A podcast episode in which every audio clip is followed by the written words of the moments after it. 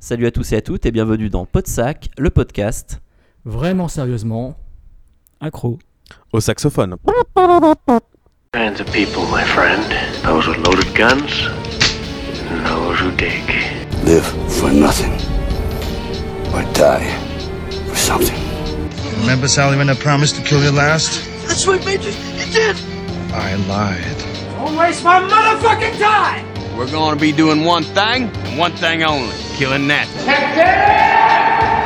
I need your clothes, your boots, and your motorcycle. Hello? Hello? Anybody home? Huh? Think, McFly. Think. I'm sorry, Dave. I'm afraid I can't do that. They're coming to get you, Barbara. What's blood for? If not for shedding. Bon, bien, bienvenue à tous. Euh, Donc ce soir, nous sommes en compagnie de euh, Jérôme, donc euh, comme d'habitude. Et puis bah là, c'est Tony qui vous parle. Et oui, ça faisait longtemps que vous m'aviez pas entendu. Donc je suis revenu, enfin Tony Anthony Gauge, hein, pour ceux qui ne se souviendraient plus que je, je travaille aussi chez Podsac euh, quelques fois. Donc je suis avec Jérôme et les deux voix que vous avez entendues, il y en a une que vous avez reconnue et une peut-être que vous ne connaissez pas. Si vous ne suiviez pas Podsac il y a quelques temps, c'est celle de Fred, Fred euh, Wellgunslinger. Euh, bonjour Fred. avec qui, on avait Fred. fondé, avec qui on avait fondé Podsac. Eh oui, Salut. Et oui, co-créateur euh, il y a bien longtemps. en 2011. Ça te fait quelque chose, hein Ça Voilà. fait quelque chose Oui, un, un petit frisson. Juste un petit frisson Un peu de gêne Pour aussi, non Pour l'instant, oh, non, la gêne, non, ça va. Alors, justement, comme Fred est avec nous, je me rappelle, moi, d'un épisode spécial années 80 où tu avais Ouais. porté une coupe de cheveux quand même assez improbable. Et oui, avec une coupe mulet un peu euh, en hommage à Mel Ouais. Gibson. Ouais, exactement. J'ai- J'hésitais à la porter ce soir et puis je me suis dit, bon, euh, à quoi, à quoi bon en audio? Donc on voit, on voit un podcast ce soir qui a beaucoup de pêche. hein. On voit qu'on Ah, est, on est, on est, on est pas pêche. vieux du tout. Et ben heureusement on a un petit jeune avec nous, Thibaut Turca. Bonjour Monsieur Thibaut Turca. Salut, salut, salut, salut à tous, salut à tous. Voilà, et ben on a, voilà, on a, on va- on a Thibaut qui va essayer de donner un peu de peps à cette émission. Euh, et ce soir, on est là bah, pour parler de la franchise L'arme fatale ou Lethal Weapon avec mon superbe accent. Jérôme, tu peux le faire s'il te plaît? Alors, j'ai réécouté euh, le podcast spécial Chucky où Thibaut passe son temps à m'insulter et à me dire que je fais- j'ai un problème avec les U en anglais.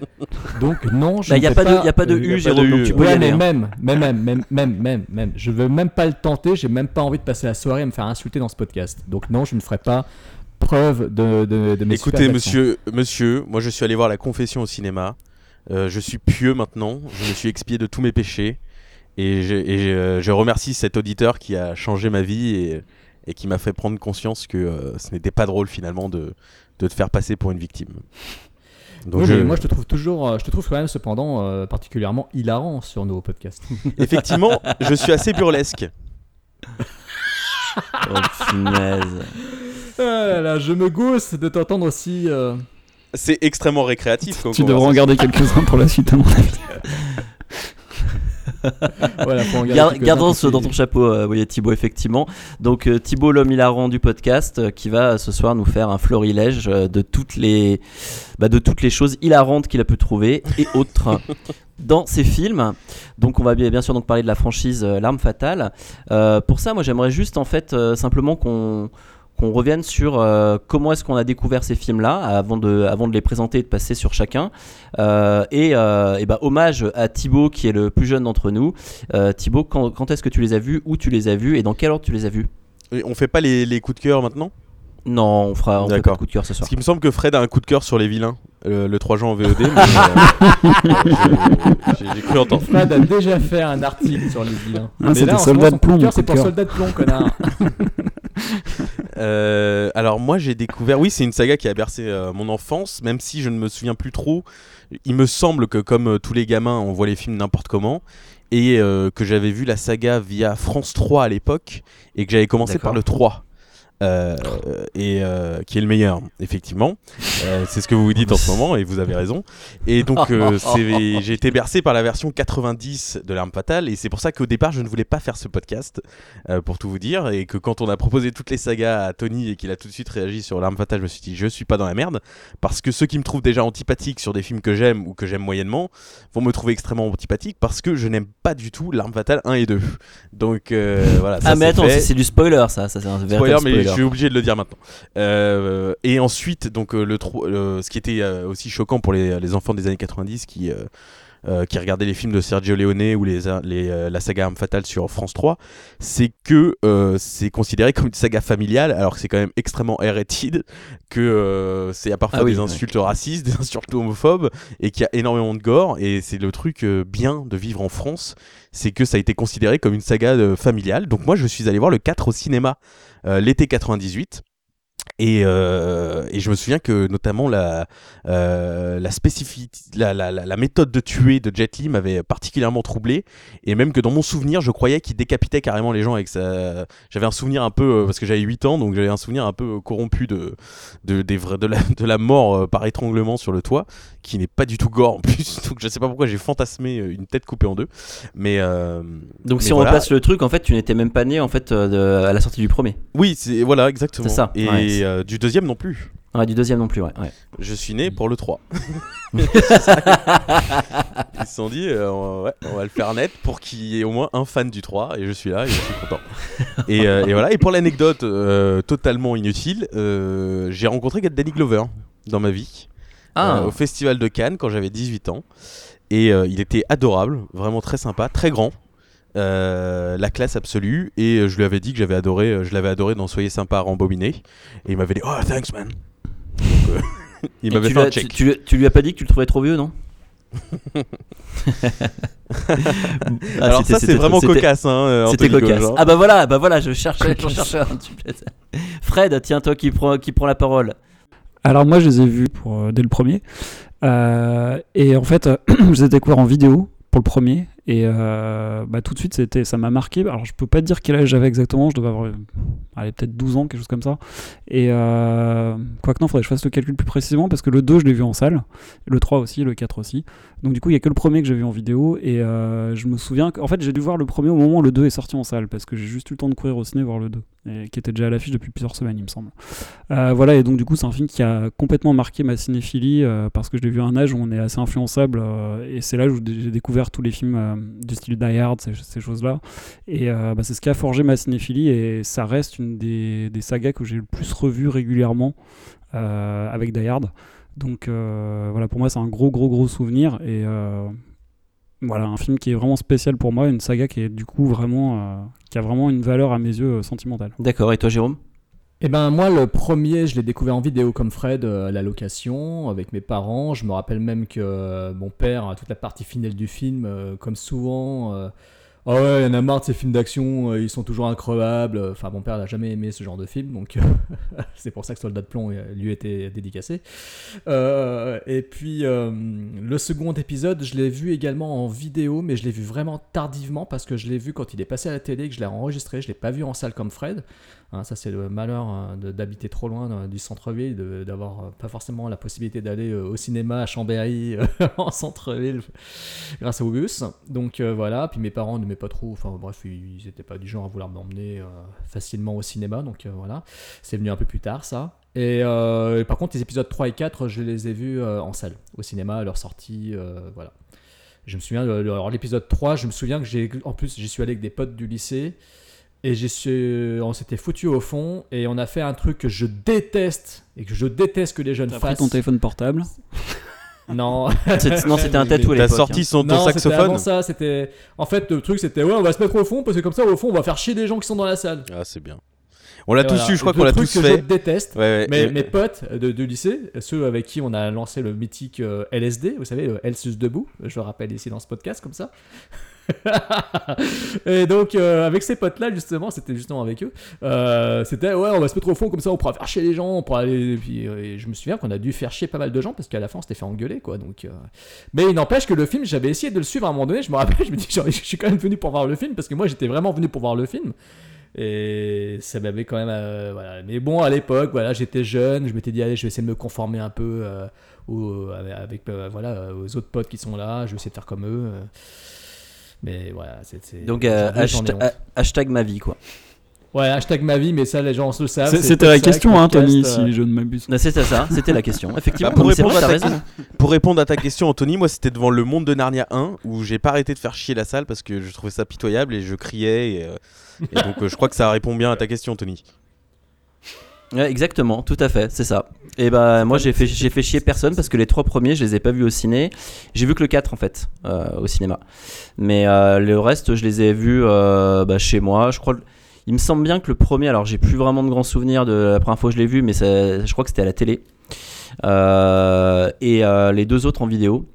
Et donc le quatrième euh, au cinéma et, euh, et je me souviens, le- enfin le souvenir que j'avais du quatrième, c'était euh, le truc qui m'est resté, c'est Jet Li quoi en fait, Euh, par rapport à ça. Et sinon dans le bah, le premier, euh, ça avait été une, euh, je crois qu'en fait je comprenais pas trop ce que je voyais à l'époque, dans le sens où je m'attendais effectivement. Thibaut tout à l'heure parlait de comédie vendue comme une comédie familiale ou quoi que ce soit, et je crois que je m'attendais en fait à un truc drôle et en fait j'avais absolument pas ri en fait en voyant le film quoi.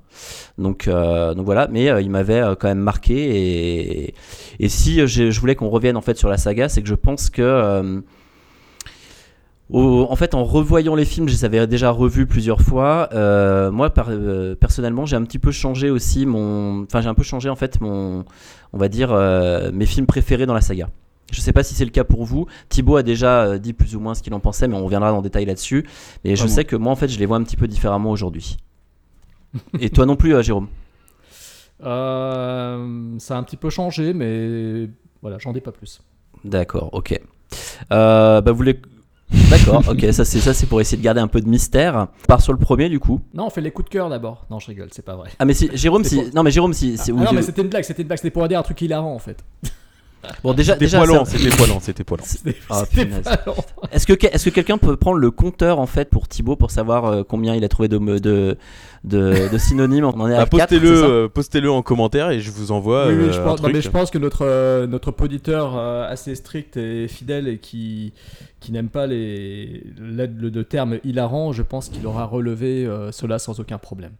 On pourra lui faire confiance à ce sujet, je pense. Si tu nous écoutes, cher poditeur, merci de nous préciser le nombre de synonymes que Thibaut aura trouvé dans ce podcast, parce que ça, ça promet d'être assez drôle. Mais par contre, en parlant de chiffres, je serai celui qui délivrera les chiffres du box-office euh, et des budgets de l'époque. Et surtout, j'ai fait un compteur de euh, Too Old for This Shit et euh, par film et surtout de Son of a Bitch parce que je pense que c'est la réplique la plus utilisée dans la saga. Donc par film, je vous dirai combien on entend euh, ces phrases-là euh, et il y a des surprises. Ah d'ailleurs Il y a euh, pas de ok, ok, ok T'as fait aussi des ok, Si, ok, si, a ok, ok. non, parce que ça, il y en a 6000, il y en a 6000 donc euh, Et les 1, 2, 3, 1, 2, 3, 1, 2, 3. donc là, il va faire toutes les répliques euh, du, du Non, voilà, du ok, film. ok. Alors- alors Euh, justement- Je suis désolé, un trivia IMDb. euh. Ok Jérôme, on te laissera la parole pour tous les trivia I- IMDb. Par contre, question pour les, pour les sacs plutôt que pour Thibaut, parce que Thibaut, je suppose que tu les as tous vus direct en VO. Vous les avez Non, découverts bah, pas en du tout. VF ou en VO euh, les Ouais. autres? Ah non Ah, VF. Ouais, VF. Toi aussi Thibaut? Ah bah oui, le 3 à la télé, enfin à la télé et au cinéma le Ah oui, 4, euh, ouais, j'avais ouais, 8 ouais. ans. hein, je... Mm. Pareil pour moi, tous en VF. La première fois, c'était en Blu-ray, je crois que je les ai vus en. Vous les avez revus en VO ou VF Bonne question. Non, en En VO. VO. ouais. VO. VO. Tous, ok, d'accord, très bien. Sauf le 4. Le 4, euh, je l'ai pas, donc j'avoue euh, l'avoir. J'étais en, train de en train de comprendre quand t'as dit Sauf le 4, j'ai compris tout de suite pourquoi. Sauf le 4 que tu as vu en version québécoise. Ouais, je l'ai vu en VF. En fait, j'ai chopé un DVD RIP, je suis désolé. Je- Oh, quelle honte. Voilà, je l'ai vu en VF, donc avec les voix de les voix d'origine, quoi. et- C'est comme si on, c'est comme, c'est comme regarder Apocalypse Now en, en VF quoi, c'est pas possible. hein. C'est Oui, une bah, honte. hein. Oui, bah, je sais, c'est ce que je dis, c'est pour ça, c'est la catastrophe. Ouais, mais est-ce qu'on peut, est-ce que tu l'as vu donc euh, tu l'as vu en version québécoise ou pas, Jérôme? Parce Ah qu'il y a, y y y une superbe version québécoise hein, du 4 hein, qui existe. Non, hein. non, non, elle, est- elle magnifique. version- Non, non, c'est la version française. J'ai reconnu la- le, le- les doubleurs euh, sans aucun problème. D'accord, donc ok, très bien.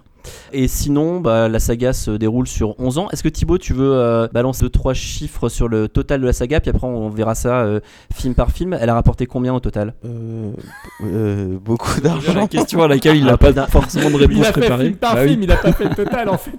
on a, dépassé, on a Vache. dépassé le milliard, mais ça c'est sans réactualisation, je pense. Ah, largement, largement, largement.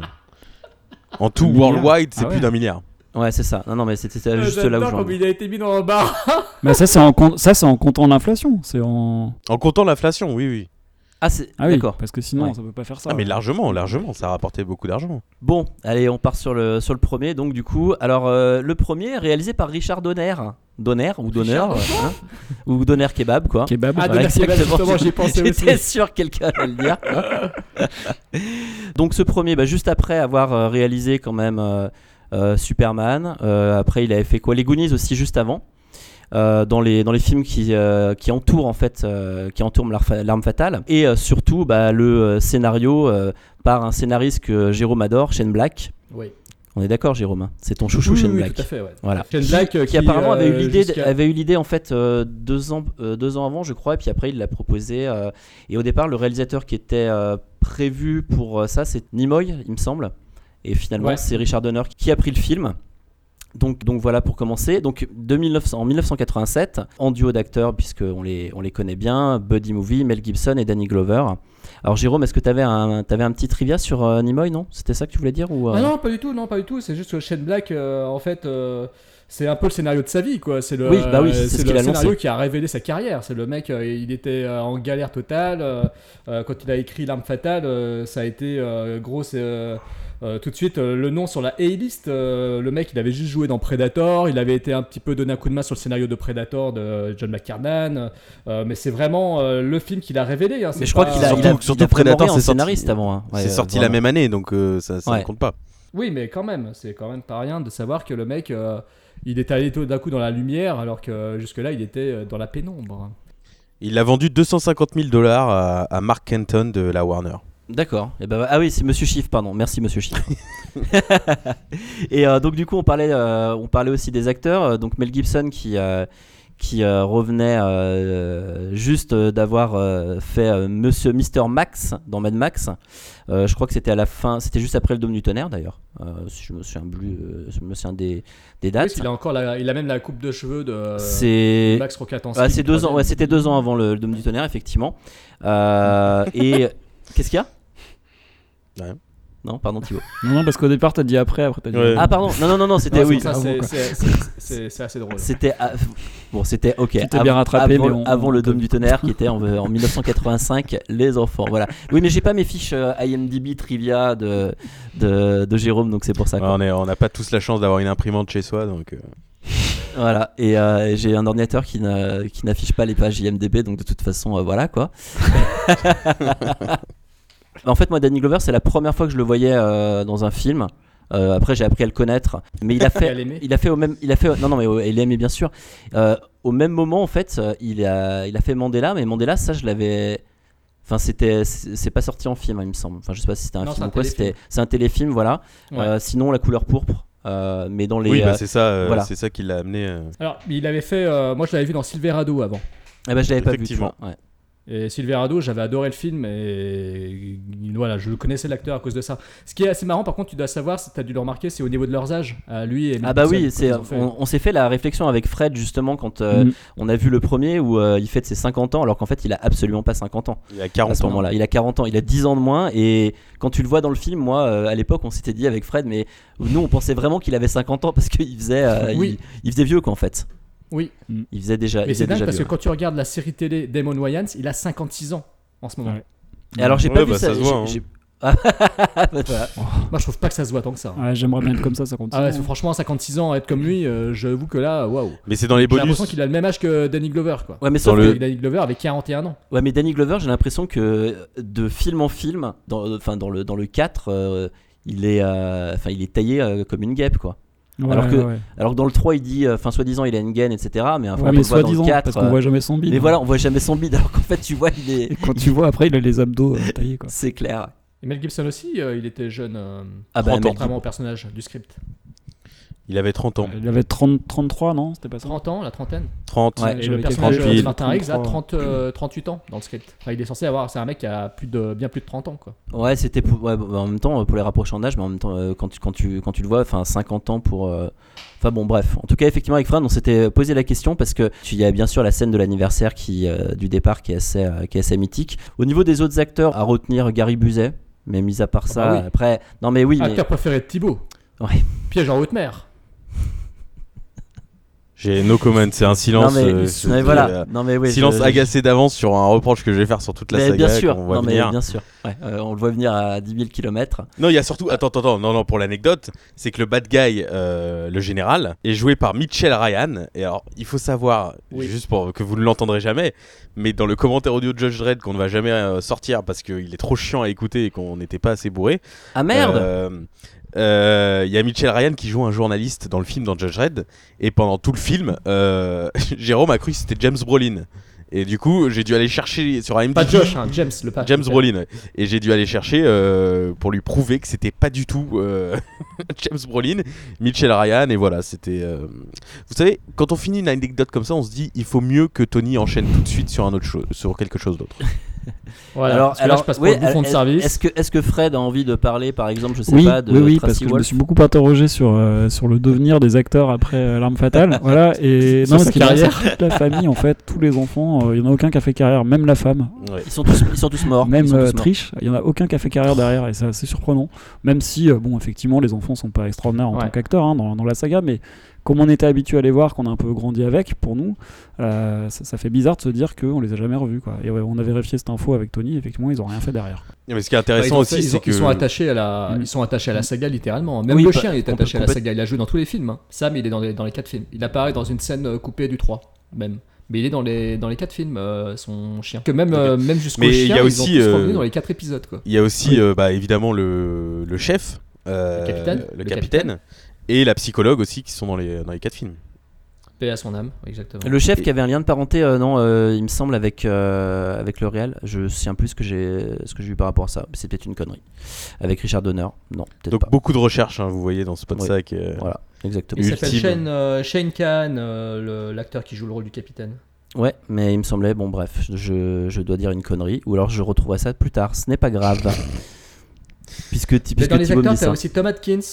Tom Atkins qui Évidemment. est un des acteurs fétiches euh, de John Carpenter dans, ses dans son début de et carrière. de Fred Decker. Et de Fred Decker, qui est un pote à Shane, euh, Bah Shane oui, Black. puisqu'il avait fait Monster Squad avec Shane Black. Exactement. Boum, hashtag euh. Podsac, hashtag, euh, Crazy hashtag euh, Crazy. Euh, et d'ailleurs, c'est ensemble qu'ils sont en train d'écrire le, le nouveau Predator. non, mais je veux dire, Fred Decker et Shane Black travaillent ensemble sur le script de. euh, on travaille ensemble sur le script du, nouveau Predator. Mais non, je parlais de The Tom Predator, Atkins ouais, parce. Voilà, je, je parlais de Tom Atkins parce qu'il jouait dans Halloween 3, dans The Fog, dans New York 97, et puis dans Extra Sensu, qui est juste génial de Fred Decker. Enfin, la nuit des Night of the, the Crips de Fred Decker, que je vous conseille, qui est une euh, série B euh, horrifique bien sympa. Très bien. Un ou deux petits trivia, Jérôme? Non, non, bah, rien de particulier. Hein, euh, non, non, mais rien de particulier. C'est juste que le script de Shane Black euh, au départ était beaucoup plus violent, beaucoup plus noir. Hein, c'est-à-dire que euh, s'était lâché euh, sur le personnage notamment de Riggs. c'est-à-dire que le, le, personnage était beaucoup plus violent et que, le, que certaines scènes d'action étaient beaucoup plus dans l'écriture au début, dans le premier jet, et étaient beaucoup plus énormes. Ça allait beaucoup plus loin. Il y avait des choses beaucoup plus gore, notamment le final dans le combat de, de Riggs et de Joshua. Lui, il lui crevait les yeux avec les doigts, je crois, enfin un truc comme ça. Euh, donc non, ça allait, ça allait beaucoup plus loin dans la violence. hein. Euh, C'est pour ça qu'ensuite, dans le deuxième, quand Shane Black a commencé à rédiger le script du, Ouais. du second épisode, euh, il est allé encore plus loin, et cette fois-ci malheureusement trop loin, parce qu'on l'a réfréné. Mais le- dans le premier, ouais, il s'était déjà pas mal lâché euh, au, niveau de la, au niveau de la violence. Donc euh, c'est ça qui est assez, euh, c'est ça qui est assez marrant. Le budget pour l'époque était de 15 millions, ce qui représente à peu près 41 millions, ce qui- 40 millions aujourd'hui, ce qui euh, est pas énormissime pour l'époque, et c'est ce qu'ils disent bien dans le disque bonus euh, du coffret collector, euh, qui est d'ailleurs euh, assez génial parce que c'est une rétrospective géante de deux heures sur la saga. Shane Black explique bien que à un moment donné, ils, allaient, ils partaient trop en besogne au niveau budget. Donc il y avait notamment à la fin, il y avait une énorme poursuite dans les airs avec des hélicos C'est ça. qui explosaient, Avec une de la cocaïne. avec- qui- Ouais, Voilà. Ça c'est Jérôme, ça c'est. Jérôme à double l'anecdote en parlant en même temps que toi. Euh, et donc du coup, euh, excuse-moi, c'est pas très tordant, mais bon, euh, désolé. Euh, et donc du coup, euh, il y avait la cocaïne qui tombait sur le signe Hollywood à la fin, c'était très ironique. Et je crois qu'il a er- essayé de le replacer aussi dans son script du, du 2. Et qu'il faut, faut aussi savoir aussi, alors attendez, je, continue hein, sur ma lancée, c'est que il y a des... Shane Black n'était pas présent sur le tournage, c'est Jeffrey Baum, le scénariste donc officiel de la saga plus tard, non crédité sur celui-là, qui, qui a été amené par Donner pour être... sur le tournage. Il avait écrit à l'époque euh, Dead Zone et L'aventure intérieure, et il était en train de faire avec Warner euh, Ah oui. Lost Boys, euh, Génération perdue. Et d'ailleurs, il y a un, Il y a un poster. un poster, enfin un poster. Il y a des lettres de Lost Boys. c'est le, le hit de cette année au second plan sur quand Mel Gibson bouffe le hot dog dans le film. Et c'était produit par Richard Donner. Exactement. Mais c'est d'ailleurs euh, Jeffrey Baum qui a apporté euh, l'humour euh, en fait euh, dans le film. quoi. C'est lui qui a apporté toutes les petites notes euh, humoristiques à ce métrage, je crois. Mm. Voilà. Et Maintenant, est-ce qu'on on- peut parler des, des trois hommes à abattre? Vas-y, Donc. Michael, Michael Kamen, Eric Clapton, Oh. David Sanborn. Ah, putain. Allez bien vous faire enculer, vous trois. Parce que Oh. c'est à cause Alors- de vous aujourd'hui Non, que l'arme putain. fatale est irregardable. Que ça soit Oh, le alors- 1, alors le 2, c'est- alors le 3, c'est- le ouais. 4. Mais c'est mais- dire ça pour tous les films des années 80, une majorité. Bah, je dis ça sur tous les films des 80. années 80, c'est pareil pour Tangerine Dream qui gâche Oh. euh, beaucoup de films, les putains de Michael Mann, les putains de, euh, de William Friedkin des années 80, il- c'est hideux à écouter, c'est inaudible et ça sera et alors là je vais remplacer hilarant par inaudible dans cet épisode. C'est euh, ce que je vais dire sur la musique pour chaque épisode, inaudible. La musique est épouvantable. J'ai revu le 1 et le 2 avec mon frère et on n'a même pas continué la saga quand je les avais revus pour la première fois depuis quelques années parce que la musique, moi je trouve ça catastrophique. Eric Clapton, donc c'est lui qui fait la guitare de Riggs, euh, les solos insupportables. Et le pire, c'est David Sanborn et son putain de saxo- saxophone Murtaugh. Je n'en peux plus de. Mais je et pense que plus la saga avance, plus c'est présent. Et alors le 4, euh, le 4 t'as l'impression de regarder un épisode de Seinfeld. C'est pas une blague Mais- de moi, c'est une blague non, mais- d'Edgar Wright, mais je non, suis mais- entièrement d'accord avec ça. Non mais Thibaut, c'est euh, c'est aussi ce qui fait, euh, enfin ce, qui fait la signature du film quoi. Après. Ah non, bah c'est- peut-être, mais moi je la trouve saga, ça mais- horrible. Horrible. Bah, horrible aujourd'hui, mais à l'époque, euh, pff, moi je. Non, mais on va pas commencer ce débat. C'est, euh, Ah, on fait un- que c'est ça. On fait un podcast aujourd'hui. Moi, je vous dis mon avis d'aujourd'hui. C'est qu'aujourd'hui, c'est- je trouve ça inaudible. Je, je vois pas comment ça peut être crédible, quoi, de mettre une musique comme ça sur un film d'action. Bon, ce qui est marrant aussi, c'est que euh, là, dans les éditions DVD et Blu-ray, il me semble que ce sont, ce sont les Director's Cut qui sont Non. disponibles sur les supports. Et non, sache que tu t'es trompé. Ah bah sur mon DVD, c'est la Director's Cut. Sur le. DVD, exactement. Et sur le Blu-ray, Oui. finalement, ils Et ont enlevé les scènes, les scènes rajoutées sur le DVD. Donc en fait, c'est les versions cinéma sur les Blu-ray. Ah d'accord, ok. Parce que moi j'ai les DVD, j'ai pas le, j'ai pas les Blu-ray euh, de, de la saga. Et c'est pour ça que j'ai pu euh, effectivement voir les, les scènes euh, intégrées dans le montage. Et je sais que Shane Black, comme euh, je crois Richard Donner, sont pas tellement contents de savoir que dans le premier épisode de la saga, euh, en gros, euh, Martin Riggs est. Il y a les trois scènes introductives qui avaient Mm. été euh, filmées sur le personnage de Martin Riggs. Elles apparaissent toutes les trois dans le film et ça les gêne beaucoup, beaucoup, beaucoup. Il y a Riggs que, qui se réveille, qui regarde la télé. Voilà. Il y a ça, il y a Murtaugh au Il y a un putain de regard caméra d'ailleurs sur la, la scène de réveil. Vous avez jamais remarqué Ça m'a toujours, toujours marqué ça quand je le regarde le film. À chaque fois qu'il se lève, il s'assied sur le bord de son lit et il tourne la tête, il regarde la caméra. Ça m'a ça m'a jamais, ça m'a jamais choqué. Ouais. Il y a quand même Ah. une scène où il essaye de se payer une pute pour aller regarder la télé, quoi. Tout à fait. Oui, oui, exact. Et en tout, c'est 7 minutes de film qui ont été rajoutés au DVD. Ah, c'est quand même pas mal. hein. Et toi, Tony, qui est un gros geek, Oui. tu as dû remarquer, tu dois savoir que c'est le premier film dans lequel il y avait un téléphone portable moderne, mais qui devait peser au moins euh, plusieurs C'était, kilos. ouais, c'était un genre de, bah, je sais même pas si c'était pas celui euh, de moto, un Motorola ou un truc comme ça. Ouais. ouais je- Alors c'est. euh, C'est quoi Ou c'est un truc Euh, par portable, Ben, par alors Ben. je vais parler avec mon accent anglais, n'est-ce pas Portable Radio Shack Model 17-1003. Ah donc été- c'était, ok, d'accord. Qui est sorti en 86. Et donc, quand ils l'ont mis en scène dans le film, à l'époque, c'était waouh. C'était à l'époque Wow. du bebop en France en fait. Donc on C'était avant les tatous et les tam-tams. Non, c'est, euh, pff, oui, c'était avant, c'était avant ça, mais c'était aussi, euh, tu sais, à l'époque où il y avait les gros téléphones de voiture. Je sais pas si t'as Mhm. as connu ça, si ton, Ouais. si ton Oui, père a eu ça, ou si, euh, voilà quoi. Il y a dans un Jack Ryan aussi qu'on voit un téléphone comme ça. Je sais plus lequel. mais- Mais effectivement, et c'était avant nos tatous et nos, et nos tam tam, ouais, ouais, effectivement. Et Thibaut parlait des trois hommes à abattre. Euh, moi, c'est là que je reviendrai tout à l'heure. euh, justement, c'est là que j'ai un problème. C'est que Richard Donner est un gros fan des trois Stooges. Ouais. Et moi, j'ai toujours Ah oui, eu de on, les- mal- on les voit d'ailleurs. mal avec Et, euh. Mel Gibson les regarde d'ailleurs. Ben, ils apparaissent plusieurs fois dans les Ouais. films, puis il y a souvent des gags, euh, notamment avec Patsy Kensit, dans le deuxième, quand il touche la tête, il fait boop Ah oui. Bah voilà, c'est les trois Stooges, c'est Richard Donner style quoi. Et je voilà, lui aussi- là aussi les trois Stooges pour moi dans, le- dans la saga L'Arme Fatale, c'est les trois hommes à abattre quoi, parce que euh, cet humour-là pour moi il passe pas Sur- du tout. Surtout que et Mel Gibson, à un moment fait donné, il se met devant la télé, il rigole instantanément. que- ah non il mais l'image, il est absolument. Avec son chien, il est, il est tout content. C'est juste l'idée du fait qu'il va regarder Stooges le rend très terriblement heureux. Ah mais c'est c'est une scène très embarrassante, hein, je trouve honnêtement. Moi, je trouve la scène parfaite. Euh, Et il faut signaler dernière, dernière chose avant qu'on commence le podcast, c'est que euh, donc ça a été shooté par Steven Goldblatt et on en reviendra tout à l'heure. Je pense que ça va être un, un des arguments de nombreux euh, d'entre nous, c'est que c'est le seul film de la saga qui est shooté en 1.85. Le à format donc Ouais. 1.85 euh, alors que les autres sont en 2.35 et Stephen Goldblatt pourtant avait fait avant euh, The Hunger donc euh, Les Prédateurs de Tony Scott qui est un film sublime et notamment Young Sherlock Holmes aussi qui est très bien shooté et donc Oh, ouais, ouais, Grave. voilà, Steven Goldblatt, euh, qui est un Sud-Africain d'ailleurs, et qui a shooté le 2 Il aussi. n'y a aucun lien de parenté avec Mark Goldblatt. Peut-être. Qui sait Ouais, C'est à vérifier. Trivia IMDB. Très bien. Et le montage est signé Stuart Baird, qui a fait le 1 et le 2. Euh, Et qui a- et qui est qui futur est- réalisateur, de, réalisateur. de, de Génie, de Ah. Ultime Décision, US Marshals et Star Trek Nemesis. Donc, Oh euh, Star Trek Nemesis, très bien. US Marshall, US Marshall, je crois que je me suis endormi pendant la séance. il, avait, il avait bossé sur Superman euh, avec Donner. Et, euh, et d'ailleurs, il fera partie, il y a de nombreuses correspondances avec Die Hard, c'est qu'il a monté aussi Die Hard 2. Et, et d'ailleurs, entre Die Hard et L'Arme Fatale, John McClane et euh, Martin Riggs partagent le même flingue. Un Beretta euh, Ah. qui n'existe plus aujourd'hui, dans le, qui n'est plus en circulation, mais je crois qu'ils partagent le même flingue. Et Bruce Willis devait être au départ, euh, était considéré Oui. pour Riggs. Et, Et il fait une blague euh, pour euh, dans euh, Alarme fatale dont on parlera Ah oui euh, tout à l'heure. c'est la euh, caravane d'à côté Donc euh, voilà. Très bon. Là euh, là c'est bien là il y a grosse énergie dans ce podcast. Ah, ouais, ouais, non, mais- Oui, oui, oui, là j'ai toute la pression qui, qui redescend, là je suis, je suis à fond là. Et alors autant le, autant vous le dire tout de suite, il y a 11 son of a bitch dans le film et euh, il y a 3 ou 4, j'ai pas réussi à savoir si c'était 4 euh, variantes de euh, je deviens trop vieux pour ces conneries ou getting too old for this.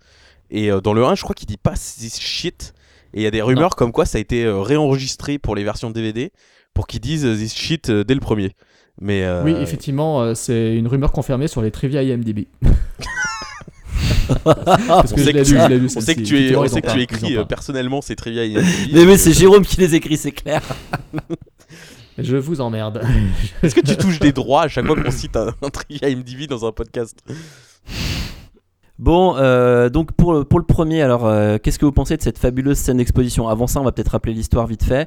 Donc, euh, on a Roger Meurthaud qui, qui fête ses 50 ans, donc du coup, mais qui n'en a que 40. Donc, donc euh, voilà. Donc, euh, et euh, à ce moment-là, il va se retrouver avec un nouveau coéquipier, donc Martin Riggs, et on va avoir donc ce duo de, qui va permettre en fait ce buddy movie avec un Riggs qui va qui est totalement incontrôlable et un Meurthaud plutôt on va dire, dans sa petite vie de famille à 50 ans, qui commence un petit peu à voir ses derniers jours devant lui. Et le film, en fait, va s'ouvrir s'ouvre sur euh, la mort d'une euh, fille qui en fait on va l'apprendre plus tard qui est la fille de Michael Hunsaker qui a donc euh, une connaissance de Murtaugh qui se jette d'un immeuble. On va commencer en fait l'histoire comme ça et après on va apprendre finalement que derrière ce suicide entre guillemets euh, se cache une drogue, des trafiquants de drogue euh, et euh, toute l'histoire va, euh, va se baser sur la recherche de ces trafiquants. Moi personnellement Thibaut, donc toi qui détestes le premier, juste une chose que moi je reconnais au premier, euh, donc c'est euh, vraiment cette scène d'intro que j'adore. Donc déjà premièrement, est-ce que tu détestes cette scène d'intro ou pas? Pour qu'on commence Alors, à... Je, pour moi, ce n'est pas une bouse, donc faut se calmer tout de suite. Non non mais c'est pour savoir parce que je ne déteste pas ce film. C'est juste que je ne trouve pas que ce soit un très bon film, et je trouve qu'il y a un effet nostalgique euh, désarmant qui joue avec l'époque. C'est- que voilà, Fred l'a dit Ouais. tout de suite. Sa première réponse quand j'ai dit je déteste la musique, c'était Oui, mais à l'époque. Oui, mais au bout d'un moment, euh, on fait des chefs-d'œuvre, on n'en fait pas. Donc pour moi, l'argument c'est à l'époque est un argument euh, tout à fait recevable parce que voilà, euh, j'adore Ninja Kids, mais c'est, je dis pas que c'est un bon film. Et, pour s'appliquer, tu vois, la première scène, je la trouve très ringarde, par exemple. Je trouve le film globalement très très ringard. Et c'est pas aidé par le côté téléfilm de Steven Goldblatt qui pour moi, contrairement aux 2, 3, 4 qui sont beaucoup mieux shootés, surtout le 2 et le 3, euh, f- je trouve pas le film très beau à regarder, je trouve pas que ça soit un, un film passionnant à regarder et ça se marque dans cette scène d'intro très originale, euh, Noël, voilà, le Noël, le fameux Noël de Shane Black, la prostituée qui, qui tombe dans le vide, euh, c'est la première scène du film, on a déjà euh, quelqu'un qui est mort et tout ça. Mais globalement, enfin, c'est une entrée en la matière. Alors c'est la, c'est la forme que tu critiques en fait. Vraiment là. Ah oui, sur oui, le, oui, sur le coup. oui, Ouais, oui, parce que je trouve qu'il y a des très bons éléments. C'est la forme et les bad guys. Voilà, bon, globalement, le, ce qui m'énerve dans le 1, et ça change à chaque film. C'est-à-dire que le 2, je trouve, je le place pour moi dans mon estime au même niveau que le 1, mais pour des raisons très différentes. Euh, donc, euh, donc voilà, et c'est pour ça que je vais aussi vous poser des questions, euh, puisqu'on n'est quand même pas de la même génération. Bien sûr, que- ouais. ouais. C'est surtout comment vous avez vécu la sortie du film, parce que, mais ça j'en viendrai après, parce que voilà, je laisse à Tony les rênes de l'émission, mais je vais avoir beaucoup de questions sur pourquoi ce film surtout a été un choc dans l'univers des films de flics et des films d'action, alors que quand on le regarde aujourd'hui, pour moi c'est plus le 2 qui a mis un coup de pied dans la fourmilière. Le 1 je le trouve très classique, très basique. euh, mais ça fait aussi son charme parce que c'est pas non plus tout C'est much un, comme film. mais- Ouais, le, le 1, c'est c'est plus un. Moi, je dirais un polar assez simple. Simple. Un polar, en fait, tout simplement. Il n'y a pas tant d'humour que ça, déjà, dans le premier. Et je pense que si euh, on s'en était arrêté là, on n'aurait jamais eu, en fait, le côté comique du duo réel, quoi. Qui s'est développé euh, par la suite euh, de façon euh, assez, euh, assez large. Maintenant, ce que j'apprécie, euh, notamment dans le premier, donc je disais que j'aimais beaucoup cette première scène d'intro, parce que je trouve qu'en fait, et ça c'est ce que j'apprécie le plus dans le film, et après il y a des points négatifs sur lesquels je, viendrai. Cette scène que j'ai trouvée moi assez euh, intéressante dans le sens où effectivement il y a l'utilisation de la musique de Noël à côté euh, le cette mort un peu cette mort brutale et une exposition très rapide et plutôt efficace je trouve en fait des deux protagonistes l'un dans son bain pour son anniversaire de ses 50 ans l'autre au bord du suicide euh, dans sa caravane. En fait je trouve que c'est une entame de film qui est vraiment très efficace. Après je te rejoins sur euh, certains points au niveau de la forme mais par contre euh, j'aime beaucoup cette, cette entrée en matière. Vous bah, Jérôme Fred peut-être? Fred?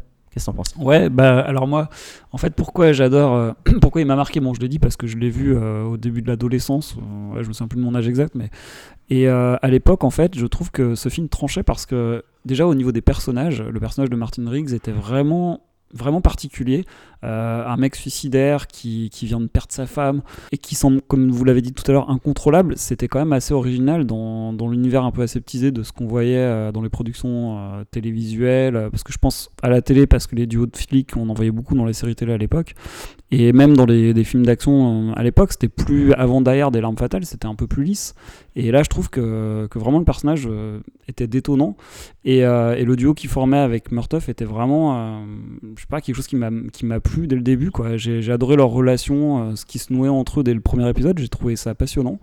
Et parce qu'en fait, au-delà du film et du, du polar peut-être un peu simple et et euh, linéaire dans la, on va dire dans la construction, qu'il n'y avait rien d'exceptionnel dans la construction. euh, je trouve que le- les personnages c'était posait vraiment quelque chose d'intéressant et qui sortait un peu de l'ordinaire pour moi. Et, euh, attachant voilà. Et euh, moi je me suis vraiment tout de suite attaché aux deux personnages et, euh, c'est quelque chose qui m'a marqué. Et puis le côté violent euh, voilà euh, le- on savait jamais ce qui allait arriver avec Martin Riggs. Il, il semblait capable de tout. Enfin voilà moi c'était un côté vraiment euh, original qui m'a marqué dès le début. Alors peut-être dû à mon âge quand je l'ai vu et au fait que j'avais pas encore vu beaucoup beaucoup de films Euh, en tout cas moi il m'a marqué et, euh, et puis après ça s'est amplifié par la suite on- j'en parlerai quand je parlerai du 2 mais euh, ouais pour moi c'est un film qui était marquant pour ces raisons là quoi Et d'ailleurs, pour faire plaisir à Jérôme, dans la scène, justement, une des scènes de- du départ où euh, Mel Gibson a le pistolet dans la bouche, je, je pense que vous le savez tous, que euh, à ce moment-là, il avait une vraie balle dans le, dans le, dans Alors le ça, chargeur, c'est en une fait. fausse ru- c'est une fausse C'est une fausse rumeur complète. Pourtant, Ah ouais, ouais. pourtant j'ai vu fausse rumeur, après j'ai vu reconfirmer. Non, T'es sûr que c'est une fausse rumeur? Bah, je, viens de voir les bonus, donc qui datent de 2010. Il est- Dans les- d'accord, bon, bah, dans les alors, bonus, il y a Mel. Gibson, Richard Donner et Danny Glover qui sont sur une colline euh, hollywoodienne euh, en manteau euh, qui font l'interview et qui disent euh, à un moment donné justement ils parlent de cette scène et du fait que Mel Gibson avait beaucoup de mal à la tourner et du coup ils avaient toujours dans un camion en fait la, la- une, la deuxième partie de la caravane pour tourner les inserts de les gros plans. Et il y a un moment donné où justement mais Richard Donner dit qu'il avait peur pour Mel Gibson et là Mel Gibson euh, tu sais dans, dans sa mouvance euh, quand il raconte l'anecdote il dit non mais euh, il était pas chargé de toute façon et c'est là Richard Donner dit oui je sais qu'il était pas chargé mais c'est juste j'avais peur que tu te fasses mal quoi donc je pense que c'est de là qu'est parti Ah, d'accord, d'accord. ouais. parce qu'il avait peur qu'en fait parce qu'il se, frappait avec le gun Après- et tout ça Après, il faut donc- être honnête avec les assurances. Je trouvais le truc énorme parce qu'avec ah, les c'est assurances, impossible. Euh, je en pense que ça aurait été très compliqué. c'est ouais, l'anecdote ouais. la plus aberrante c'est comme dire euh, oui soldat de plomb euh, on l'a tourné à balles réelles tu vois c'est genre c'est pas possible Eh ben, eh ben, mais c'est pourtant vrai. C'est comme si Brandon Lee était mort euh, sur un tournage de film. bravo Son père. c'est pas très comique ça Oh, ça y est. Ouais, ça et toi, et toi, Jérôme, du coup, euh, on- Oui. on, on est, on est sur, on est sur le, sur le début, mais tu peux aussi développer. Oui. Je pense que Fred nous a bien fait comprendre que surtout lui, il s'attache au, au, Oui, au oui. duo, effectivement. ouais. Oui, je l'ai, je l'ai, je l'ai écouté. J'étais pas parti aux toilettes pendant qu'il parlait. Totalement sûr, c'est pour ça que je me permettais de reformuler. Donc non, non, euh, pareil aussi. hein, euh, c'est un film que j'ai. En fait, à, l'époque, dans les années 80, les, les films d'action, il n'y avait pas eu de, gros chocs. Enfin, en fait, j'ai eu le sentiment que L'arme fatale compte parmi les quelques électrochocs qui sont arrivés dans le cinéma d'action américain des années 80. Euh, il y a eu euh, Commando de Mark Lester, il y a eu Top Gun de Tony Scott, des, réalisateurs et des films qui à l'époque se sont fait désinguer par les critiques, mais qui sont quand même des films qui ont marqué de leur empreinte Hollywood. Et L'arme fatale, quand je l'ai découvert en location, euh, c'est un film qui m'a marqué parce que c'était pour moi nouveau euh, de voir un film euh, avec à la fois de l'humour et un côté badass, tragique, avec des scènes qui pour l'époque étaient quand même assez bien relevées. C'est-à-dire qu'après, bien sûr, depuis, on a vu des choses encore plus dingues, mais pour l'ado que j'étais à 11 ans, ce film pour moi c'était Revolution quoi. Ensuite, des buddy movies, non, c'était pas le premier parce qu'il y avait quand même eu le flic de Beverly Hills avant ou et il y avait même eu euh, 48 heures aussi Oui, 48 heures, qui traitait voilà qui, qui traitait également de buddy movie. Mais celui-ci, c'est vraiment euh, c'est plus celui-là qui moi m'a marqué plus que les autres parce qu'il y avait un style, il y avait quelque chose, il y avait vraiment un vrai duo d'acteurs, il y avait une âme derrière, derrière les deux personnages. Et euh, la scène d'intro, comme Tony, moi aussi, euh, en- je sais pas si après vous derrière vous avez tous développé, mais moi la scène d'intro, je l'adore. C'est une intro qui m'a marqué. Chaque fois que je vois le film, à chaque fois cette intro me marque. Euh, ce, ce- cette image au ralenti de ce corps qui tombe dans le vide, euh, qui se termine sur le corps euh, qui se fracasse sur le toit d'une C'est voiture. presque un peu JLS qu'à un moment donné, parce que quand on voit la caméra qui rentre à l'intérieur, on a l'impression qu'elle est recouverte de sang finalement. Oui, oui, tout à fait. Mais il y a, y a effectivement un côté très, euh, très film d'horreur. Ça commence vraiment comme un slasher giallo, etc., avec les teintes bleutées, etc. Bon, ça, c'est une teinte bleutée propre aux films des années 80. Il y en avait beaucoup. Enfin, dire, c'est un truc qui revenait souvent dans les films. Euh, tout à l'heure, Thibaut parlait de, des prédateurs. Euh, effectivement, cette teinte très métallique, très froide, c'est une teinte qui revenait souvent dans le cinéma américain de- de- des 80s. hein. Je pense aussi à Russell Mulcahy, enfin, tous ces mecs qui sont venus du clip. Et, et là, en fait, en regardant ce film, je me dis putain, Richard Donner, il avait juste fait La Malédiction et euh, Superman avant comme, euh, comme film. Le reste, c'était euh, que de la télévision. Les Goonies, ouais. vraiment- il- le- The Ah ouais. Toy, Ouais, mais les- le mec, les il avait, il avait les quand même Hawk. fait vraiment. Oui, mais je veux dire, pour moi, le mec, jusque-là, il avait quand même une énorme carrière. Il avait quoi, Oui, euh, 20 oui, bien ou 30 ans de carrière dans la télé. Ah oui, non, j'ai cru que tu disais l'inverse. c'est un mec fait, qui rap- ça, ok. non, non, je veux pas faire la, je veux pas refaire la, la, filmo, la filmo de Richard Donner, mais ce que je veux dire par là, c'est que le mec euh, venait de la télé et avec l'arme fatale, il a quand même imposé une patte. Après, je trouve que c'est vraiment plus confirmé dans l'épisode 2, mais euh, il y a quand même quelque chose qui se dégage de ce film. Il y a euh, des passages euh, assez violents, assez cruels, la scène de torture qui, certes, dans le script de Chen Black au début, était beaucoup plus hardcore, hein, euh, ça allait beaucoup plus loin dans la violence, mais euh, déjà, moi, la, la scène avec euh, l'acteur culte euh, second rôle chinois, là j'oublie son nom, d'ailleurs je sais pas aller chercher son nom, le mec, il a, un site internet rien que pour lui, tellement il est connu, tellement il est apparu dans je ne sais combien de, de films d'action, dans des rôles de, de chinois bad guy. Vous voyez de qui je parle, hein, celui qui le torture avec... Bien sûr, Endo. Voilà, voilà. Endo c'est le ça, chinois. Endo. Al Leong. Voilà, bah, et ben cet acteur, il a un site internet à son nom et des mecs se sont amusés à retracer toute la Bien sûr, il est filmographie culte. tellement il a. Et puis il a fait Ah, mais surtout il est, c'est- 87-88, il est dans l'arme fatale et dans Die Hard quoi. Bah, il est partout, oui, mais il est pas que là, il est- tu le vois partout, Bien ce sûr, mec, tu le vois partout, quoi. Et c'est assez, euh, assez drôle, et euh, je trouve qu'il y avait des scènes comme ça très violentes, très, mar- qui m'avaient marqué quand j'étais ado, et qui aujourd'hui encore me marquent, euh, parce que quand je les regarde, je revois un petit peu le côté badass qui m'avait plu, euh, notamment le personnage de Martin Riggs, qui, euh, à l'époque, et comme dans 2 était un chien fou incontrôlable. Et je, c'est pour ça que j'adore les deux premiers épisodes, c'est que ce côté ultra violent, hard-boiled, euh, transpire encore euh, du film, malgré les retouches de Jeffrey Baum, malgré les touches humoristiques. Je trouve qu'on a encore ce côté euh, désespéré, violent, euh, avec le spectre du Vietnam pour les deux personnages principaux, même si c'est pas trop trop expliqué dans le film tel qu'il est aujourd'hui. Euh, ça l'était bien plus dans le script de Shane Black, hein, parce que le, spectre du Vietnam était encore derrière. Euh, je sais que euh, il était beaucoup plus étoffé là-dessus. Il y avait des flashbacks qui étaient prévus sur le Vietnam, etc. Et là, dans le film, il n'en reste reste rien. Mais par contre, on, comprend que, par exemple, le personnage de Gary Busey, Gary Busey, Joshua, connaît de réputation le sniper fou qu'est Martin Riggs.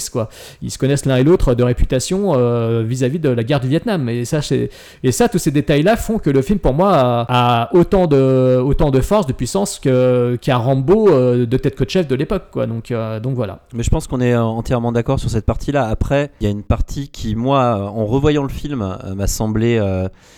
Enfin, j'y avais pas fait tant attention que ça avant, mais qui m'a semblé quand même bien en dessous, c'est bah, tous les bad guys en fait. Et cette partie-là, moi, m'a quand même vraiment, mais euh, Fred, à un moment donné, je me souviens, on l'a revu ensemble. Il s'est fait la, il s'est fait la, réflexion que vers la fin, il m'a dit, voilà, c'est vrai que la, la scène finale, elle est très longue.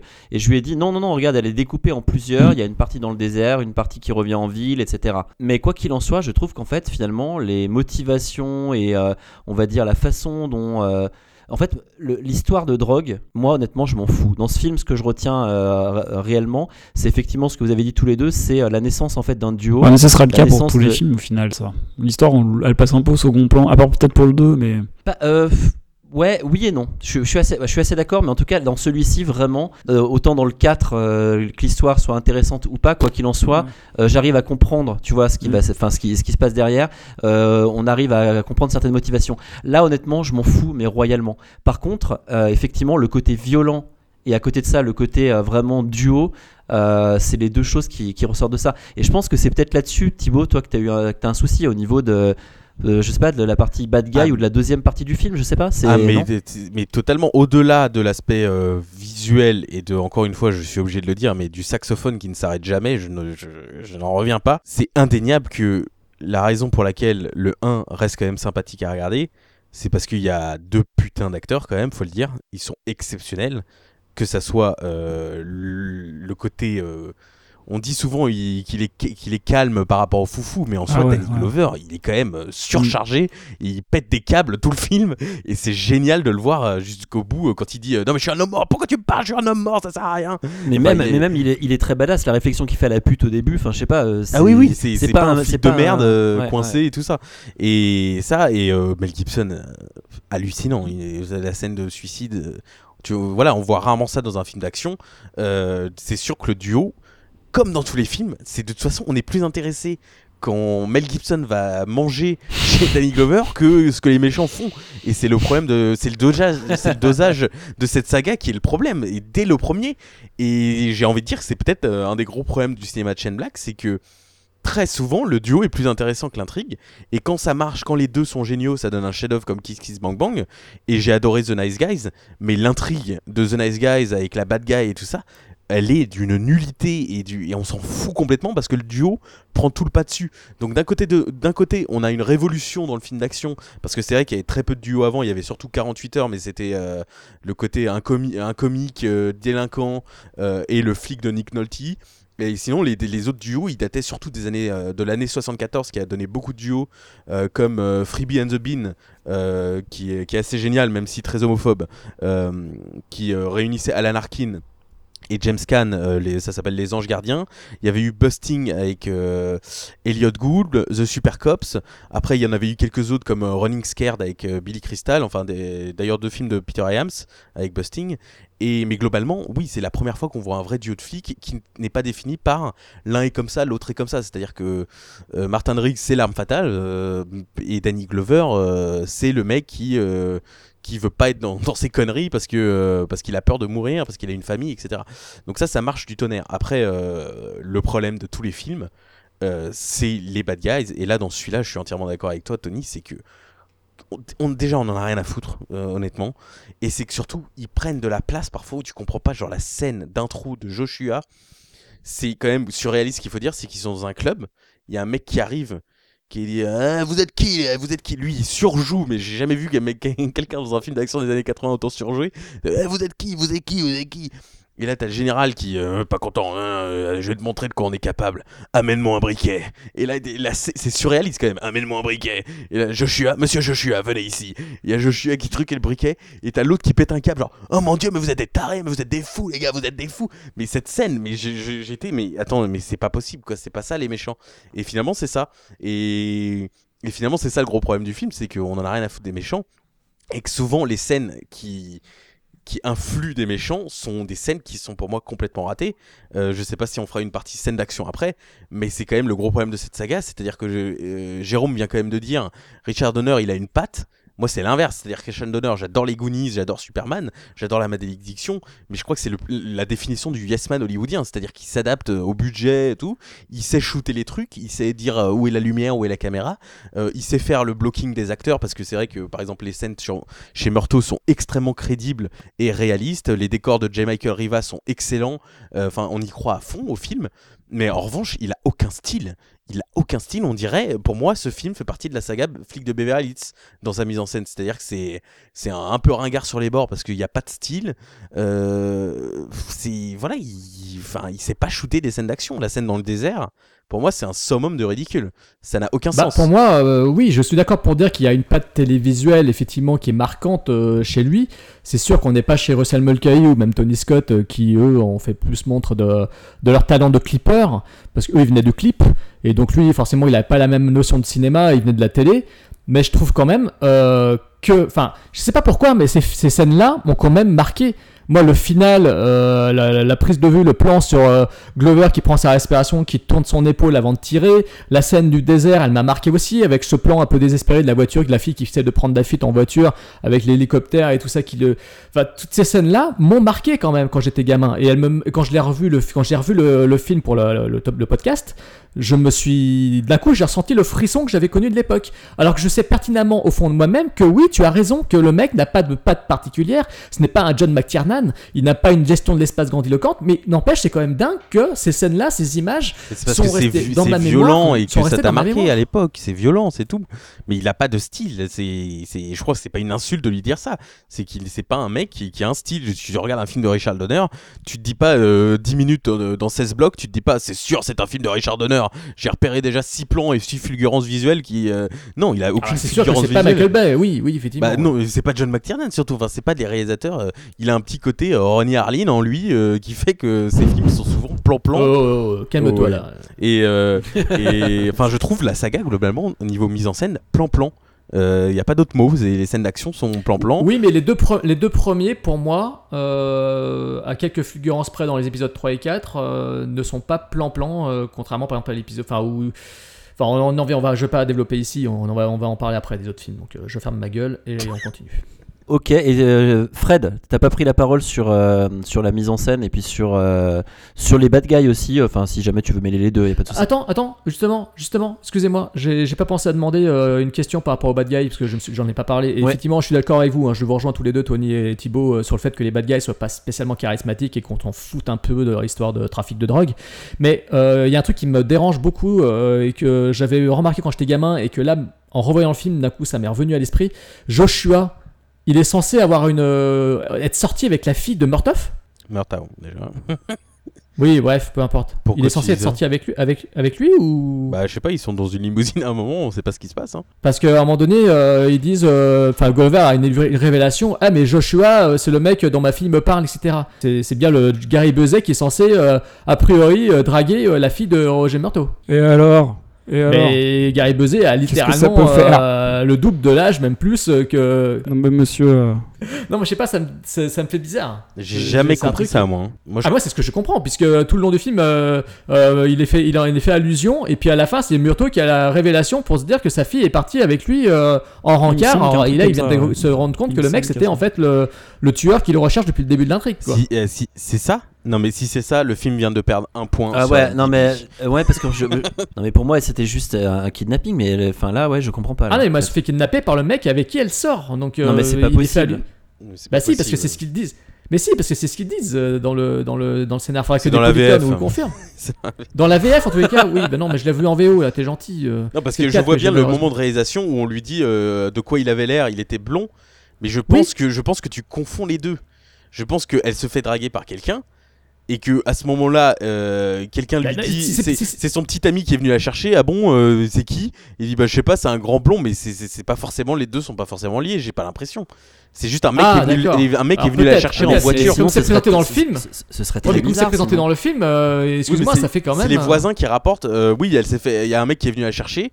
euh, c'est interprété comme ah ça doit être son petit copain. Non, il était blond. Enfin c'est moi je l'ai vu comme ça. Oui, bah oui, enfin, c'est juste qu'elle est s'est fait enlever, c'est tout. Parce que c'est pas possible qu'ils aient. Enfin non, c'est pas possible que- qu'elle sorte avec Bah non, mais je pense que j'espère que tu as raison. J'espère que c'est moi qui l'ai mal interprété parce que c'est bon. Voilà, j'espère que c'est moi qui ai tort et que euh, un auditeur nous dira euh, la vérité dans, dans tout cela. Donc, Fred. Voilà. Euh, moi, tout d'abord, je suis tout à fait d'accord avec les gens plus âgés qui sortent avec des femmes plus jeunes.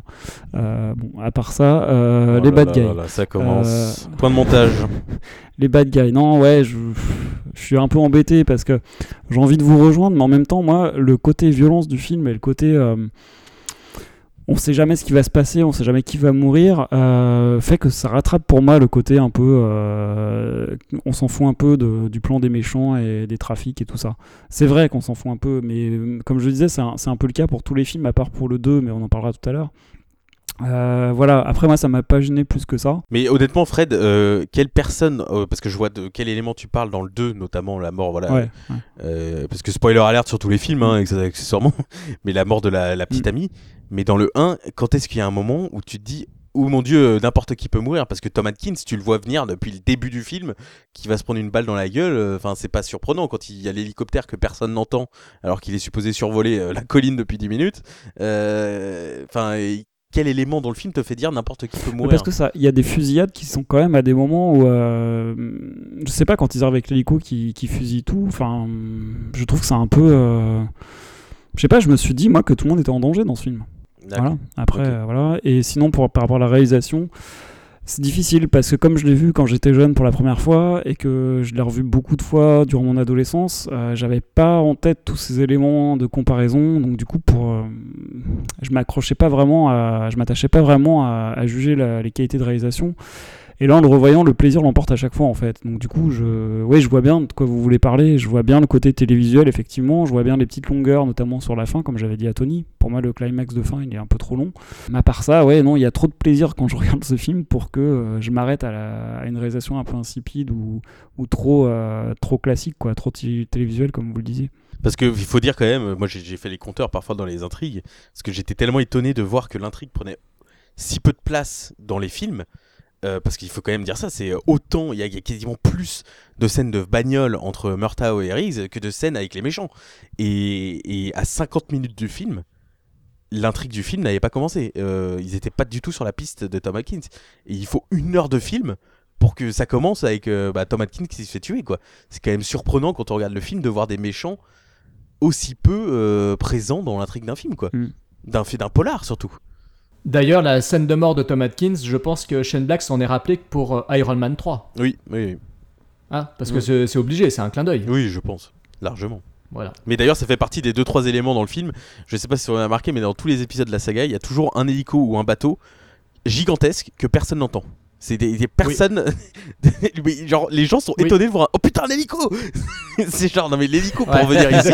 L'hélico pour venir c'est ici. plus flagrant dans le 4. hein. Et ah ouais, dans le 4, et le, dans- avec le bateau gigantesque, c'est genre, oh merde, un bateau Voilà. Et dans le Limite, 2, euh, dans le- derrière eux. euh, Dans le 2 aussi, près de, au milieu de la ville, il y a quand même un hélico et les gens sont Ah merde, un hélico, qu'est-ce qu'il fout là C'est genre les gars, ils ont, ils ont dû quand même faire des manœuvres euh, pour, pour venir ici quoi. Et ça, c'est un point commun dans tous les films de la saga. Bien. Non, je peux relancer par rapport Oui, à cette action parce que déjà, il faut parler de la scène du désert parce que pour moi, Bah, euh, ouais, je vrai. comprends pas. je comprends pas le plan, les gars. Il y a quand même donc cette mini sous-intrigue qui règle en deux secondes de euh, Riggs. Il pense que je suis mort. Donc il fait un speech genre euh, ça va, ça va être bloody, euh, on va les massacrer et tout ça. Quel est le plan dans ça, le désert? bonne, ça, c'est la bonne idée, ça. Non, mais ça, Ça, c'est la bonne idée, qui dure, après, voilà. deux, qui dure deux minutes parce que Ouais. ils se disent bon bah finalement tu vas sniper. Mais quel est le plan? Quel est le plan d'aller dans le désert au milieu de nulle part? Danny Glover est tout seul. qui- qui- je ne comprends pas. Je ne comprends pas ce qu'ils essayent de faire. C'est, pour moi, c'est vraiment ridicule. Ils, ils, ils- ils foirent tout. Ils foirent tout l'avantage Bah, qu'ils ont. en fait, ouais, ils, ils ont, ils ont aucune idée de comment euh, vont se présenter les autres en termes de disposition. Oui, et, donc, il y a- effectivement, ouais, il y, a c'est- 20 ouais. gars, il y a des trucs, 4 voitures, un hélico, des grenades. T'as Danny Glover qui fait encore le, le malin, quoi. Et qui est genre, euh, ouais, alors à partir du moment où la grenade tombe par terre, euh, faut tuer le plus de gens possible. Mais c'est quoi ce plan? Il y a quand même une fille en jeu, quoi. Je trouve qu'ils prennent beaucoup de risques avec la fille. C'est Bah, un miracle. C'est un miracle que que- les gens n'aient pas décidé de mettre une balle dans la tête de Ryan. Parce que honnêtement, euh, et après la poursuite hélico versus euh, voiture, c'est surréaliste.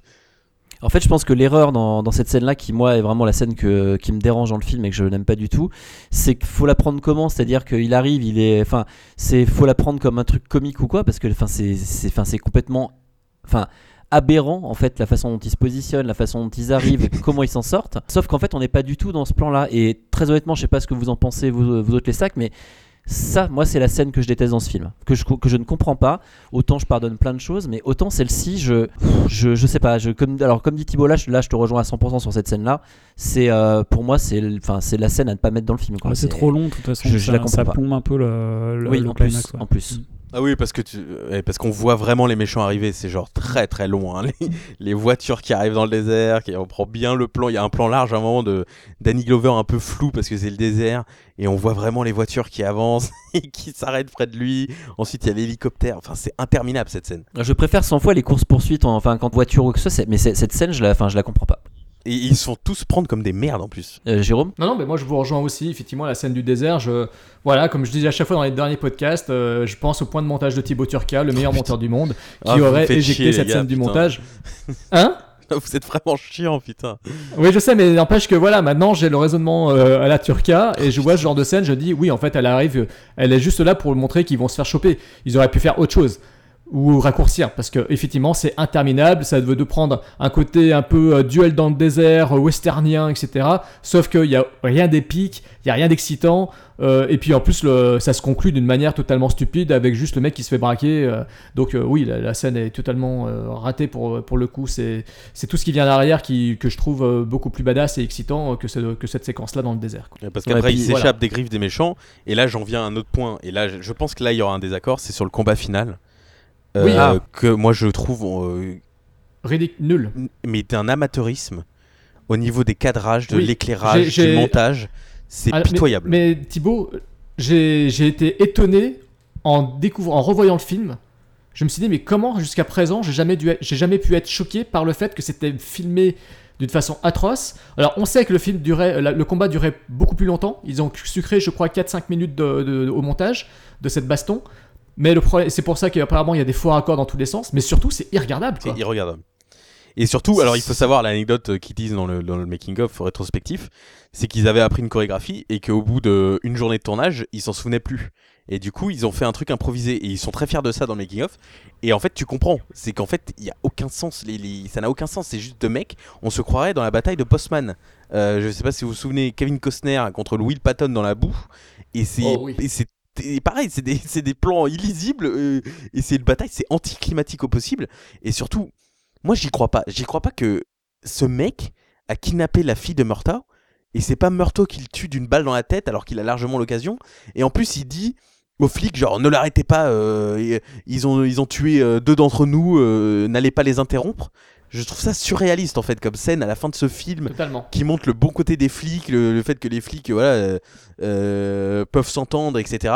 Et je trouve ça, ouais, vas-y, on laisse Riggs euh, se battre contre le mec euh, pour le côté vengeance. Et, et je trouve, je trouve qu'il n'y a aucun enjeu, surtout parce que comme il y a plein de flics autour, on sait direct que bon, bah, si Joshua fait quelque chose, ils vont tous la battre, quoi.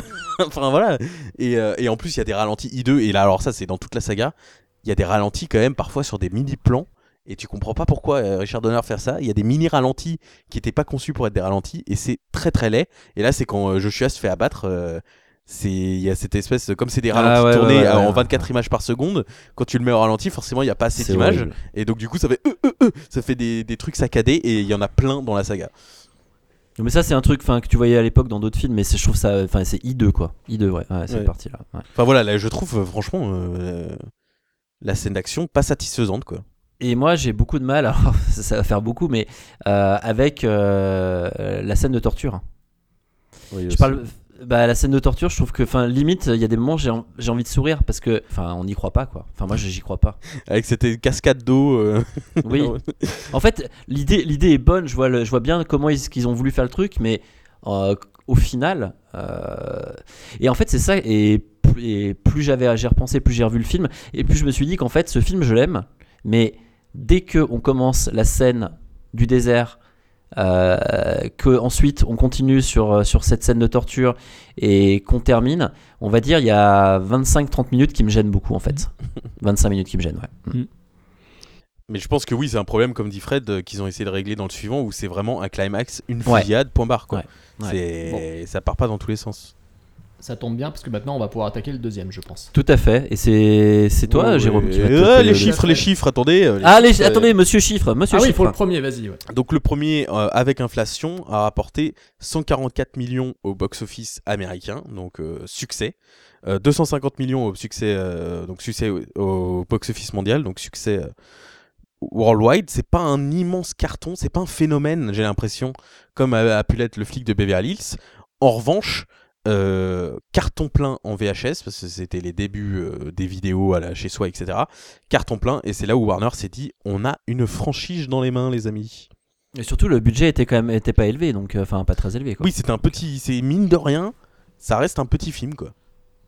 Donc c'est pour ça qu'effectivement ils se sont dit tiens deux ans après allez on refait un nouvel épisode et on se remet au travail, on se remet au charbon et on propose à Shane Black de travailler sur le script d'une séquelle de l'arme fatale. Très très bonne idée parce que franchement euh, Shane Black était l'homme de la situation. Le problème c'est que Shane Black euh, étant un mec euh, un peu torturé, bah, il a rendu son script encore plus noir, encore plus sombre qu'il ne le fallait. Euh, tellement plus violent, tellement plus gore. il a repris des idées dont, tout à l'heure Thibaut nous a parlé. Il les a réomis, réinjectées dans son script pour l'arme fatale 2. Et surtout, surtout, à la fin, il voulait littéralement tuer le chien fou, tuer l'arme fatale. Il voulait tuer Martin Riggs. Et ça, ça a fait peur évidemment à la prod, ça a fait peur à Joel Joel Silver, ça a fait peur à Richard Donner. Ils se sont dit, Ah, oh, oh, oh, si on veut faire un 3, euh, Thibaut Turca, il pourra pas le réaliser. Alors, euh, ah, euh, pas possible. Donc on peut pas. Voilà. Donc euh, Shane Black euh, a été remercié. hein. Il avait un acolyte avec qui il avait bossé sur le script. hein. Ils étaient deux euh, à avoir travaillé sur le scénario. Euh, je crois que c'est Wayne Murphy, si je me trompe pas. Euh, et donc, euh, ils ont appelé à la rescousse euh, Jeffrey Baum, hein, qui était déjà venu faire quelques petites corrections sur le premier. Et Jeffrey Baum est venu bosser sur le script de L'Arme Fatale 2. Il a littéralement transformé le film en une comédie en boostant le personnage de Joe Pesci. Hein, c'est lui qui a remis en avant le personnage de Joe Pesci, qui, exi- qui existait déjà dans le script de, Shane Black, mais là il l'a vraiment mis en avant. Et euh, tout ce qui concerne les Afrikaners, hein, les, putains de connards, euh, les bad guys de ce film, parce que c'est un film quand même qui était assez politique quelque part, euh, tout ce qui concerne les méchants, bah, c'est un autre scénariste qui est venu apporter sa petite patte dessus. Un scénariste qui est connu pour avoir notamment travaillé sur la franchise des Karate Kid, dont on parlera bientôt dans un pot de sac. Je rigole, c'est pas vrai. Euh, Robert Mark Kamen, Ouais. qui est le gros con qui depuis a, a écrit tous les scénarios de merde de toutes les saloperies produites, enfin toutes les saloperies, une grande partie des grosses daubes produites par Luc Besson.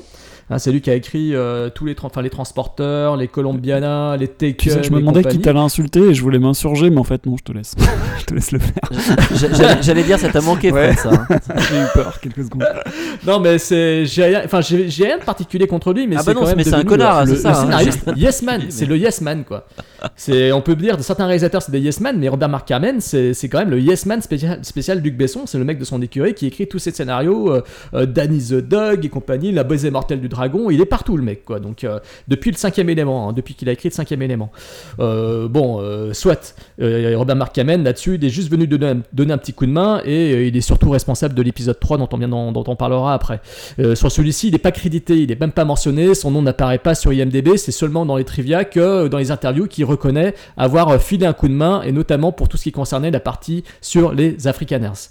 Euh, Shane Black a très mal, euh, a plutôt pas apprécié du tout le, le fait de, de se faire évincer, même s'il a quand même gagné un petit pactole avec son acolyte euh, sur, le, ce qu'il avait, sur ce qu'il avait fait du script. Hein, il a touché, je crois, 125 000 dollars. Mm. J'ai retrouvé une interview qui date de, de la sortie de Soldier de Paul Wes Anderson, un numéro de Impact qui date de la sortie de Rush Hour. Alors, je sais pas si ça date des années 90, je pense. Et il y a une interview dedans de Shane Black où il revient sur sa carrière. Et euh, je peux vous citer ce qu'il a raconté par rapport à L'Arme Fatale 2. Euh, je peux citer son interview, rassurez-vous, c'est traduit en français, hein, comme ça vous n'aurez pas à entendre mon accent de merde. Voici ce qu'il dit euh, par rapport à sa frustration le fait, du fait de s'être fait évincer de L'Arme Fatale 2. Donc la, vraie frustration est arrivée quelques semaines plus tard avec L'Arme Fatale 2. J'avais été engagé mais je ne tenais pas à faire une simple séquelle. Le premier film s'achevait sur une fin relativement fermée. J'ai cherché à écrire le second épisode en faisant en sorte qu'il constitue une suite logique, comme si, rétrospectivement, le premier n'était pas terminé. En gros, l'histoire de Riggs est celle d'un désaxé, quelqu'un de mort sur le plan moral et sur le point de mourir physiquement. C'est une créature à la Frankenstein. Lorsque cette créature est recueillie par une famille banlieusarde, elle réapprend à vivre. Dans cette seconde partie, un événement se euh, réveillait en elle ses anciens démons et la poussait à commettre un sacrifice pour cette famille qui l'avait presque sauvée. Donc, en toute logique, elle était condamnée à mourir. Voilà, en fait pour lui, euh, le personnage de Rick c'était un, un mec en sursis, c'était un mec qui était voué à mourir, et c'était comme ça que le film devait se terminer. Et euh, comme je vous l'ai dit tout à l'heure, ce à quoi euh, toute la prod s'est insurgée et euh, a été euh, remerciée. Et puis surtout, Richard Donner voulait absolument axer le film sur le côté comédie. Son côté je suis fan des Trois Stooges a prédominé. Et c'est pour ça que Joe Pesci a été, a été mis très très en avant. Alors, Shane Black a très mal vécu euh, posteriori euh, le, fait de s'être fait évincer. Hein, euh, C'est-à-dire que pour lui, ça a été une expérience douloureuse. Euh, déjà, il était terrifié par l'idée d'avoir été incapable de, faire plaisir au studio, de le satisfaire. Et en plus, il a été incapable de faire ce qu'il voulait. Donc euh, là-dessus, euh, il s'est dit euh, qu'il allait, s'il faisait ce qu'il voulait, c'est-à-dire de transformer le film en comédie, il allait devenir une pute. Ça, c'est comme ça qu'il dit. hein. Je me voyais obligé de devenir une pute qui empoche l'argent et passe illico derrière la machine à écrire. Donc c'est pour ça qu'il a préféré lâcher l'affaire et empocher un petit salaire pour, pour son travail. Et c'est après ça qu'il est tombé en dépression. Et c'est pour ça d'ailleurs que, parce qu'il a eu une rupture, il a cassé avec sa copine, il s'est retrouvé à picoler. Et tout ce qui concerne les phases euh, suicidaires de Martha Riggs ont beaucoup de, répercussions sur lui parce qu'il dit dans l'interview que euh, le... euh, Attendez, voilà, voilà, il me dit en gros, j'étais dans la plus totale déprime, j'avais cette tendance à, et donc là dans le journaliste il précise qu'il y a un long silence. Vous savez, c'est probablement pour ça que j'ai choisi d'écrire sur le Vietnam ou sur des gars qui se plantent un flingue dans la bouche. C'est quelque chose avec lequel je suis familier, prendre une arme, la pointer sur ma tempe. Point de suspension. J'en étais à tel point de ne plus écrire durant cette période, d'avoir rompu avec, avec cette femme que je désirais épouser. Enfin bref, en tout cas, il a vraiment touché le fond. Et c'est à partir de cette expérience-là qu'il a rebondi sur le dernier Samaritain. Puisque dans le dernier Samaritain, ça traite justement de ça. Après, euh, le film a été un petit peu encore euh, sorti euh, des, rails sur lesquels il voulait être situé, parce que lui, il voulait vraiment axer sur la séparation de Bruce Willis et de sa femme, mais Joel Silver, euh, la prod, a voulu que ça soit plus la relation Bruce Willis et sa putain de, salope de fille. Je permets d'être vulgaire parce qu'elle passe son temps à l'insulter. hein. Donc voilà, en gros, ce qui concerne Shane Black par rapport à ce film. Le personnage de, de Leo euh, intervient donc dans cet épisode-là, c'est Joe Pesci, un putain d'acteur de ouf. Euh, qui venait quand même des polars bien, bien cruels et méchants, euh, qui est connu. euh, il n'a pas fait grand chose en fait. J'ai regardé sa filmo, il n'a pas eu beaucoup, beaucoup de, films au cinéma, mais il est un acteur très connu, bah, notamment pour le rôle de, L'Arme Fatale euh, 2, 3 et 4, euh, mais aussi pour Les Affranchis, et, Casino, et puis surtout pour les films préférés de Thibaut Turca, Maman, j'ai raté l'avion et Maman, j'ai encore raté l'avion. On trouve également au casting un acteur formidable que Thibaut adore, euh, qui est euh, Derek O'Connor, un, acteur irlandais qu'il a adoré dans, la fin dans Le Cri dans l'océan, le meilleur film de Stephen Sommers.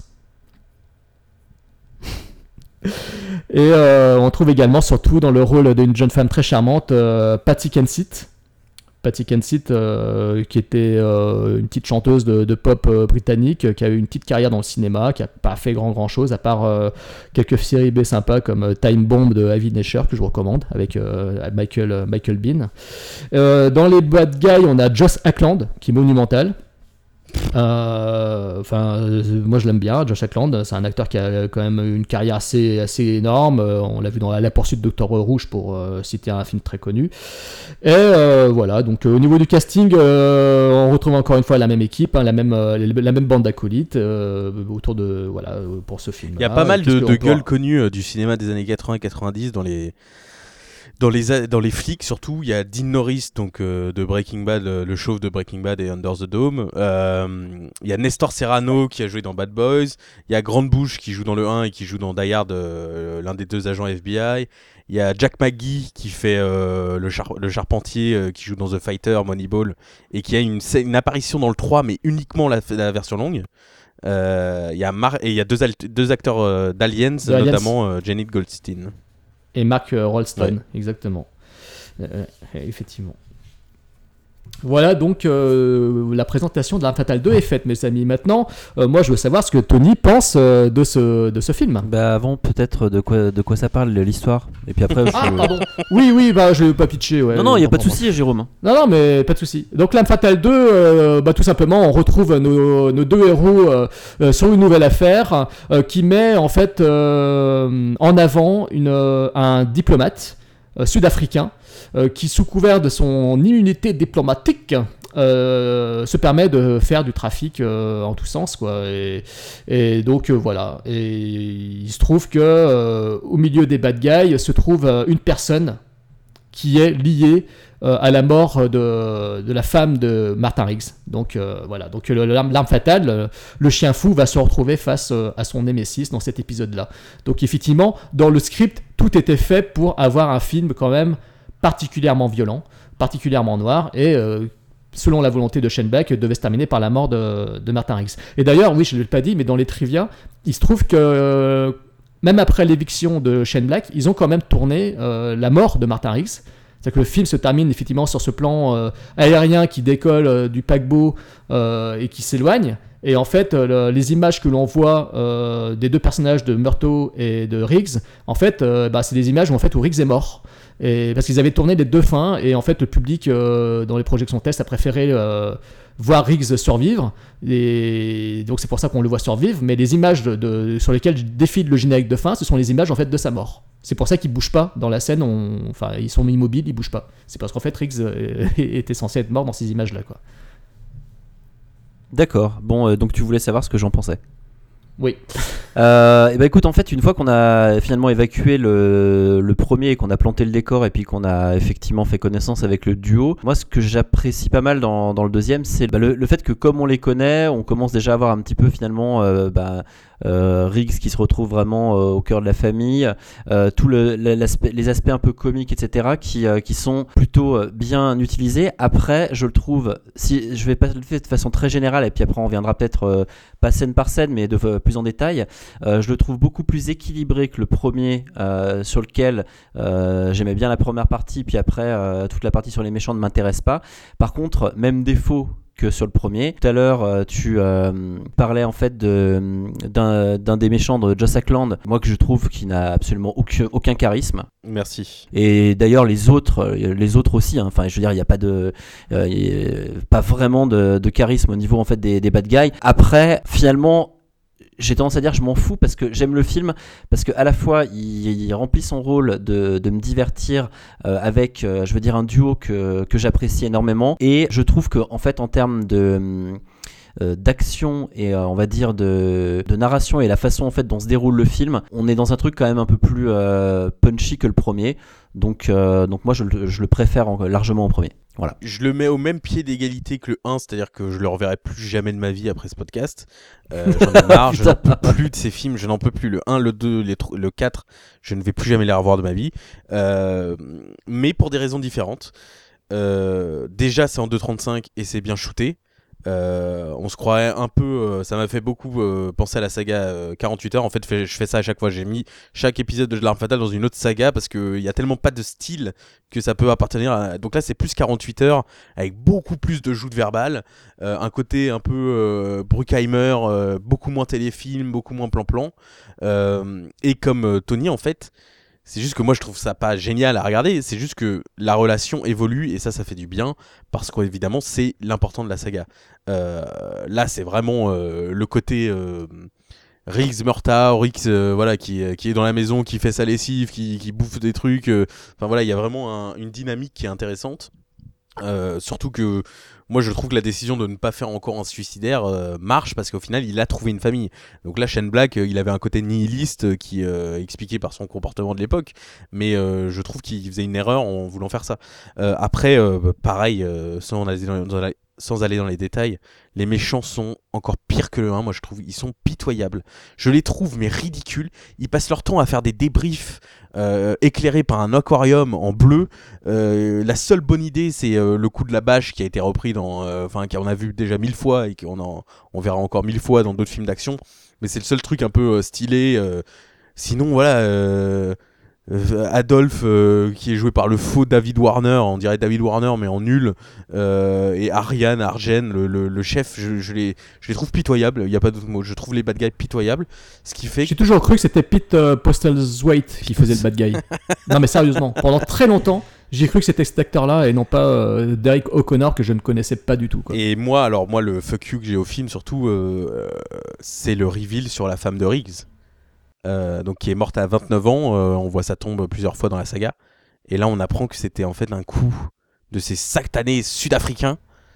Mais je trouve ça euh, honteux en fait d'avoir fait ça, tout simplement, d'avoir enlevé un, Ah, un simple C'est pas plutôt le bad guy qui, euh, avant ça, avait été en- engagé comme tueur pour euh, une mission qui n'avait rien à voir avec les Sud-Africains en fait, Non, mais bien sûr, euh, mais c'est un sud-africain le mec, donc. euh, Oui, oui, je sais, mais c'est parce qu'il. C'est un tueur à gage, quoi. Ouais, je suis d'accord avec, avec Jérôme. C'est en fait c'est c'est indépendant de. Ah non, mais je dis pas que c'est lié à l'intrigue. Je dis juste que ouais. c'est pitoyable d'avoir euh, fait ça comme reveal. Je trouve Ah que oui, c'est vraiment euh, prendre les spectateurs pour bien, des ouais. cons. Ça essaie de, fa- de Mhm. caser un Némésis au film, sauf que il a jamais de combat contre lui. Donc finalement, on s'en fout complètement qu'il ait un Némésis. Euh, et le côté. euh, Enfin, je trouve ça pitoyable, quoi, de- d'enlever un accident de la route qui a changé le destin de Riggs et d'en faire. Euh, un, un coup d'un hitman euh, qui, euh, qui d'un assassin qui voulait tuer Riggs mais en fait il a tué sa femme et moi, c'est ce que j'aime bien, justement, c'est ça. Ouais, enfin moi, moi je, trouve que c'était de trop, sachant que de toute façon le nouveau déclencheur de, du fait qu'il va péter les plombs, il est déjà présent dans le film avec Oui, le meurtre de Patsy Kensit. Ouais. Voilà, et bon, ça, on y viendra après, mais alors, c'est peut-être la scène de baise la Mais plus bon. longue de tous les temps. C'est-à-dire Ouais, que c'est- c'est. c'est- les- Si c'était arrêté au bout de la dixième fois, elle serait partie et euh, il y aurait pas eu. Elle serait pas en danger. Mais ils- comme ils ont voulu le baiser 20 fois dans la nuit, euh, mais c'est surréaliste, quoi. J'ai- j'ai- j'ai- Je me suis dit, encore putain mais Mel Gibson ça fait combien d'années qu'il a pas baisé? Bon, évidemment de- depuis sa femme mais, euh, mais bah, c'est- bah, écoute, il y a des gens qui sont comme ça, Thibaut. hein, on peut pas leur. Voilà, exactement. Ah ouais, temps, bah, je suis jaloux euh, en fait, c'est de la jalousie qui parle dans ma voix. C'est que j'aimerais bien Patsy tenir. Kensit, euh, pendant très longtemps, euh, elle m'a fait fantasmer, moi. hein, donc, Rika euh, je- je ne Vandalas, pouvais pas lui en vouloir. bah, elle sert à ça, donc euh, parce qu'elle est tellement pitoyable comme actrice. euh, euh, c'est très très gênant de la voir inter- dans la- interagir dans le supermarché parce qu'elle a, elle a pas le timing euh, de Mel Gibson, donc du coup elle est euh, et en fait elle se fait surmonner, mais bref. Donc euh, pareil que. Bah, moi, je trouve que ça fonctionne bien. Et je- ouais, alors là, là, là, je trouve euh, Thibaut, ouais, je suis, je suis d'accord qu'elle a pas, elle a pas le timing, mais justement, il y, a- il y a le côté un peu, euh, un peu justement, fou. euh, non, mais lui chien fou, mais elle, elle est euh, un peu subjuguée par lui, quoi, en fait. Donc, euh, moi, je elle vois est- du elle vide, euh, moi je euh, vois du vide dans ses yeux parce qu'elle est incapable d'improviser. Ah, non, mais bah, en fait, en fait, c'est peut-être le cas, mais, mais du coup, pour moi, ça fonctionne quand même, quoi. Mais euh, voilà, dans tous les cas, moi, c'est un film que, que j'aime euh, plutôt bien et que je préfère même au premier parce que justement, euh, le, le reveal sur la mort de la femme de Riggs transporte le film dans un, dans un épisode euh, vengeresque euh, sur la dernière demi-heure que je trouve jouissif. À partir du moment où il voit le- la mort de le cadavre de Patsy Kensit, euh, Riggs euh, se, retransforme, en- se re- se retransforme en bête sauvage et je trouve le final, euh, je trouve que pour moi c'est le, meilleur final de toute la, enfin Mais je peux franchement pas de la croire saga. que je- Riggs, il, il apprend ça et il sort pas direct un flingue et il tue le mec. Il faut ça plus la mort de sa nouvelle petite amie alors qu'ils Oui, sont, sont croisés une fois dans leur vie. Ils ont baisé, ils ont baisé une nuit et ça y est, c'est c'est, euh, la fille de sa. Enfin voilà. Oui, mais ils ont baisé sept Je fois. pense que c'est un déclencheur parce que ça fait, ça fait réminiscence de la mort de sa femme. j'ai bien En compris plus, scénaristiquement. Bah oui, bah alors mais je cherche pas des fausses excuses. c'est- je Euh, logique. Donc le mec il reprend les armes et après euh, il part et j'adore la scène où il appelle euh, euh, il dit je vais tous les tuer, je vais tous les tuer, enfin il est en mode euh, complètement roulé, mais là il est, complètement cramé à ce moment-là et j'adore justement comment il devient cramé et comment il pète les plombs etc. Donc tout cet aspect-là je- je- j'en suis totalement fan. Par contre juste une chose c'est que autant j'adore le film, autant je trouve que les scènes d'action sont géniales et j'adore la scène de poursuite, enfin, il y a plein de moments dans le film que je trouve jouissifs. Euh, Joe Pesci ne, ne m'est pas encore insupportable comme il va l'être dans les trois épisodes 3 et 4, même s'il n'est pas autant présent que dans mon souvenir dans les épisodes 3 et 4. Il est autant finalement que dans l'épisode 2, mais l'épisode 2 encore ça passait. hein. Oh, mais D'ailleurs, vous avez vu que c'était Joe Pantoliano qui était pressenti au départ pour, euh, pour jouer ce rôle, et finalement, euh, voilà. Euh, mais toujours est-il que, par contre, c'est à partir de cet épisode-là que je me suis rendu compte qu'il y avait une scène interminable de trop dans les épisodes de la franchise. Euh, là, c'est la scène des chiottes. Je, je trouve ça Oh, chiant non, non, à regarder. non, non, non, non. Bah, je suis désolé, je t'emmerde, je déteste non, cette scène, elle m'emmerde, bah, je suis désolé. Et dans l'épisode 3, ça sera la Oh même là là, chose. non, non, non. Euh, ça sera la- il y aura à nouveau un truc similaire avec euh, le fil, faut-il le couper, faut pas le couper, etc. Et l'épisode 4 avec l'épisode chez le dentiste que je trouve Non, mais, non, mais, insupportable. Jérôme, je peux pas te laisser dire ça. T'enlèves les, les scènes cultes de la saga en fait. Mais oui, euh, alors là, c'est- Bah, franchement, je suis euh, désolé. Bah ouais, je suis désolé. Euh, mais moi, je trouve ça interminable. En fait, elles, sont pas. C'est pas qu'elles sont laisse pas juste déjà sur les bad guys et sortis Ouais, du ouais. film parce que là il y a un débat à avoir. euh. C'est juste qu'elles sont interminables à mon sens. Et là, cette scène-là, euh, autant je comprends le, le principe, autant son exécution, je trouve super longue. Par contre, après, j'aime beaucoup le fait de voir tous ces pauvres flics se faire euh, dégommer les uns après les autres. Et j'aime bien la, façon dont est dégommé le, le, le flic noir par, par le salopard, là, par le, tueur, quoi. Où il dit, il arrive, l'autre il est en train de faire ses tractions, le mec il arrive et tout, il l'abat comme, un, comme une merde. Je trouve ça assez, euh, assez cruel. Et d'autant plus que le film montre très très bien le, fait que les personnages sont de, de- de- d'énormes racistes euh, et qu'il les montre, euh, le film les dépeint de façon assez abjecte. Et pour moi, ça fonctionne totalement. Après, je reconnais que effectivement, Josh Ackland a pas une gueule particulière. Ça fait, il fait plus homme politique. C'est plus un second rôle qu'on a vu dans d'autres films et tout. Mais son côté suave, son côté je me protège derrière mon immunité diplomatique, je trouve le rend en- tellement puant. On dirait un magistrat ou on dirait un notaire, un notable. Je, je- je pense que j'ai. Ok, je pense ok, que on a j'ai- bien compris, Jérôme, parce que voilà, tu voilà, vous avez compris pourquoi Ah, je veux en venir. Mais j'ai vraiment l'impression de voir là, un j'ai envie de notable. la gueule. là. Ouais. Ouais, ouais. Fred. Mais Quoi, quoi, quoi, c'est bon, euh, je t'emmerde, laisse-moi dire un peu que voilà. Euh, donc, euh, oui, je trouve Bon, que Fred, tu- le, tu co- côté, trois. le côté propre sur lui de ce personnage est tellement immonde que moi ça fonctionne. Mais euh, je reconnais que oui, oui, je reconnais que euh, c'est c'est pas. C'est pas le- l'acteur le plus charismatique du monde, mais j'aime bien son côté, son côté c'est un suave. concours de la plus longue phrase du monde, Jérôme. Mais oui, c'est clair. putain. Non, parce que l'autre il arrête pas de parler dans mon dos, excusez-moi les enfants. Euh, je, je l'entends baragouiner derrière, c'est énervé Turkia donc. Vas-y, Fred. Bon, alors, bah moi c'est mon film préféré de la saga. Euh, même si j'aime beaucoup le 1, Fred. le 2, bah, vraiment c'est celui que je préfère, que, que je revois avec le plus grand plaisir euh, possible, imaginable. Euh, pourquoi? Parce que c'est probablement le plus sombre, même s'il y a euh, l'introduction de l'élément comique qui devient un peu important avec Joe Pesci. Euh, moi, contrairement à vous, les bad guys, ils me plaisent et ils fonctionnent sur moi. Pourquoi? Tout simplement parce que euh, on les on les assimile presque à des nazis, hein, euh, leur comportement euh, raciste, euh, le fait qu'on cite sans arrêt la race supérieure, etc. Les Ariens, ils ont des prénoms voilà, qui rappellent des choses. Bah, pour moi, je trouve que ça, fonctionne parce que c'est le plus grand mal absolu de l'histoire. Et voilà, si on les rapproche de ça, bah, moi je les déteste d'entrée de jeu et, voilà, j'ai de la haine pour eux dès, le début. Donc, donc ça, ça fonctionne. Et puis le côté. Bah, on, tue euh, Patsy Kensit, bah, voilà, moi ça m'a marqué ça aussi parce que c'était suffisamment rare à l'époque aussi pour que voilà qu'on tue un personnage important comme ça, euh, c'était quand même assez rare. Et du coup bah ça fonctionne et puis l'élément déclencheur pour rendre Mel Gibson complètement fou et pour le transformer en euh, Mad Max, euh, voilà parce qu'au final il, a fait souvent la même chose, hein, euh, l'histoire de vengeance, les revenge movies euh, où on tue sa femme, euh, il l'a souvent fait. Mais sauf que ça marche super bien à chaque fois. Il est, il est excellent dans, ce rôle-là et euh, on y croit quoi. On y croit. Alors euh, j'ai une réserve, une seule réserve, c'est que euh, et je me suis, j'ai l'impression que je me dis la même chose à chaque fois que je vois le film, c'est que j'ai du je le trouve pas très crédible au moment où il décide de- d'attaquer la maison des, des diplomates et qui, bah, en fait, ils, ils deviennent des renégats avec Murtaugh. On, on sait même pas vraiment pourquoi. Enfin, si on sait pourquoi, mais on a l'impression qu'ils laissent tout de côté et qu'ils disent bah maintenant c'est bon, on va tous les flinguer, on a rien à foutre et on oublie toutes les règles. Et bon, bah ça c'est pas très crédible quand même quand on y pense de toutes de, toutes deux secondes. Euh, Voilà, c'est peut-être le seul élément qui me gêne un peu dans le film. Peut-être que vous aurez une perception différente de ça, mais en tout cas pour moi ça fonctionne complètement. Sinon le, reste et euh, je suis énervé comme euh, autant aussi énervé que Riggs et je trouve que le double, le reveal qui vous gêne là sur la, femme de Murtoff et le fait que ce soit lié euh, à, cette histoire-là, euh, bah, je trouve que ça rajoute un élément, ça, c'est ce qui le transforme complètement en quelqu'un de- d'incontrôlable et complètement, euh, ouais, qui est com- complètement fou et complètement inarrêtable. Et pour moi, ça fonctionne quoi, parce que oui, ok, ils ont tué Patsy Kensit, mais c'est la même histoire qui se répète deux fois finalement. Et, et puis la deuxième fois, bah, il pète un plomb quoi, et on le voit à l'écran, on le voit très bien. Alors après, le jeu de Mel Gibson aide beaucoup à croire à ça, mais euh, pour moi, ça fonctionne totalement. Et le côté brutal, euh, voilà. euh, me plaît beaucoup et, puis l'élément comique qui est ajouté avec Joe Pesci fonctionne dans celui-ci et ne m'énerve pas du tout dans celui-ci. Joe Pesci, comme toi Jérôme, ne m'a pas énervé dans celui-ci, ce qui ne va pas être le cas par la suite. Voilà.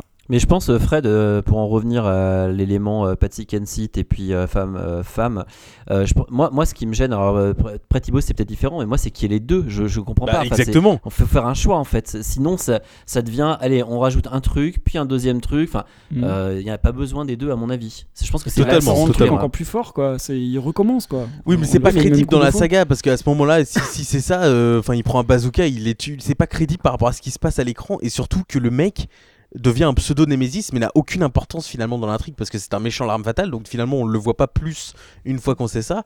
On sait juste oh bah euh, du coup Riggs va vraiment le tuer. Bah oui il le tue vraiment mais bon ça change rien. Moi je, suis d'accord avec Gauche c'est soit l'un soit l'autre.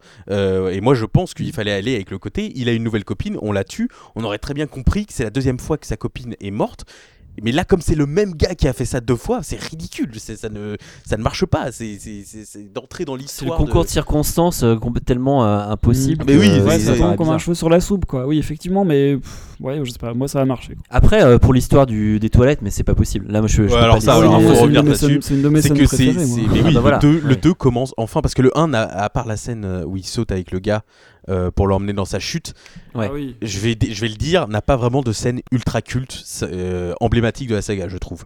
Euh, à part des trucs dramatiques et tout ça. Mais là, c'est là où pour moi on commence. Que ça soit Murtaugh, la pub du préservatif culte, avec euh, ensuite Jack McGee qui fait, euh, qui fait ça me donne envie d'en acheter un. qui était- ça, euh, le côté euh, la maison de, Murt- de la maison de Murtaugh euh, avec le pistolet à clous et, euh, et l'annexe euh, en travaux au-dessus du- de son garage. Euh, et puis la scène culte des toilettes qui est une scène légendaire parce que contrairement à ce que pense Jérôme qui ne connaît rien au cinéma, euh, pardon, euh, c'est une blague évidemment. Et euh, c'est que c'est une scène justement qui ralentit le rythme et qui les montre dans l'instant T. Et c'est vrai que le film a tellement de d'accélération de rythme euh, et de côté euh, on va vite on fait des montages les méchants etc je vais surveiller les méchants. Enfin il y a plein de scènes qui se passent rapidement. Et là le temps s'arrête. Il y a du suspense. Il y a un, un enjeu clair. Et c'est pour moi euh, la scène culte du film quoi. Et elle, mon- elle montre un- elle montre un vrai lien entre les deux parce que, parce que, euh, enfin, Ouais, je veux ouais. dire, mais Mel Gibson est prêt quand même à Ouais, risquer sa à vie, quoi. sa vie pour Moi j'ai eu les larmes aux yeux honnêtement. Quand Danny Glover lui fait euh, Riggs je voulais te dire un truc et qu'il arrive pas à le dire et que Riggs fait euh, ouais je sais et euh, Murtaugh il fait euh, non mais je le pense vraiment quoi. Enfin c'est magnifique quoi. C'est Je pense que c'est c'est génial parce que c'est une scène qui est à la fois comique mais qui en même temps euh, rapproche tellement les personnages qu'à partir de là ils sont prêts à tout tous les deux. Et c'est là où je voulais en revenir, c'est que c'est ça qui moi m'explique peut-être leur côté après où, euh, où ils vont être capables de euh, peut-être de partir et de péter un peu les plombs à deux en fait, Fred. Tu sais par rapport à, Ouais, à ouais, la ouais. maison. Par contre, c'est la scène en elle-même que je trouve un peu bizarre. Enfin après je sais pas ce que vous en pensez mais Attends, euh, juste, juste avant oui, que tu vas-y. développes un peu, je veux, je veux dire un truc, c'est après je vais l'oublier. Dans la série, ils ont refait cette scène, mais pas sur des chiottes, euh, juste avec un des personnages, je sais plus lequel, qui est coincé sur une mine, et l'autre qui va le sauver un peu euh, d'une manière similaire. bien. Euh, oui, d'accord Oui, et, et Joe Pesci, euh, bah en fait, euh, ouais, moi ça va, il passe bien dans celui-là, il passe bien. Et moi, Moi, il passe faudra dans le trois- franchement il que passe vous dans le 3 expliquiez, aussi. à part dans le 4, Il euh, passe dans le la 3 aussi, différence entre lui dans le 2. Merci Tony. La, différence entre lui dans le 2 et le 3. Le 3, il a exactement le même temps d'apparition. J'ai même, fait, Ah j'ai même fait le compte. Ah ouais, j'ai fait le compte parce que ça m'a- je savais qu'on allait me faire chier là-dessus. C'est juste qu'il apparaît plus dans la continuité du film, mais en soi, c'est c'est qu'il est plus présent dans le film globalement. Mais en soi, euh, dans le 3, il apparaît euh, le même temps que dans le 2. C'est juste que je pense, ce que, ce que vous trouvez, c'est que dans le 3, ça se voit clairement qu'ils l'ont rajouté et qu'après ils se sont dit, ok, comment il peut aider à l'intrigue? Ah bah il va reconnaître le méchant. Alors que dans le 2, c'est clairement une sous-intrigue de... sur lui. Ah bah il participe à l'intrigue Voilà. dans le 2, exactement. De- Parce que dans le 3, il était censé de pas... dans le 3 et le 4, il était censé de pas revenir, Joe Pesci. Oui, oui. Dans le 3, il était censé être parti à New York, je sais pas quoi, il était censé pas être dans le film, mais ils l'ont rajouté et ils ont, ils ont rajouté artificiellement le personnage. Et dans le 4, c'est la même chose, donc c'est pour ça que. Bien sûr, mais dans le 4, dans le 4 ça c'est indéniable, euh, il n'a rien à faire là. Mais dans le 3, euh, enfin bon, j'en reviendrai après, mais euh, pour moi il a des scènes cultes aussi. Donc, Mais en fait, moi j'avais j'avais le souvenir que dans le 3 il m'énervait et en fait en revoyant euh, finalement je vois je enfin là pour le coup comme Thibaut je vois pas la différence entre le 2 et le 3 en termes de en termes de nuisance enfin moi je, je- il, ne me, il ne me nuit pas en tout cas euh, à- au fait que je peux apprécier le film quoi voilà Non, mais je te rejoins là-dessus, parce qu'effectivement, moi aussi, je l'ai dit à Thibaut euh, avant qu'on fasse le podcast, que, que Joe Pesci, dans mon souvenir, était beaucoup plus insupportable Ah oui, dans oui, les épisodes oui. 3 et 4. Et qu'au final, euh, je me suis dit, bah, finalement, il est pas tant présent que ça. C'est juste que, comme il ne participe pas vraiment aux intrigues des 3 et 4, quand il apparaît, euh, l'agacement euh, pointe un petit peu le bout de son nez dans ma tête parce que je me dis le mec n'a pas à faire, il n'a pas à être là. Oui, mais il fait Oui, partie je- mais, famille, mais euh, au final, mais au final, il est effectivement, il est pas si souvent présent que Voilà. là. C'est pour ça qu'on un l'accepté, parce personnage- que comme vient de dire Thibaut, il, il fait partie de la famille, on l'accepte comme tel, quoi. Bah oui, moi la visite de la maison, je vois pas comment dans le 3 tu peux le couper. C'est la- une des scènes emblématiques du 3. Euh, euh, hilarante euh, comme euh, la scène de l'hôtel dans celui-là. Enfin, ça fait partie de ses apparitions. Et moi, je suis d'accord. Je trouve que, je pense que comme il a été mis sur l'affiche, etc., dans le subconscient des gens, c'est Joe Pesci insupportable. Mais en soi, si on l'aime bien dans le 2, on l'aime bien dans le 3. Après, le 4, c'est une autre affaire parce que pour le coup, il n'a vraiment rien à faire dans l'intrigue.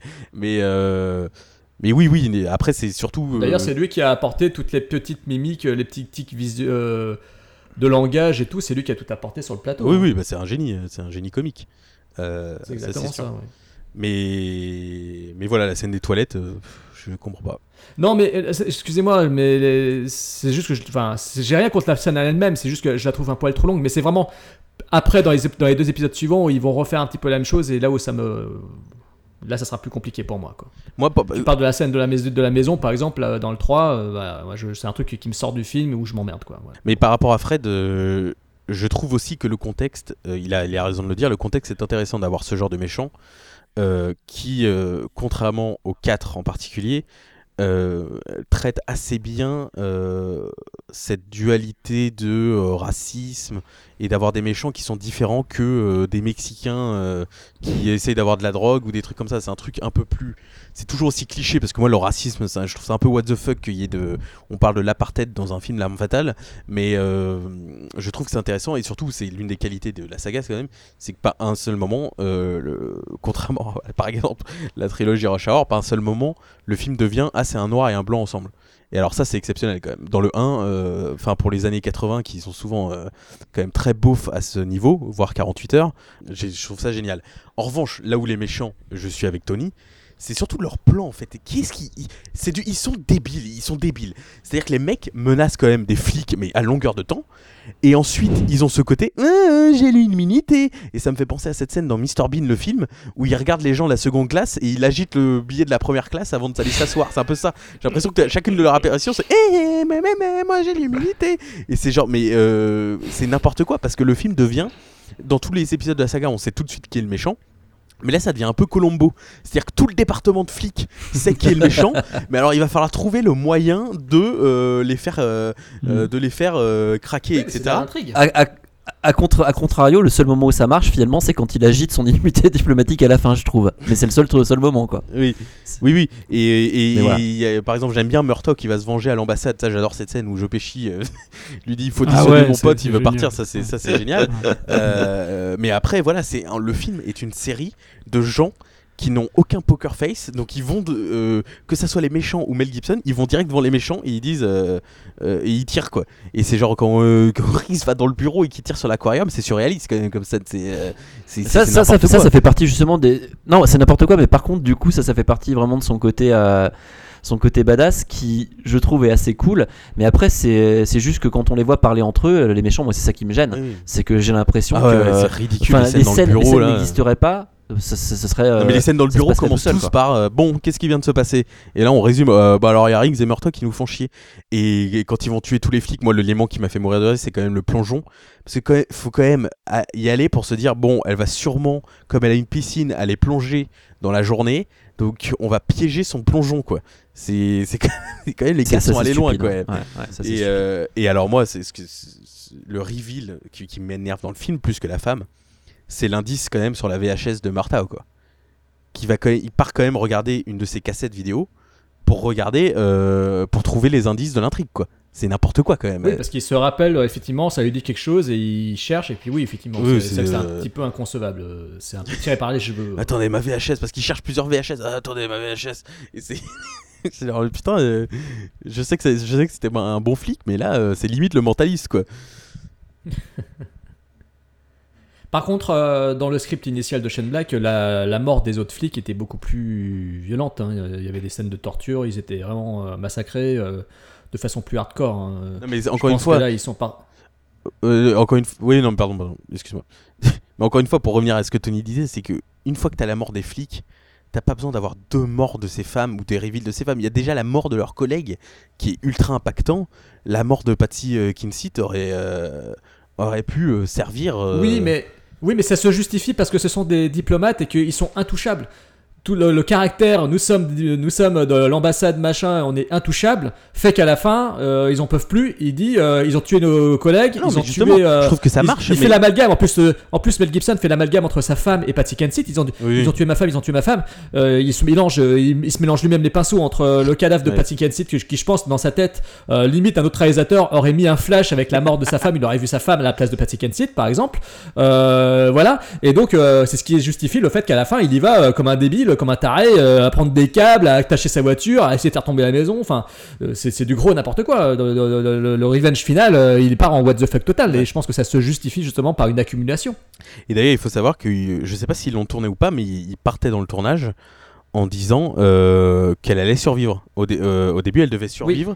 Et il y avait Oui. une scène euh, à- au dîner de Thanksgiving. Euh, parce que c'est quand même le seul de la saga, il faut le dire, qui finit, mais euh, n'importe comment. C'est-à-dire, euh, ah, Rick, t'es en vie, générique final. c'est, c'est- Oui, parce que comme je disais tout à l'heure, ils étaient censés. Enfin, il y avait deux fins Oui, où oui. il était mort et voilà. mais c'est- non, c'est surtout qu'il y avait la fin où il était en vie. C'est qu'il y avait ensuite une fin, la, la seule fin qu'ils ont tournée hors du bateau, c'est une fin où il y avait Patsy Kinsett. Ce qui veut bien Oui. dire qu'il y a un moment dans le film où ils se sont dit la mort de la femme, le reveal que c'est son némésis et qu'il a tué sa femme était suffisant et qu'en fait c'était un ajout de dernière minute de, tu- de faire tuer la blonde parce qu'ils se sont dit merde est-ce que les spectateurs vont trouver ça assez bien euh, parce qu'on peut pas le voir. Je pense que c'est ça c'est euh, comme on peut pas revoir la scène de la femme euh, qui se fait tuer de Riggs ils se sont dit bon bah faut faire tuer sa nouvelle copine pour qu'on comprenne bien pourquoi il est méchant. Mais en soi la mort Ouais. des coéquipiers aurait largement suffi je trouve à, à, à motiver tout ça quoi Moi, j'ai toujours, euh, depuis, tout, depuis très longtemps, depuis mon premier visionnage, j'ai toujours aimé le, le côté justement, euh, il pète littéralement les plombs à la fin parce qu'on tue une nouvelle fois Ah, moi un aussi, ouais. personnage féminin. Mais c'est pas le problème qui retue le personnage féminin, encore une fois. C'est le fait que c'est le même gars qui a fait les deux coups, quoi. Mais oui, c'est ça le problème. Oui, ouais. je sais, je sais, Ouais. je sais, mais moi, ça moi je, te, je dis juste que de, de tout temps, à chaque visionnage, j'ai toujours Même aimé chose ça, j'ai toujours apprécié Ouais, même chose ce. pour moi. Voilà. Je peux pas te, je comprends ce que tu dis, mais moi, ça m'a toujours. Pour vous, plu. Adolphe est un némésis parfait à Riggs, c'est crédible que ça soit Bah, lui. c'est euh, oui, oui, mais c'est vrai qu'il est pas assez présent dans les autres scènes, malheureusement. Mais j'aime bien. euh, c'est pas tant le Nemesis qui me plaît, c'est plutôt le, le, le carnage final, quoi. ce- cette demi-heure euh, où il se met à massacrer tout le monde. euh, voilà, c'est ça qui fait que j'aime beaucoup le, le, le double reveal. Plus que le, plus que l'acteur, plus que le personnage en lui-même. Même si je le trouve euh, insupportablement arrogant, même si je le trouve trop sûr de lui, mais on le voit très peu dans le film au final. Mais j'aime quand même bien ce que ça conduit, ce que ça implique. Ouais, ouais, je suis d'accord. Ouais. Je suis totalement d'accord. En fait, j'ai toujours aimé le côté hardboiled. Pour moi, l'arme fatale, c'était censé être un mec qui est sur la corde raide et qui peut péter les plombs à tout moment. Et je trouve Ah oui, que bah, c'est le dernier c'est film, le dernier dans dernier lequel on voit ça. C'est le dé- oui, totalement. C'est le dernier et c'est peut-être. euh, le- Ah ouais, j'adore. Oui, oui. Non, mais ça, je suis d'accord aussi. Question la maison sur pilotis, euh, stylée ou pas?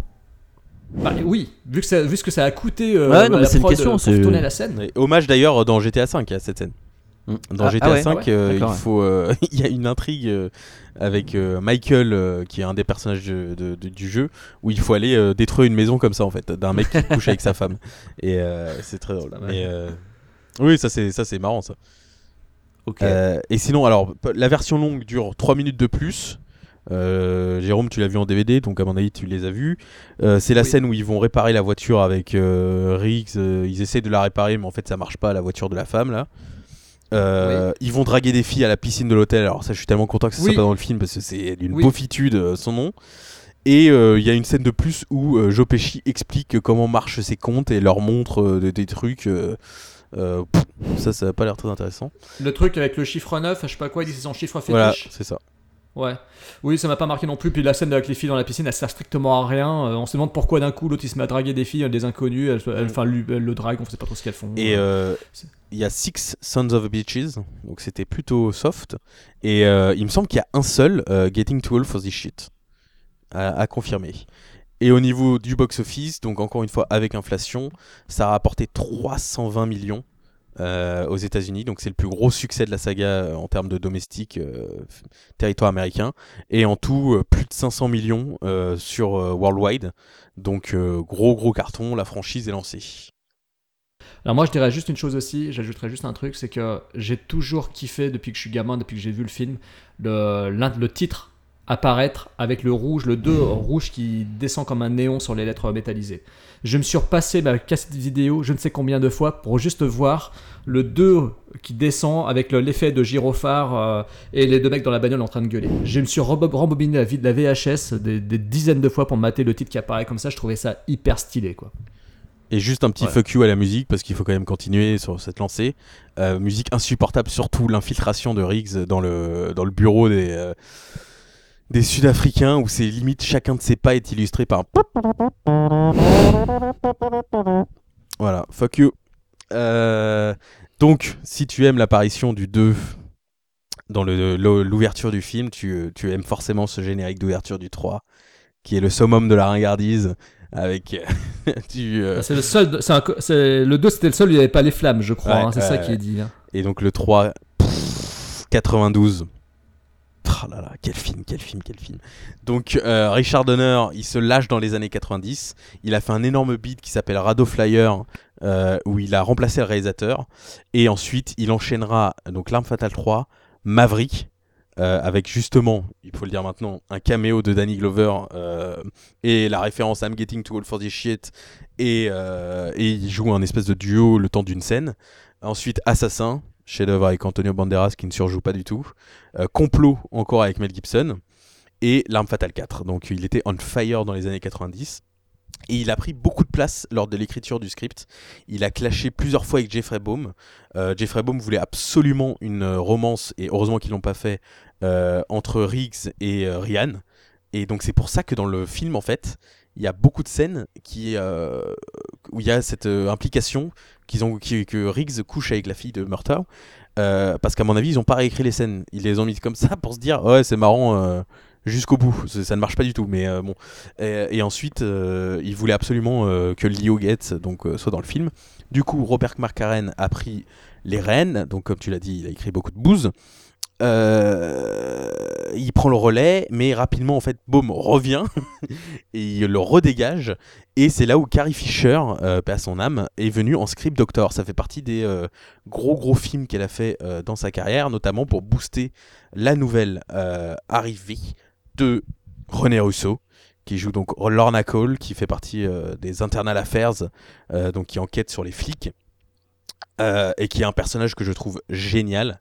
Et c'est marrant de voir à quel point le 4 euh, est un film sexiste, parce que tout ce qu'ils ont fait pour construire un personnage épique euh, féminin dans un film d'action euh, de bonhomme au début des années 90 sera complètement effacé où elle joue la femme enceinte qui chiale dans, dans, le, dans le, le 4 et alors que là elle a du répondant elle a des vannes elle a du pouvoir elle a de la classe et elle a surtout la scène un peu mythique de la saga qui est la scène préférée de sa carrière d'ailleurs à René Russo. En même temps, on lui dit pas qu'elle a pas une grande carrière, mais euh, c'est la scène où il se compare les blessures à la Ah, les la mer. cicatrices, ouais, ouais. C'est euh, les cicatrices, oh, pardon.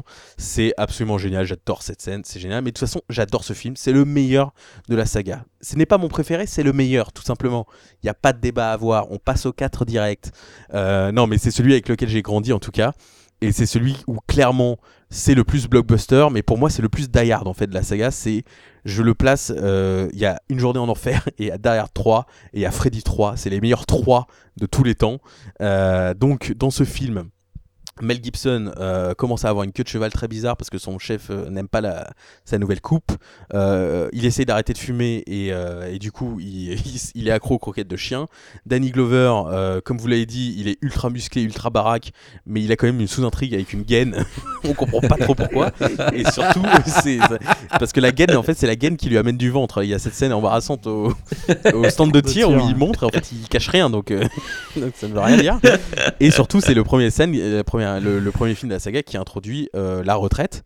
Euh, parce que c'est vrai que de Murtaugh, dans le 2, n'avait pas trop de sous-intrigue. Euh, si ce n'est le fait qu'il construise un- une annexe à sa maison. Mais là, il veut partir à la retraite. Ça sera un peu le- l'enjeu du film et le point émotionnel du film parce que Riggs n'ose pas lui dire qu'il veut pas qu'il parte. Euh, donc on retrouve le- les acteurs hab- habituels avec quelques ajouts dont euh, Miguel Nunez chez les flics qui joue dans Le Retour des Morts Vivants euh, et Dolores Hall dans, le rôle culte de Dolores qui, qui sera très amoureuse de Danny Glover. Et alors, je sais pas où on peut en aller. Le dernier truc que je vais dire, c'est que c'est shooté par Yann de Bont, donc qui avait shooté Die Hard aussi, et ça se voit. Pour moi, c'est mon film préféré au niveau visuel et niveau scène d'action. Je trouve que c'est le seul où il n'y a pas de truc cheap et que c'est vraiment satisfaisant au niveau scène d'action. C'est le premier qui a une vraie poursuite en plus. On y reviendra tout à l'heure. Et il y a surtout mon bad guy préféré de la saga, Stuart Wilson. Fuck yeah, Jack Travis. Euh, donc euh, un bad guy légendaire pour les enfants des années 90 parce qu'il fait aussi le bad guy dans Le Masque de Zorro et dans Les Tortues Ninja 3. Euh, on le voit aussi dans euh, The Rock, Vertical Limit et Hot Fuzz. Donc c'est un... J'adore cet acteur et je trouve que c'est le meilleur de la saga. Il est pas, euh, c'est pas non plus Hans Gruber, hein, faut pas se mentir. Bah, c'est l'acteur euh, fétiche de Martin Campbell, hein, euh, a priori. Ouais. Et, euh, et parce que c'est un méchant déjà dynamique. C'est un salopard des polars des années euh, 80-90 qu'on n'a pas vu avant parce qu'avant c'était des intrigues.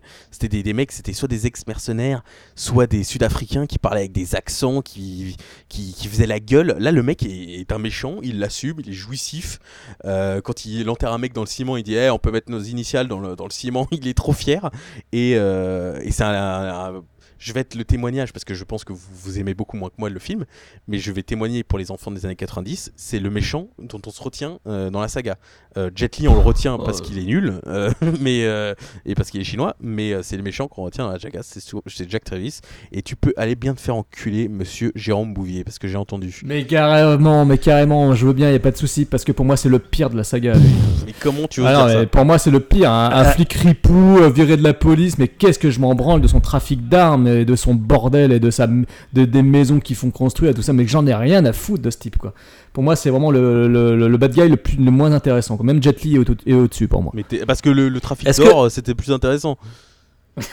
Non mais est-ce qu'on peut, faire une, différence en fait entre euh, ce que ce que veulent faire les bad guys et puis l'interprétation et le personnage en lui-même? Parce que là euh, pour le coup enfin moi c'est je, vais vraiment euh, me baser sur euh, sur ce que ce que donne le bad guy en tant que en tant que personnage Euh, bon bah là malheureusement une fois de plus ça me fait un peu chier là ce soir mais je rejoins Thibaut sur là-dessus parce que je trouve que autant j'en ai un rien à foutre comme toi Jérôme tu vois de ce qu'il Bah, fait bien sûr, ah, des bien maisons, sûr, etc je- oui, oui. mais en tant que bad guy, il est ultra classe. Il arrive, il en a rien à foutre de tout. Et, euh, et je trouve que les scènes où on le voit, notamment quand il rentre dans le commissariat, etc., Ah oui, là vraiment il y a de la classe et on, et on s'intéresse en fait au bad guy. Euh, les C'est autres, le seul moment, hein. Et- franchement pour moi c'est le seul mais moment. en fait, les, Où je trouve que je trouve qu'il représente vraiment une menace. Pour- C'est quand il se balade comme il veut, tranquille dans la dans le commissariat, il chope le capitaine tranquille, de comme si de Oui, rien n'était. le- C'est le seul moment où je trouve que là il incarne quelque chose. Dans le 2, dans le 2, si tu veux, à aucun moment, si tu veux, ils incarnent quoi que ce soit. En fait, Merci. ils incarnent une, euh, on va dire, quelque chose de général, mais pas. Euh, on n'est pas sur un personnage, on est sur une menace générale, en fait. Et c'est là la différence que je fais entre euh, à ce niveau-là. Je dis pas que je préfère. Je dis que pour moi c'est très Non, je différent à ce niveau-là. C'est c'est entièrement d'accord et c'est pour ça que c'est jouissif. C'est que pareil, je ne pourrais même pas vous dire quelle est l'intrigue de ce film. C'est-à-dire que je l'ai même pas fait parce que je ne sais pas ce que le méchant veut. Je ne comprends rien à cette sous-intrigue. Je sais juste qu'il aime le hockey. Mais au moins, il a une identité et il y a un côté Némésis. Et c'est pour ça que d'ailleurs, c'est le seul film de la saga. euh, parce que le 1, il se battait avec Monsieur Joshua, mais ça, c'est le premier où Riggs va main à main avec euh, le méchant et ça sera repris dans le 4 d'ailleurs. Et, euh, et donc l'intrigue du film vite fait, donc c'est Murtaugh qui va partir à la retraite, Riggs euh, il est pas content, mais il ose pas lui dire. Il rencontre cette Lorna qui enquête justement sur des, du trafic d'armes parce qu'il y a des armes qui disparaissent de la police. Et en fait, on, on découvre que c'est un ex-ripou qui euh, récupère les armes et qui surtout crée ces balles cultes. J'en ai reparlé à mon frère, il s'en sou- il avait pas vu le film depuis son enfance, mais il se souvient de cet élément. C'est pour vous dire que le film a beaucoup marqué les enfants des années 90. C'est qu'il y a les balles qui traversent les gilets et, euh, et Les qui sera, Doom Doom, euh, ouais, ouais. et, et voilà, et ce qui sera euh, un payoff pour euh, la scène finale euh, pour tuer le méchant. Et, et ça, c'est vraiment un élément assez culte pour ceux qui ont vu le film. Et donc voilà, et donc globalement, c'est euh, cette intrigue. Et je vais laisser parler Fred en premier pour la, pour la première Ouais. fois de sa vie euh, de ce podcast. Euh, Qu'est-ce que tu as pensé euh, du film en comparaison évidemment aux deux autres? Donc ça, je pense que ça sera négatif. Mais en tant que film en soi, euh, il y a quand même un énorme dosage comédie et grosse scène d'action plus que les autres, je trouve. C'est moins violent, mais il y a plus d'action. Voilà, mais ouais, c'est un peu ça. Alors, ben, moi, c'est celui que j'aime le moins dans, dans la saga, et mon opinion n'a pas changé euh, de tout temps. Du, moment où je l'ai vu pour la première fois au cinéma, été très très déçu parce que je sortais de L'Arme Fatale 2 et que je l'ai vu dans une salle où il y avait un connard euh, tout au fond qui faisait chier tout le monde, et je crois qu'il s'appelait Jérôme. Non, je rigole. Désolé. Non, non, non, je rigole. Mais non, non, c'était vraiment non. J'ai été déçu parce que justement, il y avait, j'ai trouvé qu'il y avait trop d'humour. Dans, ma, dans mon esprit, le personnage de Logetz devenait chiant là, et en le revoyant là maintenant, euh, je l'ai trouvé moins chiant, c'est vrai, et euh, je l'ai trouvé un peu plus attachant. Mais euh, oui, j'étais incapable, tu vois, je t'écoutais là quand tu parlais de l'intrigue, parce que tu n'en as pas parlé, après tu es revenu sur l'intrigue. Je suis incapable, à chaque fois, c'est celui dont je me souviens le moins au niveau euh, qu'est-ce qui se passe dans ce film. Je suis incapable de te dire. Si on en parle là, pourtant je l'ai vu il y a quelques jours, je suis incapable de te le dire. Alors que le 1, le 3, le 2 et le, le, le 4 peut-être un peu moins, mais au moins les deux premiers, je suis capable le de 4, t'expliquer. faudrait que tu m'expliques. là. Ouais, non, non, non, non, je, je me J'ai hâte que tu expliques l'intrigue du 4. Parce que Ah, il voit passer un pas, bateau. non, bon, voilà, le, le 1 et le 2, on- il y a vraiment une histoire, on, on se souvient des choses, c'est marquant. Le 3, euh, non, j'ai l'impression que c'est une grosse comédie avec de l'action au milieu. Et par contre, par contre, les scènes d'action sont, euh, sont bien foutues, c'est prenant, c'est voilà, le, dosage prend bien entre, entre l'action et l'humour, mais j'ai l'impression d'un quand même d'un gros foutoir et j'ai l'impression qu'il y a eu un virage à ce moment-là et euh, j'ai pas retrouvé ce que ce que j'avais aimé dans le 1 et dans le 2 et, euh, et voilà, j'ai été déçu quoi. Après, euh, avec le recul, je dirais pas que c'est un mauvais film, mais je trouve que c'est le moins, c'est celui qui me plaît le moins dans la saga quand, quand je, je me refais toute la saga je dis pas que j'ai envie de le sauter parce que de toute façon il est important dans l'histoire. Il y a le personnage de Lorna, comme tu disais, qui, qui devient de toute façon un, un- des éléments de la famille qui est important et de toute façon qui va changer beaucoup de choses. Mais, euh, mais quand même, c'est celui qui m'excite le moins quand euh, je me dis que je vais me regarder les armes fatales. Ben, celui-ci, voilà, je le regarde parce qu'il faut le regarder quoi. Et, euh, et non, je, je, je- je l'aime pas spécialement quoi. Voilà. À part, bon, il y, y a une ou deux scènes cultes, hein, Ouais. la scène des, des cicatrices, effectivement, euh, quand, quand ils se retrouvent en slip là, et qu'ils finissent par, par baiser par terre. Enfin, ouais, il y a des, des trucs qui m'ont marqué quand j'étais gamin, hein, moi aussi. Euh, le personnage de Travis, il a une scène marrante, dans, enfin marrante, marquante dans, dans, le, dans le commissariat, effectivement. La- les balles, effectivement, moi aussi, c'est marrant ce que tu as dit parce que je me souvenais pas grand chose de ce film, mais je me souvenais des balles perforantes. Ça, je m'en souvenais. Et j'avais même l'impression que je l'avais revu dans d'autres films, mais je sais peut-être que je me trompe. Euh, voilà, donc il y a des. Oui, Ouais, oui, sûrement. hein. Il y a des choses marquantes, il y a des, des- des passages sympas, des grosses scènes d'action bien shootées comme tu l'as dit, mais globalement j'ai une sensation d'un peu de gros foutoir et de, de déception par rapport au côté noir du 2 que, qui m'avait bien plu. Donc on quitte, voilà, je vais donner la parole à Jérôme parce que je pense qu'il va établir, euh, enfin, euh, exagérer là-dessus comme il sait le faire. Mais c'est vrai qu'on quitte le territoire euh, hard-boiled euh, de Shane Black parce que mine de rien, et c'est là où on voit l'hypocrisie d'Hollywood, c'est qu'ils ont viré le script de Shane Black, mais en vrai, ils ont gardé le style de Shane Black. Le 1 et le 2 fonctionnent en diptyque clairement, le 3 un peu moins, mais je trouve que, et c'est là, et même le 4, je trouve que ça fait quand même partie de la même saga, c'est quand même 11 ans. C'est pas non plus c'est pas n'importe quoi de film en film. Je trouve que ça reste quand même cohérent même si évidemment ça- il y a un virage là qui se fait dans le côté blockbuster avec notamment cette poursuite qui est la seule vraie poursuite de la saga j'ai envie de dire euh, qui commence par une fusillade euh, dans le métro. Il y a Billy le Kid qui meurt. Ensuite c'est les voitures sur les rails. Ça part en moto et ça finit avec Riggs sur les cordes. C'est la, la scène d'action la plus identifiable de la saga je trouve qui dure bien 10 minutes. Le, la saga n'a jamais eu de grosse scène d'action comme ça. Et pareil pour Ouais, euh, il y a sur dans le 4, l'autoroute, dans le ouais, quand 4, même. tu as la scène. Euh, oui, mais elle est plus courte. Elle est plus courte et il y a un seul Oui, élément. mais elle, est- elle- elle marque aussi. Elle marque Oui, aussi. bien sûr, mais c'est la scène la plus longue, c'est juste ce que j'ai dit. Oui, oui, oui, je suis d'accord. Et il y a un vrai climax aussi, euh, chose que la saga euh, n'arrive pas à faire. Des, euh, même si vous aimez le climax du 2, là il y a un vrai truc identifiable de décor. euh, on s'en souvient, c'est pas juste un Oui, bateau random. ont pu milieu de détruire en part. plus. euh, qu'ils ont pu détruire euh, tranquillement, sans aucun problème, comme ils ont pu détruire aussi l'ancien bâtiment de la mairie Mm. de Orlando. euh, avec le, d'ailleurs, pour le, le- le maire de Orlando fait un caméo en disant bravo les flics, euh, bravo les mecs. Quand dans la scène d'introduction de l'Arme Fatale 3, euh, c'est le maire de la ville en fait qui, qui dit bravo, alors qu'en fait, enfin bon, c'est assez, c'est assez marrant. En fait, oui, c'est pour moi c'est le moins bon de la saga, mais attention, attention. Et vous dites ça quand même, il y a le veux quand même 4 dire les après choses, quoi. que- ça, ça- ça me choque un peu. oui, hein. oui, je sais. Non, mais j'ai toujours dit que les deux premiers euh, sont pour moi les meilleurs et les deux suivants sont nettement, moins, nettement inférieurs. Mais ce sont quand même des films que je peux revoir sans trop de difficultés parce que ce sont des films quand même que globalement j'apprécie. Quand je suis allé voir le film en salle, euh, j'avais pas été euh, offusqué plus que ça. Après, je me souviens que euh, quand j'étais allé le sûr, voir t'as en rien salle- suivi. Quand j'étais con. Quand j'avais j'ai dit tout à l'heure que j'avais quand même essayé de faire l'effort parce que j'étais quand même venu pour le voir. Mais euh, j'étais surtout allé le voir et je me rappelle que j'avais lu euh, la critique à l'époque parce que moi Mad Movies Impact c'était un peu mes dieux les mecs. Et euh, ils avaient fait la couve sur l'âme fatale 3 euh, en mettant la tarte fatale c'était ça le, titre de la couverture euh, de l'Arme Fatale 3 dans Impact. Donc les mecs de maths quoi. Ils avaient mis la tarte fatale. Donc je m'étais dit oula, oula, oula, oula. Ils l'avaient défoncé. Et je me suis dit c'est pas possible, c'est pas possible que le film soit mauvais. Et aujourd'hui, en l'ayant revu et tout, euh, je constatais qu'il y avait des choses qui m'avaient énormément agacé au premier visionnage. C'était donc euh, Getz, qui là, au revisionnage, m'agace nettement moins, effectivement, même si je trouve qu'il apporte pas grand chose à l'intrigue, il pourrait ne pas être là, c'est pas bien grave. Ce qui me déçoit en fait, c'est le côté euh, du personnage du bad guy, qui certes, l'acteur Stuart Wilson, c'est un très bon acteur, c'est un acteur que j'aime bien, parce qu'on l'a vu dans plein de films, dans Absolum 2022, enfin, il a toujours eu des rôles de bad guy et il est toujours sympathique. Euh, je trouve que c'est juste euh, un flic ripou qui fait du trafic d'armes et ça s'arrête là. et J'ai pas de, je trouve qu'il y a pas, ça manque d'ampleur, ça manque de, ça manque de vraiment quelque chose qui le présente comme une grosse menace quoi.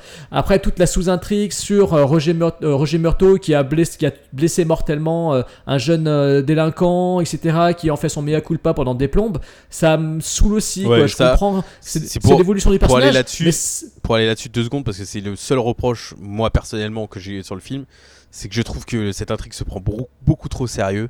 Le mec, c'est quand même un mec qui avait un Uzi dans la main. J'en reviens pas qu'il faut que Riggs, limite, soit sur le point de le frapper pour qu'il comprenne que c'est bon, il s'est défendu quoi. Et surtout, moi, la scène Exactement. surréaliste, c'est les funérailles. C'est les mecs vont quand même aux funérailles de ce mec. Genre, euh, Oui, on ça, c'est- on hallucinant ça. ça, c'est la scène Oui, je coupée, suis on la entièrement d'accord.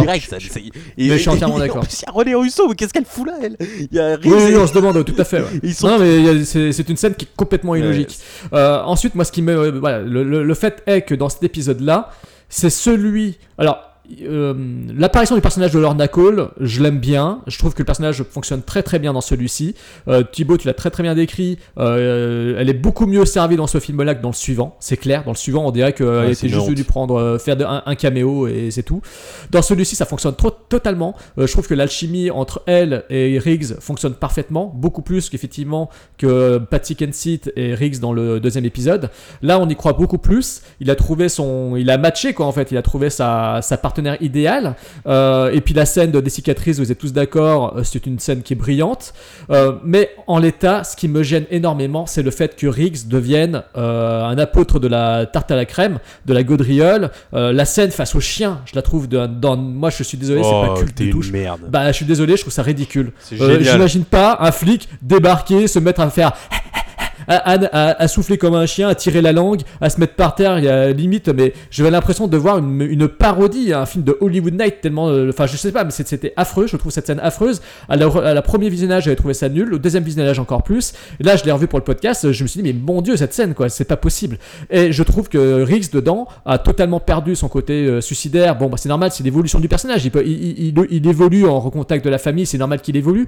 Mais là, ils en font vraiment euh, un mec qui fait des vannes. Là, Donner s'est lâché dans le 3 Stooges movie. euh, il manque plus que les bruitages débiles et les grimaces, et c'est bon, on est dans Attends, une comédie. il- euh, arrête, on n'est pas dans Rush Hour 2, euh, fais pas le con non plus. Et on est limite dans. Ouais, ouais, ouais, bah, pas loin. hein, non, non, je suis pas du tout d'accord. Ouais, je suis. euh, Et désolé. évidemment Et- évolue, mais il y a toujours ce côté, par exemple, quand il utilise sa folie euh, pour écarter les gens de Murtaugh, quand il tire accidentellement dans le truc, c'est juste un Riggs différent. Heureusement qu'il évolue. Et face au chien, tu, tu es en train de mettre à bas l'une des scènes les plus cultes pour les chiens au cinéma. C'est magnifique. Ça prouve que les chiens euh, sont vraiment au fond des bons gars et que c'est juste les maîtres qui sont des connards. Et c'est une scène Non, mais, bien mais ça, on le sait. la même, mauvaise euh, foi un- pour défendre la Un vétérinaire m'a dit la semaine dernière, il m'a dit, il n'y a pas de, de mauvais chiens, ce sont les, les, les maîtres qui sont des cons. Bah, si Si t'avais chien écouté L'Arme Fatale maître 2 est il y a con. 20 ans, et bah tu saurais que c'est vrai. Voilà. Mais bon, bref, moi j'ai j'ai quand même du mal avec cette édulcoration euh, du personnage de Riggs. Podcast Avec, euh, certes, des scènes d'action qui sont très réussies. Je suis d'accord avec toi. Les scènes d'action sont très réussies. Elles comptent parmi peut-être les, les mieux rythmées, les mieux shootées. Euh, le final, euh, qui à l'époque m'avait pas plu, là, à la revoyure, euh, m'a plus plus emporté, j'étais plus dedans, effectivement. Euh, le, fait euh, de voir le- tout un décor s'embraser, je trouve que ça a du style. Ça, ça, ça rajoute un petit peu un intérêt euh, à- au titre L'Arme Fatale 3 qui apparaît avec des flammes. Euh, donc, oui, le final avec cet embrasement est assez réussi. Mais je, je, comme il y en a plus ce côté hardball de, de deux premiers épisodes de la saga, et surtout du deuxième, bah, la déception est de mise. C'est pour ça que finalement, le 4, je le préfère parce que je retrouve un peu cette, Oh, cette rage dans Riggs face honte. à Jet Li. Bah, je suis désolé, je trouve que le, le final de. Enfin, je trouve que face à Jet Li, même si Jet Li est sous-exploité dans le film, dans le 4, on reviendra après, je trouve qu'on retrouve un peu plus la harne de Riggs euh, dans le quatrième. Et dans le 3, je l'ai pas. Donc dans le 3, je suis frustré. Pour moi, c'est pas un arme fatale, c'est c'est une comédie. quoi. Le 3, pour moi, est, est littéralement une comédie. Bon, Tony, par rapport au film en général, t'as as donné ton avis sur le Bah. méchant, mais euh, les scènes d'action, le dosage comédie, tout ça, tout ça. Moi, ça- moi, je vais être euh, assez rapide, mais je trouve que c'est le, c'est de, de l'ensemble de la série, en tout cas, le, le plus équilibré. Alors, c'est pas, j'en dis pas, c'est pas mon préféré, loin de là, mais c'est le plus équilibré parce que je trouve qu'on est arrivé à un point en termes de comédie où on, on, on sait exactement euh, là où on en est. Donc, on sait que de toute façon, on est dans un film où il y aura un gros aspect comique, mais enfin, effectivement, euh, il y a euh, des vraies scènes d'action qui sont bien filmées. Euh, après, là où je, rejoins totalement euh, Jérôme par rapport à, ce qu'il a pu dire et même, je pense Fred aussi, effectivement, on, on, se fout complètement en fait effectivement du du plan des méchants entre guillemets etc. Mais de toute façon, est-ce qu'on s'en fout pas tout le temps dans tous les dans, dans tous les épisodes? Donc c'est pour ça qu'en fait moi je, serais moins dur avec euh, cet épisode là. c'est pas mon préféré, moi je préfère le 2. Mais par contre, euh, c'est un épisode que j'ai beaucoup de plaisir à voir euh, dans le sens où j'ai l'impression en fait de quelque chose de maîtrisé. Même si effectivement j'aurais bien aimé, bon il y a certaines scènes euh, embarrassantes comme on l'a dit, euh, comme vous l'avez dit tout à l'heure, hein, euh, comme euh, par exemple le cimetière, euh, mais euh, le, le truc en fait c'est que j'aurais juste aimé effectivement euh, peut-être que on est euh, un peu moins le, on va dire la sous-intrigue sur Murtaugh qui est qui est, nul à chier, donc justement par rapport aux gosses, etc. Ça, ça, ça me plaît pas. Mais à côté de ça, il faut bien quand même que les personnages évoluent. C'est-à-dire qu'en fait, si là, on avait été encore dans le 3 euh, avec euh, Mel Gibson en chien fou euh, tout le long du film, je pense qu'on aurait reproché à ce film-là le fait de faire exactement comme le 1, exactement comme le 2, et donc du coup de ne plus évoluer. Donc je pense que c'est une évolution. Après, elle plaît ou elle plaît pas. Mais je trouve qu'en fait, là, dans ce film-là, on trouve un certain équilibre qu'on n'aura plus du tout dans le 4 d'ailleurs. Euh, c'est pour ça que moi, c'est un épisode que euh, j'apprécie plutôt pas mal, que je mets derrière le 2, mais que je trouve qu'il est un, pour moi, qui est plutôt un bon épisode. Et c'est sûr que pour moi, ça garde en tout cas le fil de la saga, même si voilà, c'est moins violent, hardcore que le 1 et le 2 en termes de d'impact de la violence sur les personnages et tout ça. Je trouve quand même que euh, le film garde l'essentiel, c'est-à-dire le couple. C'est pour ça qu'on va voir ces films, c'est ce couple, euh, et que le film sert justement ce couple. C'est-à-dire que c'est le seul film de la saga où il y a autant de scènes où le couple est mis en avant de manière euh, que ça soit humoristique ou d'action, que ça soit la scène d'intro, on n'en a pas du tout parlé, mais que je trouve euh, absolument mythique. Pareil, c'est une scène culte de la saga, peut-être la plus culte, et qui prouve bien que Riggs n'a pas changé. C'est un petit con, c'est vraiment un petit con qui fait des grosses conneries. Euh, la scène où il y a le mec qui traverse la rue sans, passage piéton, pareil, c'est il y a plein de scènes en fait qui représentent le mieux. Je trouve que c'est le film qui représente mieux le couple qu'était Riggs et Murtaugh parce qu'il qu'il y a aussi la dynamique de Murtaugh qui va partir et que, je trouve euh, le film toujours intéressant pour ça. Après, euh, voilà, c'est comme dans le reste, les méchants sont pas bien. C'est juste que là, comme c'est un seul méchant identifiable qui n'a pas de sbire, parce que c'est quand même le problème des deux premiers, c'est que il y a le méchant euh, qui, qui a des cheveux blancs plus son sbire. C'est quand même le 2, c'est exactement pareil que le 1 dans la configuration des méchants. Et donc, du coup, ça amène un peu de dynamisme surtout aux méchants du film. Euh, voilà, la scène de hockey, euh, mort subite forever, euh, ça marche, ça marche. Et donc voilà, après. Euh, Et, d'ailleurs, d'ailleurs, par rapport à ce que tu disais, c'est là où on voit, euh, quand tu parlais du couple, c'est là où on voit vraiment, je trouve, et surtout dans le début du film, euh, dans, cette dynamique, le, côté euh, où euh, à certains moments, est capable d'aller vraiment dans le sens de Riggs et de péter les plombs avec lui, et en même temps, à certains moments, on voit bien que Riggs le, mais le rend fou et qu'il lui envoie en pleine gueule, quoi, et qu'il lui dit, mais euh, euh, et à chaque fois et de plus en plus, jusqu'à euh, jusqu'à ce que euh, ils en viennent à devenir euh, violents l'un envers l'autre, quoi. Et donc ça, je trouve que finalement, euh, par rapport en fait à, au 1, au 2, etc., on a effectivement une, euh, on va dire, euh, on, va vers quelque chose, on va vers un, enfin je sais pas, vers, on reste, on ne stagne pas en tout cas et on n'est pas sur une redite du 2. Donc voilà pourquoi je trouve le 3 assez intéressant. Très bonne analyse. Donc c'est un carton absolu, surtout worldwide. C'est un film qui va dépasser, qui a fait, qui a rapporté plus à l'étranger qu'aux États-Unis. Donc euh, voilà, c'est à cause de ce genre de film qu'on a euh, Terminator Genesis et autres. Donc euh, ça a rapporté 301 millions au box-office euh, US et ça a rapporté plus de 600 millions d'euros, de dollars euh, dans le monde. Euh, c'est un carton absolu. C'est là où la saga passe dans le côté bah, blockbuster, voilà, pour moi, c'est je le rapproche un peu à Hard 3, même si c'est euh, beaucoup moins bien qu'à Hard 3, faut pas déconner. Mais dans le côté, euh, le dosage blockbuster familial, mais toujours un peu R-rated avec des insultes, et ça explose le compteur de euh, Son of a Bitch 21 fois dans ce film. c'est 21 fois Son of a Bitch est prononcé, Euh, et Too Old, il me semble, c'est qu'une fois. Euh, le, le En même record temps, de- euh, t'as dit quoi, 20 21 fois? C'est à peu Ouais. près, euh, c'est à peu près ce qu'il y a dans la moitié d'un épisode de 24 heures chrono, quoi. Hein, Fred? Ouais. Et euh, alors, version longue, c'est le dernier film à avoir une version longue, le 4 n'en- n'aura pas. Euh, Il y a un, un caméo de Jack McGee qui reprend son rôle de charpentier. Heureusement qu'ils ont coupé cette scène parce que c'est genre, c'est vraiment, au bout d'un moment, ils traînent avec les mêmes personnes. C'est vraiment une famille, quoi. C'est-à-dire que même les seconds rôles reviennent dans le reste. Donc il y a Jack McGee qui faisait euh, une annexe à, à la, à la caravane de, euh, de Riggs. Il y avait un interrogatoire euh, face à la roue d'une voiture un peu violente. Et il y avait Trish qui voulait. euh, que Murtaugh poste, euh, euh, porte un gilet pare-balles. Euh, voilà. Et juste avant de passer au 4, je voulais quand même faire un petit aparté parce que 92, en 93, sort la seule et unique parodie de film d'action type Zaz, euh, la Alarme Fatale 1. Donc euh, Loaded Weapon 1 euh, de National Lampoon, donc euh, capable du pire comme du meilleur.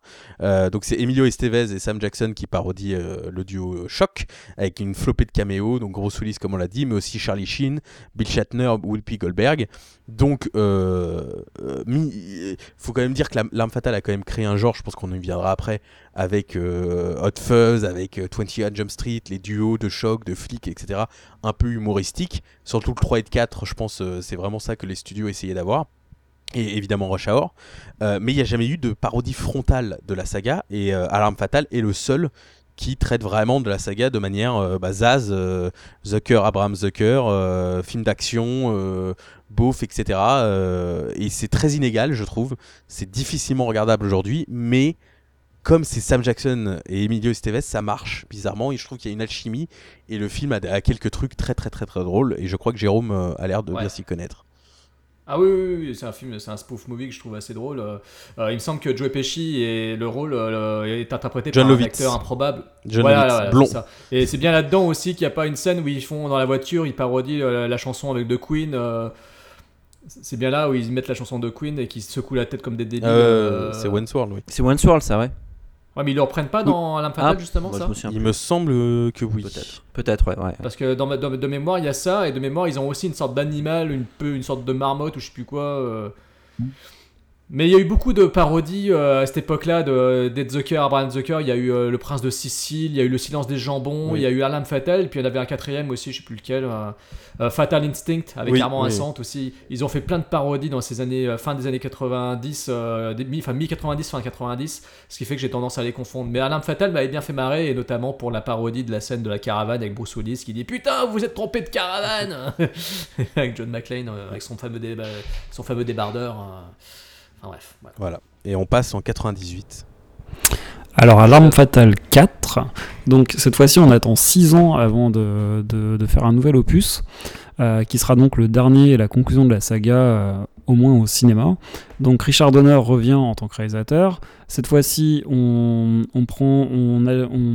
engage Channing Gibson, donc pas de relation avec euh, Mel Gibson, comme scénariste, qui était un scénariste qui n'avait pas fait grand-chose à part quelques trucs à la télé, et rien que je connaissais vraiment. Et on, engage Jet Li, que Joel Silver avait, remarqué dans un de ses films précédents, euh, dont le titre m'échappe. Euh, Quelqu'un pourra peut-être m'aider. Euh, le combat absolu, je ne sais plus quoi. Euh, non, ça ne dit rien à personne Non, non, mais, non, mais Jet Li, de toute façon, il était connu pour toutes les productions euh, Tsuyark, il était une fois en Chine, tout ça, donc il Ouais. était remarqué. Mais c'est Jackie Chan aussi qui avait été pressenti pour, Ouais. le, pour le rôle. Mais Jackie Ouais, ne joue ouais. pas les méchants, donc euh, Ouais, arrêtez. pas les méchants. Exactement, c'est pour ça qu'il a. d'ailleurs, c'est le seul rôle de euh, premier plan américain à Jet Li, et c'est son premier rôle euh, donc américain, mais aussi le premier rôle de, de méchant. Il a tellement part, aimé euh, qu'il s'est dit après je vais faire Ziwan. Ouais. Voilà, c'est pour ça, exactement. ouais. Et par contre, euh, si tu dis qu'il ouais, il a été écrit par Channing Gibson, euh, l'histoire a été, euh, bah, ils ont le- l'histoire a été écrite par deux gars. qui- Goff et Je sais pas si tu l'as vu, Fred, ça? Vas-y, dis, dis, dis. Bah, c'est Alfred Gou, euh, je sais pas comment ça se Goff. prononce, un Goff, Goff, voilà, et Miles Millard. C'est des mecs qui ont écrit euh, Shanghai Kid 1, 2 et bientôt 3. Et surtout, c'est des mecs derrière euh, Smallville, la série Smallville, et qui ont écrit également La Momie 3, la, la tombe de l'empereur dragon avec euh, Jet Li, justement, et Showtime. Et il y a également un autre mec euh, qui est crédité pour l'histoire, c'est Jonathan euh, Lemkin, Mhm. qui a écrit notamment sur euh, la série euh, 21 Ouais, Jump ouais. Street. Surtout l'avocat du diable. Associé voilà, du diable. l'associé du diable, et Pla- Planète Rouge et Shooter. Et il est également créateur de la série avec Ryan Philippe, adapté de, de Shooter, euh, tueur d'élite. D'accord.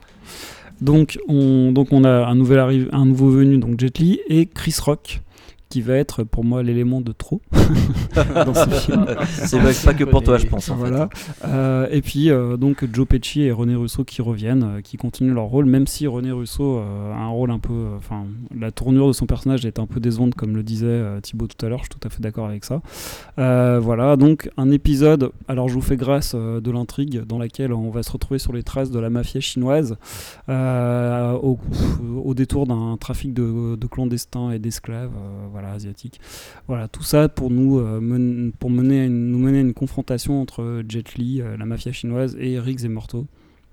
Euh, donc dans un épisode qui est euh, ben, qui, fait un peu la synthèse de tous les précédents, c'est-à-dire qu'on on retrouve de l'humour, on retrouve le côté familial qui est exacerbé ici, puisque là on ne parle que de famille. Euh, voilà, les valeurs familiales sont alors vraiment euh, tout le long. La famille, Toretto, voilà, et, justement, c'est marrant que tu dis ça parce que j'ai sous les yeux l'affiche qui ressemble à une affiche de Fast and Furious. Alors, c'est Non, mais je crois que c'est le film préféré de. Vin Diesel. hein. Ah bah voilà. Je commence la théorie hein, parce que euh, il y a quand même beaucoup beaucoup de ressemblances et famille est prononcée par 20 contre, fois faut dans quand le même film. savoir que l'histoire de la famille et tout, je pense que c'est venu sur le tournage parce qu'au départ, euh, Chris, euh, le Mister Chris euh, Rock, il était censé euh, Être un flic gay. Et d'ailleurs, toutes les scènes avaient Ouais, été non, mais tournées ça- ça, c'est pour ça que Ça on y reviendra après parce que je pense que Non, non, mais c'est quand même dingue. C'est qu'en fait, toutes les scènes entre lui et Ryan, euh, on les voit jamais parler concrètement de leur mariage ou de leur enfant à venir. mais ils se parlent jamais. Ils se, ils Mais se- c'est pas il, quasiment- il ouais, il seul- jamais. il y a Il y a un seul moment où il va la voir et elle lui fait c'est ok. Il y a un enfin, moment où ils se font 2-3 Ouais, petites ouais, une minutes, fois, mais c'est ouais. tout. Parce qu'en fait, tout le long du camion film, il pompier, était, il était crédité comme. Enfin, il était écrit comme étant en fait un flic qui se révélait être gay et qui Non, mais était attiré par, je sais il, pas, il- par je vais, ils se regardent mais ils ne se parlent jamais parce que ce qu'il dit c'est Are you guys ok Appelle-moi. en parlant à toute la famille. Et, et sinon, elle est là, mais ils, ils ont un échange de regards, mais c'est c'est quand même hallucinant quand même comme scène. C'est Ouais, c'est ouais. d'un sexisme ce film. C'est Ah, mais euh, horrible. Raciste et sexiste. Raciste, sexiste, homophobe, tout. Ah oui, Ouais, donc tout. Fred, je vais, je vais excuse-moi, enchaîner du coup pour pas. Bon, arrêtez, il y, a- il y a des Chinois et Attends, des- euh, des Fred, tu peux nous expliquer ce que c'est les quatre frères Oh putain. Les quatre frères. euh, J'ai toujours pas compris moi. non, je me souviens même plus. Ouais. Si, si. Enfin, je me souviens qu'ils Les quatre les quatre frères, c'est. Four Fathers. C'est les quatre, euh, les quatre mythiques euh, terroristes ou je sais pas quoi. Bah non, mais c'est les, pon- euh, les, pontes des triades. Ouais, c'est les quatre C'est les pontes triades, des hein, c'est ça, triades. c'est ouais, les quatre patrons des triades, Ouais. dont l'un est le frère de Jet Li. Exactement. Oui, mais pourquoi il y a. mais non, parce que c'est la monnaie pourquoi aussi. ils les font revenir alors que derrière il y a un trafic Parce que autant je comprends que Non, mais Jet Li non, veuille mais- faire venir la famille de Hong, je sais pas quoi, le l'asiatique, Mm. parce que leur, euh, parce que c'est pour faire travailler son oncle qui est artiste et qui fait du, des, Bah oui, qui c'est dessine ça, des faux billets. Bah, en fait, c'est pour faire des faux billets pour pouvoir euh, payer la sortie des quatre. ah oui, c'est ça, tout. c'est ça. T'as raison. tout simplement Ils ça. veulent l'intrigue. payer euh, la- le retour des quatre chefs des triades, euh, les faire sortir Donc- de prison. Donc en fait, ils nous font croire en fait qu'on a, on est, on assiste à, je sais pas, de la tra- du trafic d'êtres humains, de passage, etc. Ça se transforme en finalement, euh, attention, il y a des mecs des triades. Ah mais les mecs des triades, ah oui, bah on a fait venir les mecs en fait pour faire des faux billets, pour les payer avec et pour euh, pouvoir récupérer les mecs des triades. Ouais, mais ça, ça résume bien le problème, c'est que euh, Voilà. dans, dans plusieurs des armes fatales, on- au bout d'un moment, on s'en fout de l'intrigue, quoi. On lâche. complètement. Et surtout celui-là, il est symptomatique de ça, c'est que autant le 3, je me souviens plus de l'intrigue quand je reparle après, mais alors celui-ci, je lâche totalement l'intrigue et je me concentre sur les personnages et sur euh, alors euh, le vaudeville avec euh, Chris Rock etc., et euh, Murtaugh et voilà. Enfin voilà. Et donc alors pour enchaîner, je vais pas m'apesantir non plus sur euh, les détails de l'intrigue.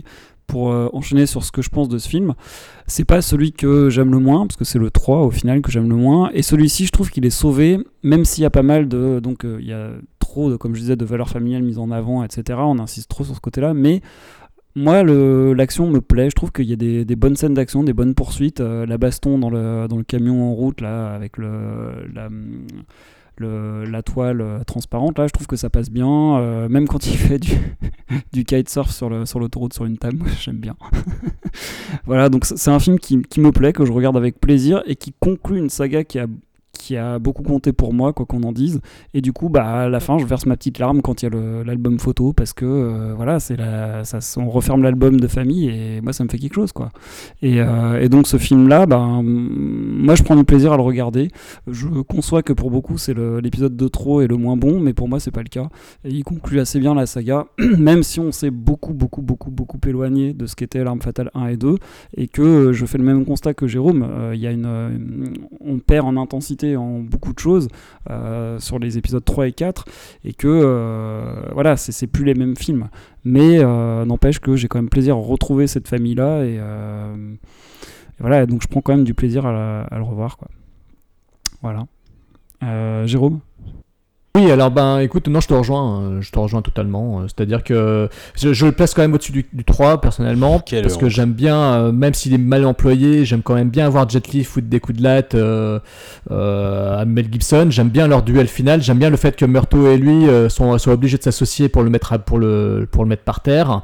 Je, je trouve que dedans il y a effectivement de belles scènes d'action, il y a de beaux moments. Tout ce qui concerne Chris Rock me sort totalement du film. Je, je supporte pas l'utilisation du personnage parce qu'elle est complètement foirée, parce qu'ils ont décidé en cours de route d'en faire autre chose. Donc ça se ressent, c'est mal, c'est mal tourné, c'est mal fait, c'est mal monté, c'est rien ne passe, ça ne, ça ne sert à rien, c'est très embarrassant. un- Pourtant l'acteur n'est pas, n'est pas mauvais en soi. Je le trouve pas mauvais en soi. hein. C'est juste qu'il est très, emba- c'est le personnage qui est très embarrassant en juste, fait. Il est très mal si je peux juste ajouter un truc que j'ai oublié, excuse-moi. Euh, juste en fait, je trouve Oui. qu'il y avait un élément comique qui, était, qui apparaissait dans le 2 avec Joe Pesci. Et dans le 4, je comprends pas pourquoi il y a un deuxième élément comique avec Chris Rock. Je comprends pas l'intérêt en fait. Pour moi, il y en a un de trop. Voilà. Bah, ils ont décidé de les faire, revenir à l'écran parce qu'ils savaient que Joe Pesci, bon bah voilà, ils l'ont payé, je crois, un million de dollars pour le faire revenir, euh, tourner quelques jours euh, sur le plateau, euh, voilà, parce qu'ils ont dit c'est un élément qui plaît bien au public, faut le faire revenir. Je pense qu'ils ont fait des très mauvais choix au niveau de la prod. je pense qu'ils ont eu des ils ont fait de très, ils ont pris les mauvaises décisions, ils ont trouvé les mauvaises solutions.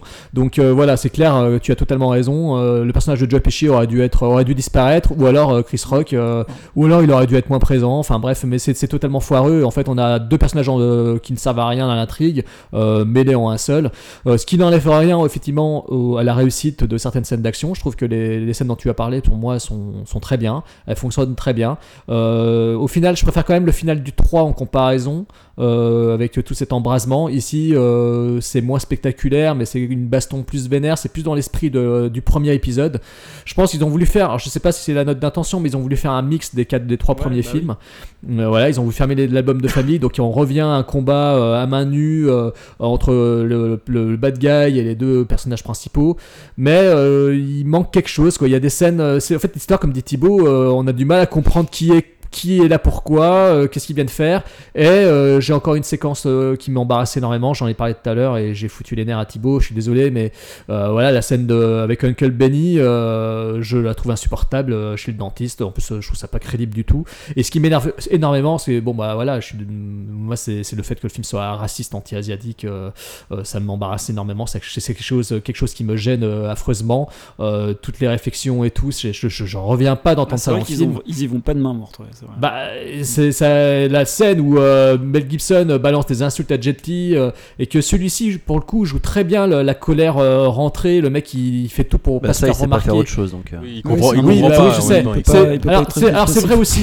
Vous avez pas tort. Je pense que, non, je mais pense que j'ai là-dessus. fait exprès. hein, c'est- non, mais je crois Non que- mais c'est pas faux, je pense que tu as raison, mais pour le coup là ça marche parce que ça, ça sert euh, le monolithisme de Jet, Jet- de Jet Li dans la scène fonctionne parce que euh, il est prêt à exploser mais il explose pas parce qu'il sait pas bien jouer certainement, mais je trouve que ça passe, ça fonctionne dans ce moment-là. Euh, moi je suis choqué par les propos de racistes que tiennent Mel Gibson, même si c'est plus pour le pour se foutre de sa gueule pour le faire euh, partir en live, mais ça me gêne parce qu'ils font ça plusieurs fois dans le film et plusieurs fois les, les asiates en prennent plein la gueule et moi ça me ça me dérange énormément hein, pour des raisons Ah, perso. voilà, rappelons Donc, que tu es euh, asiatique. j'ai pas dit que je suis asiatique, mais voilà. Euh... Bah, ma Fan- mère est- Fan- Fanvan. réalisateur Ah, c'est femme van, c'est ma maman. Pas ma ma maman. Petite maman, ma petite maman. Oui, ma maman est d'origine asiatique, voilà. Euh, donc euh, oui, c'est moi ça me ça me gêne. Et effectivement, les personnages féminins sont totalement grotesques dans ce film. Le personnage de René Russo, alors que Thibault l'a dit tout à l'heure, elle était bah, elle était super bien utilisée dans l'épisode 3 et dans l'épisode 4, c'est catastrophique. Elle ne sert là qu'à lire de la littérature de à l'eau de rose complètement stupide, euh, du harlequin. Et puis elle elle est enceinte et puis pff, elle est enfin elle sert à rien dans tout le film quoi. Et puis la, la femme de, de, de Euh, une nouvelle fois, euh, là ils essayent de donner une sous-intrigue euh, sur d'où vient l'argent de Murtaugh qui claque par les fenêtres, mais c'est une intrigue dont on se branle complètement parce que le personnage de Darlene Love, de Trish, est inutilisé quoi. C'est marrant comme quoi dans la série télé ils vont Ouais. tout faire justement pour redonner du, de la force Ouais, vrai, aux personnages ouais. secondaires de la, de- des films parce qu'ils voilà ils ont voulu meubler en fait entre les films pour raconter un peu plus l'histoire de la famille mais Puis ils ont pas le même Bon. look hein, dans le film et dans la série. non pas du tout mais non carrément pas d'ailleurs Darlene Love euh, on peut l'oublier par rapport à la femme de, de Damon Wayans dans la série mais oui voilà c'est un film que je trouve euh, distrayant pour les scènes d'action mais je le retiens juste pour ça. Euh, après, le côté vieillissant de Martin Riggs, euh, qui se retrouve lui aussi à dire euh, Bon, euh, merde, on est trouvé pour ces conneries, mais non, on n'est pas trouvé pour ces conneries. Bon, je trouve ça, euh, je trouve ça sympathique parce que ça essaye de donner un petit peu une sorte de, de petit coup de fouet à la saga, de lui montrer que lui aussi il vieillit. Voilà, ça, c'était pas une mauvaise idée en soi, mais euh, tout le reste pour moi ne fonctionne pas. Voilà, tout le reste ne fonctionne pas, on comprend rien à l'intrigue, on s'en fout, on est là juste pour voir le spectacle, et puis, voilà, et puis à la fin de l'album photo final, effectivement, euh, est poignant parce qu'on voit tous les, tous les gens qui ont travaillé sur la saga, et on voit combien c'était effectivement euh, que Richard Donner, malgré tout, a quand même constitué une vraie famille sur l'ensemble de cette production, de ces, films, et ça se ressent dans l'album photo final, et, et je trouve ça assez chouette d'a- d'avoir fait ce générique de fin, je trouve que c'était une très belle idée. Tout à fait, euh, Jérôme, mais c'est là où on se rend compte que par contre les familles nombreuses ça marche pas. C'est ça le problème. C'est-à-dire que là, euh, franchement, l'ajout de Chris Rock, mais, mais what the fuck, quoi. enfin honnêtement ça me, ça me gonfle. Euh, et alors là où je vous rejoins sur pratiquement tous les points, que ce soit toi et Fred, je vous rejoins pas sur le fait qu'il soit supérieur au 3 quoi. C'est pas Ah, possible. et juste un truc aussi, quand on, on parlait du racisme euh, envers les Asiatiques, il y a Oui. aussi une phrase de, de Morteau qui m'a gêné. Merci, putain, oui. un oui. moment donné, il, il dit euh, pourvu qu'il soit black quand il parle du père, pourvu qu'il soit black. Ah non. ah et là, je me suis dit, mais va te faire foutre quoi. Qu'est-ce que c'est que cette phrase Alors, de merde? Oui, alors ça, cette phrase-là est très très bizarre justement. Non, mais il y a encore série, pire. Puisque, bah, vas-y euh, Thibaut. Il y a encore pire pour moi, c'est quand il fait, en gros, un speech pour dire qu'il s'occupe de cette famille immigrée parce qu'il allait devenir des esclaves et qu'il veut venger ses ancêtres. C'est mina- c'est minable, c'est minable. En fait, c'est le moment où, la- heureusement que bah, finalement que ça s'arrête là, mais ou pas, je sais pas, mais en tout cas, c'est le moment où tout ce que tu disais tout à l'heure et je trouvais que tu très juste, c'est que on n'a pas cette notion vraiment de blanc, de noir, etc. jusque là. Et là, en fait, toutes les races, enfin tous les trucs, là, on en, a de partout, quoi. Donc ça, c'est moi, ça m'énerve euh, prodigieusement. Et au-delà de ça, euh, bon, moi, par contre, j'aime beaucoup l'oncle Benny. Je pense que c'est lui qui aurait dû venir dans la famille à la place de Chris Rock. Bon, je pense qu'il était un peu vieux pour, euh, pour, la, pour, la, pour la fille de Murtaugh, mais bon, voilà. Mais sinon, mis à part ça, je me suis. Enfin, honnêtement, quand je le vois, le film, le seul moment Donc euh, Oncle Benny, ça me fait rire, même si je trouve que la scène euh, n'apporte rien. Euh, et le seul moment en fait, bah, finalement, qui me qui me tire une petite nostalgie de tout ça, bah, c'est la photo de famille à la fin, même si c'est complètement convenu. Au final, bah, c'est assez cool de voir tout le monde réuni. Mais alors, le film n'est pas inoubliable et pour moi, c'est peut-être celui que j'aime le moins de, de la saga. Même c'est sûr et certain, c'est celui que j'aime le moins. Quoi. Donc vas-y Thibaut, si toi tu. Bah, pour moi, il fait as- partie de la saga Rush Hour, c'est-à-dire qu'on est dans la beaufitude complète que, que la saga va faire. C'est-à-dire que c'est clairement. euh, le monde rentre dans l'année 2000 et on est encore à écouter le saxophone, quoi. Parce que le saxophone a, a- a un rôle qu'il n'a jamais eu dans la saga, c'est-à-dire qu'il illustre toutes les blagues, mais même au sein même des scènes. La scène de. Parce que quand même, vous avez évité de parler, il y a quand même la scène d'ouverture dans un bateau avec un requin. Insupportable. Mais c'est de- c'est c'est la scène la plus embarrassante quand même de la saga, je trouve. Embarrassant. Oui, t'as ouais, t'as raison. Putain, oui, ils, ont- ils ont crédité John scène-là. Williams au générique parce que euh, euh, Riggs chante euh, la musique des Dents de la Mer. Mais Ah oui, qu'est-ce que c'est nul? Ah, Qu'est-ce non, que c'est gênant, il y a le bateau géant en plus. Enfin, je sais pas. Enfin, vraiment, pour moi, l'intrigue est une intrigue de Rush Hour, c'est-à-dire. Euh, il tombe sur un truc tellement compliqué. Parce que j'ai noté quand même, euh, c'est à 1h17 de film qu'ils se disent Ah, il y a un problème avec les Chinois. Et en fait, les explications du film, c'est à 1h29. La scène où euh, Hong euh, se fait tuer. C'est 1h29 de film où on comprend euh, ah ok c'était parce qu'il y avait les frères et tout ça et même vous me l'avez expliqué et j'ai encore rien compris parce que les quatre les quatre pères ou les quatre frères c'est aussi les quatre visages qui sont sur les, les billets je ne comprends pas Oui. pourquoi il faut les billets je ne comprends rien à cette intrigue Je Bah si, pour payer la libération auprès du Mais ils sont général déjà de la libérés prison militaire. Ils sont déjà Oui, là ils sont libérés Non, en fait, en fait, ils sont libérés, amenés, Mais ils et sont pas c'est- et c'est la transaction qui se fait entre non mais c'est surréaliste c'est Et c'est, surréaliste et c'est- et oui, oui, non, mais Non c'est- mais on est d'accord. Et, et c'est à ce moment-là qu'effectivement, euh, eh ben, euh, le duo arrive et fout les pieds dans le plat euh, dans cette scène que moi je trouve hilarante quand ils arrivent quand même en oui oui ça c'est très drôle ouais, pardon, euh, en klaxonnant, voilà. oui, c'est très très drôle. Et, euh, et c'est un film, voilà, Chris Rock, vous avez quand même dit qu'il jouait bien. Moi, je trouve qu'il est pathétique dans ce film. Euh, J'ai pas dit ça, hein, pardon, attention. Non, non, pas toi, je sais. Mais moi, je rejoins ton avis, Tony. C'est, je trouve que c'est le plus mauvais de la saga. Je trouve pas que ça soit un bon film. J'ai aucune haine contre le film parce que, contrairement à ce qu'on pourrait croire quand c'est sorti, quand tu lis les critiques, comme quoi c'est une abomination, c'est une insulte et tout ça, je trouve que, comme un peu Rush Hour 3, il se prend des trucs dans la gueule alors que, quand même, c'est le même esprit de la saga. C'est. C'est c'est que 11 ans après l'original, c'est pas comme si c'est pas comme les visiteurs et les trois frères quoi. C'est pas non plus 20 ans après et euh, ils sont pathétiques. Euh, ça reste des bons acteurs, euh, ça reste Richard Donner, la photo est bien et tout ça. Donc un peu comme Hour 3, je trouve que comme il est plus faible que les autres, il s'en prend plein la gueule. Mais en même temps, comme vous me dites que c'est mieux que le 3, non, je suis désolé, le 3 c'est un vrai film. Le 4 pour moi c'est pas un vrai film. C'est clairement la preuve, c'est qu'ils ont terminé le tournage 33 jours avant la sortie du film. Qu'est-ce que ça veut dire ça? Ça veut dire que tout le tournage est fait sans scénario.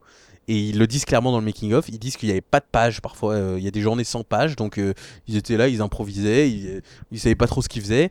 Euh, et surtout, euh, euh, par exemple, la scène où Jet Li met feu à, la maison de Murtaugh, il paraît que cette scène, euh, ils en étaient là quand le film euh, s'est terminé euh, de tourner. C'est-à-dire qu'ils avaient monté déjà la, grosso modo la moitié du film, mais c'est-à-dire qu'ils ont monté quand même le film en 33 jours. Et ça se voit, il n'y a pas de rythme, c'est pas drôle. La scène avec Benny, comme Tony, c'est la seule scène que je trouve drôle du film, où c'est vraiment un concept, euh, et comme le temps s'arrête et on est un peu avec les personnages, même si ça n'a rien à faire dans, ce film en soi, c'est une scène de Rush Hour. Tous toutes les scènes comiques sont des scènes de Rush Hour pour moi. Et, euh, et Chris Rock, vous avez dit qu'il était quand même pas mal et tout ça. Moi, je le trouve pathétique dans ce film. Enfin, les, les moments où il est drôle, où il est censé être drôle, parce qu'il est révérent envers, euh, envers euh, Murtaugh, je trouve ça très gênant parce que c'est une homophobie sans nom. Euh, on dirait du Brett Ratner, quoi. Euh, Et, et les scènes où il s'énerve sur sa race, genre contre Leo Getz, je trouve que Leo Getz, par exemple, s'en prend beaucoup trop dans la gueule dans ce film. Et pour moi, je les trouve très méchants avec Leo. Je trouve, je suis très sérieux sur ça, mais je trouve que vraiment, c'est des, c'est vraiment des enculés envers Leo Getz. Je pense, je pense que c'est pour ça qu'à la fin il y a le. Oui, euh, le monologue. Et alors le- moi, il m'a ouais, fait chialer. monologue, hein. ouais. ouais, Joe ouais. Pesci m'a fait chialer. hein. Je, il y a la, la- je suis d'accord. Le, le L'histoire de final- de, la, de la grenouille, ouais. ouais. Oui, je trouve ça sublime. Je trouve que Ah c'est un ouais, moment ouais. de cinéma sublime. Ouais, ça, Ah, ça, je- c'est ça, je c'est vous rejoins, ouais, ouais. C'est vraiment Je génial. rejoins, c'est une très belle idée. ouais. Et Mel Gibson est mu. Enfin, c'est vraiment. Surtout la première fois que tu le vois, tu t'y attends tellement pas. Ouais. et, euh, Ouais, pareil euh, avec les photos à la fin. Mais, euh, mais globalement, oui, euh, Chris Rock, quand il fait son monologue, qui s'énerve contre Leo Getz, c'est la première fois qu'il le voit de sa vie. Et qui fait Qu'est-ce que t'insinues? Parce que quand il fait son rôle, en fait, il fait son rôle de Dogma et de, de, de Jane Silent Bob. euh, C'est. euh, C'est qui ouais qu'est-ce que t'insinues que je suis noir c'est ça? Et c'est genre mais mec tu le connais pas les Gates ferme ta gueule. Enfin j'ai vraiment je déteste ce personnage. Je trouve ça embarrassant. Joe Pesci bah il est rajouté bah, à la dernière minute. Donc du coup toutes les scènes c'est des scènes euh, bis repetita de des mecs qui se foutent de sa gueule. Mais le pauvre il a rien demandé. C'est un membre de la famille quoi. Et euh, et oui globalement euh, Jet Li euh, même s'il représente un méchant énigmatique parce que euh, il sait rien faire d'autre parce qu'il est mutique parce qu'il parle pas anglais donc euh, de toute façon qu'est-ce que tu veux faire avec lui? Et ça je trouve quand même que c'est une scène de combat complètement lamentable euh, le coup de pied qu'il donne à René Russo c'est d'une faiblesse euh, euh, et- Bah non, mais c'est parce que Donner lui a demandé de- d'aller oui moins merci on, est, on a tous sais. lu les, les anecdotes Bah oui. c'est quand même Oui, une bah anecdote de gros con Euh, le- la caméra va pas assez vite pour tes mouvements mais c'est du, du- Richard Donner mais ferme ta gueule quoi enfin tu prends pas Jet Li dans ce cas là tu prends euh, tu prends tu prends un Steven Seagal. Euh, euh, qui, qui tu prends un mec asiatique qui est américain tu prends pas Jet Li pour lui demander de ralentir dans les scènes d'action. Et heureusement qu'il y a un combat final parce que tu tu te dis mais en fait il sert à rien Jet Li il est pas bien quoi. Et euh, et voilà, je trouve euh, globalement le film très gênant à regarder. euh, Il y a des trucs drôles, euh, le combat final est pas mal, même si je trouve que la partie sous l'eau est interminable et que c'est- on dirait que dans la première Oui. version du film il devait mourir, mais finalement ils se sont dit non. Je suis très content d'apprendre que Oui, bah, ça. Riggs ont de la- font de la té- télépathie aussi. C'est clairement assumé dans les bonus. Ils disent, ils trouvaient pas de raison pour laquelle Murtaugh trouvait où se trouvait Riggs, sachant qu'il l'a pas vu tomber sous l'eau. Ils se sont dit non mais ils savent c'est Murtaugh et Riggs, ils savent où ils sont. Ah bon Euh, Donc Murtaugh, c'est. T'es où? Ouais, au Parle-moi, moins, parle-moi. au moins, au moins c'est assumé, je veux dire. Enfin, même Oui, si oui. c'est stupide, au moins c'est assumé. Ça, je, Ah bah, Richard ouais. Donner est très fier dans les bonus. Et, euh, et voilà, je, y a tellement de choses qui me viennent en tête qui sont pas bien. Pour moi, c'est pas un vrai film. C'est clairement un assemblage de scènes qui sont un peu mal rythmées parce que t'aurais laissé le film deux mois de plus au montage. Euh, la scène d'ouverture, par exemple, qui le concept est bien, c'est marrant, mais ça pourrait durer deux minutes de moins parce que c'est quand même très chiant à regarder. Et globalement, oui, ça me fait chier euh, de le regarder. Euh, Il y a Rush Hour qui sort un mois plus tard aux États-Unis et ça prend la relève niveau grosse comédie d'action. Et celui-là, euh, je suis désolé, je trouve chiant à regarder et très faible, très très faible euh, dans la saga. euh, même si euh, c'est Mel Gibson et Danny Glover, donc on aime bien les voir, quoi. Tu sais que le, le monteur a dû se familiariser avec les nouveaux logiciels de montage parce qu'il n'y connaissait rien. T'avais lu ça? Oui, et c'est une anecdote. et- C'est une anecdote désopilante, Jérôme. Et il a, il a dû faire ça en 30 jours. Ok, bon bah d'accord. Il a Ouais, fini- ouais, il a ouais. fini le film a en 33 avoué jours sur euh, Avid. C'était pour lui une première de monter euh, un film en numérique. euh, Enfin bref, il était un petit peu euh, perdu. Et, que Et il y a aussi, on n'a pas parlé d'une fausse sous-intrigue du film qui. Mais il y a tellement de trucs où tu te dis, non mais les gars, euh, on coupe. Euh, et Bonnie Clark, on en parle de cette sous-intrigue de euh, René Russo qui dit euh, Je crois que Murtaugh a, la- du fric en trop. Ah, Et de Mel Gibson qui le mais- voit. mais oui, Et c'est- mais- Et ensuite, le reveal. Euh, tu connais Bonnie Clark, euh, cet auteur à succès? Euh, Non, déjà non, nous on connaît pas, c'est pas une vraie auteure, donc c'est dans le film, dans le monde du film. Et, bah c'est triche. Et c'est genre, mais euh, comment ça aurait tellement pu être coupé? Mais vraiment, ces trois scènes dans le film, tu les coupes et tu gagnes 5 minutes quoi. Et il y a tellement de trucs comme ça dans le film que, euh, que je me dis, c'est pas possible qu'ils ont laissé passer ça comme ça. Et il y a deux autres éléments qui m'ont fait mourir de rire, c'est quand même la gueule de Hong. On dirait un personnage de Rob Schneider, hein, je trouve Hong. Il a une moustache avec sa stache mou et sa coupe euh, complètement folle. On dirait un faux personnage. et quand tu et on dirait un faux mec en fait. On dirait un faux mec. Et tu dis c'est pas possible que Murtaugh, euh, je ne, c'est surréaliste euh, la sous-intrigue de Murtaugh avec cette famille quoi. Et ouais, ma famille aussi c'était des esclaves. Alors Et il puis lui donne sa montre. Enfin, c'est voilà, ouais, c'est chiant. Et surtout, Ah ouais, ah moi oui, j'aimerais dire, ouais, non, mais- j'ai une théorie sur ce film parce que euh, Oncle Benny, il faut quand même le dire, et ça on le sait avec Jérôme parce qu'on a revu le corrupteur récemment. Il joue le grand euh, Manitou du corrupteur. Il a le même nom. Ouais. Il s'appelait Oncle Benny dans le corrupteur. Uncle Benny, ouais. Et je me dis, est-ce que c'est un univers partagé à la Marvel et le corrupteur et l'arme fatale font partie du même univers? Boum Sauf que le corrupteur est dix fois mieux quand même. Non mais je, je pose cette question et j'aimerais bien. euh, et oui, effectivement, le corrupteur, j'ai l'impression que c'est l'arme fatale 4, mais la version bien. C'était avec qui ça déjà le voilà. corrupteur? Euh, Yun-Fat et Mark Ah, oui. Et Brian Mm. Cox. Et c'est un euh, film qui euh, aurait pu euh, se transformer en la Fatal 4 parce que finalement ça traîne aussi, ça traite aussi de Chinatown et tout ça, mais on n'est pas dans le cliché parce qu'on dirait quand même l'intrigue d'un Luc Besson quoi. C'est-à-dire euh, euh, le bateau d'immigrés, comme Tony a tellement bien expliqué. Au début c'est un bateau d'immigrés, mais en fait c'est des les, les triades, mais en fait c'est du fric. Euh, c'est surréaliste à regarder et franchement je trouve ça honteux que vous disiez que vous préférez revoir le 4 au 3. C'est-à-dire que c'est c'est pas possible pour moi, c'est pas envisageable parce que le 4 et c'est clairement pas un vrai film quoi. C'est c'est à moitié fan service, moitié euh, qu'est-ce qu'on fait, je sais pas. Bon bah demande à Chris Rock de gueuler sur un serveur accusé à tort. Euh, voilà, c'est ça le film et euh, et la seule, le seul truc que je retiens, comme vous l'avez dit, outre le combat final, c'est la poursuite qui est très bien. Même si je reprocherais quand même, euh, je crois que j'ai jamais vu autant vu un cascadeur euh, dans une scène Oui. d'action. C'est quand même gênant, je trouve. Euh, Ah c'est un reproche mais- que je fais généralement pas dans les films, mais là quand même, c'est c'est choquant quoi. Les plans larges, ou enfin, je trouve ça honteux. Et c'est surtout, euh, il y a cette cascade légendaire de la voiture qui traverse l'immeuble. euh, qui sera reprise dans Fast and Furious 7 en immonde, la preuve que euh, les effets spéciaux c'est vraiment de la merde. Mais euh, là, dans ce Mais elle n'avait pas été utilisée aussi dans La Relève avec Charlie Sheen et Clint Eastwood? Peut-être. Il n'y a pas une scène similaire où ils échappent, euh, ils sont torturés, tu sais, après ils sont abandonnés avec des bombes Ah et puis oui. ils prennent une bagnole, ils, traversent un, un immeuble. Non mais je pour, sais, euh, mais là, là je trouve ça que l'intégration en plus au sein même d'une poursuite où ils sortent d'une autoroute et ils reviennent dans l'autoroute est super Ouais. bien faite. C'est la seule scène que je retiens du film. Euh, Ouais. J'avais été gentil, on l'avait vu avec Darsh, je me souviens, il y a un an. Je sais pas pourquoi j'avais justement été gentil avec le film. J'avais dit ah mais c'est pas si nul. Mais je pense qu'en fait que quand tu, ne, quand tu le regardes dans la continuité de la saga, il y a clairement un truc qui cloche. Et, et comme vous dites, c'est parce qu'il y a trop d'éléments, il y a trop de choses, il y a trop de sidekicks, il y a trop de trucs, c'est, on, on sait pas où s'y retrouver et au final on s'en fout. Alors pour la petite info, euh, Jeffrey Baum euh, avait euh, prévu un épisode dans lequel euh, les bad guys allaient être des nouveaux, encore une fois, des néo-nazis. Je pense que vous avez dû lire des choses dessus. Ouais, des terroristes néo-nazis. Ouais, qui allaient prendre en otage la ville de Los Angeles, un truc comme ça. ouais. Ouais. Bon. Donc voilà pour la franchise au final. Bah alors, vous voulez, euh, Et ben la Box série office. aussi. Ah pardon, Box box office. y box venir, office, pardon. Alors il y a Ah, alors il y a 7 Son of a Bitch et c'est le record de euh, bah, je deviens trop vieux pour ces conneries puisqu'il y a évidemment la scène où ils le disent 8 fois d'affilée. Ah, et donc c'est ouais. 8 fois cette scène euh, qui t'a fait beaucoup rire Jérôme, moi que je trouve absolument lamentable mais bon Euh, et le box office américain donc c'est 240 millions avec inflation et plus de 400 millions au box office euh, international. Donc c'est euh, il me semble Mais là, il y a un budget qui est bien Combien plus tu disais pour le budget? 240 millions? Non non pas le budget. non, je sais le- pas le budget. recette. je sais pas le budget les recettes. Euh, bah, à l'époque, 140 millions de budget, d'après. IMDb. oh putain. Ah ouais donc, euh, Donc attends, si tu prends à l'époque 140 C'est millions et combien de recettes? Euh, 400 millions Bordeaux, plus de 400 millions. Mais comment Ouais, ils ont pu dépenser 140 millions Bah, les chiffres, les chiffres en 98, c'était 140 millions de Bah, dollars. 100 de 140 budget, millions, je vais et- vous expliquer, c'est les journées de tournage où il faut arrêter le tournage parce qu'il n'y a pas assez de scénario. Mm. C'est classique, c'est ce qui s'est passé pour tous les tournages euh, quand il y a eu la grève des scénaristes il y a, il y a 10 ans. C'est que les tournages s'arrêtent, euh, truc. Et je pense aussi que comme ils ont fait revenir toute la famille, Ouais, ça rien que cher. le fait que Joe Pesci il doit avoir deux jours de tournage, il tourne pour un million d'euros, Mm. Euh, un million de dollars, euh, tu vas pas me faire croire que Mel Gibson il a pris moins de 20 et Danny Mais Glover aussi. J'ai lu quelque part qu'il a, mais c'est pas possible, qu'il a pris 40 millions Mel Gibson, mais c'est impossible. Mais j'ai lu ça. peut-être 40 millions avec en incluant euh, sa part des recettes, c'est peut-être ça.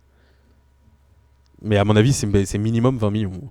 Eh ben, Et c'est sorti, c'est sorti le même été que Armageddon, donc comme j'ai dit, Rush Hour aux États-Unis euh, et Chapeau melon et bottes de cuir. Voilà, je voulais le dire. chef-d'œuvre.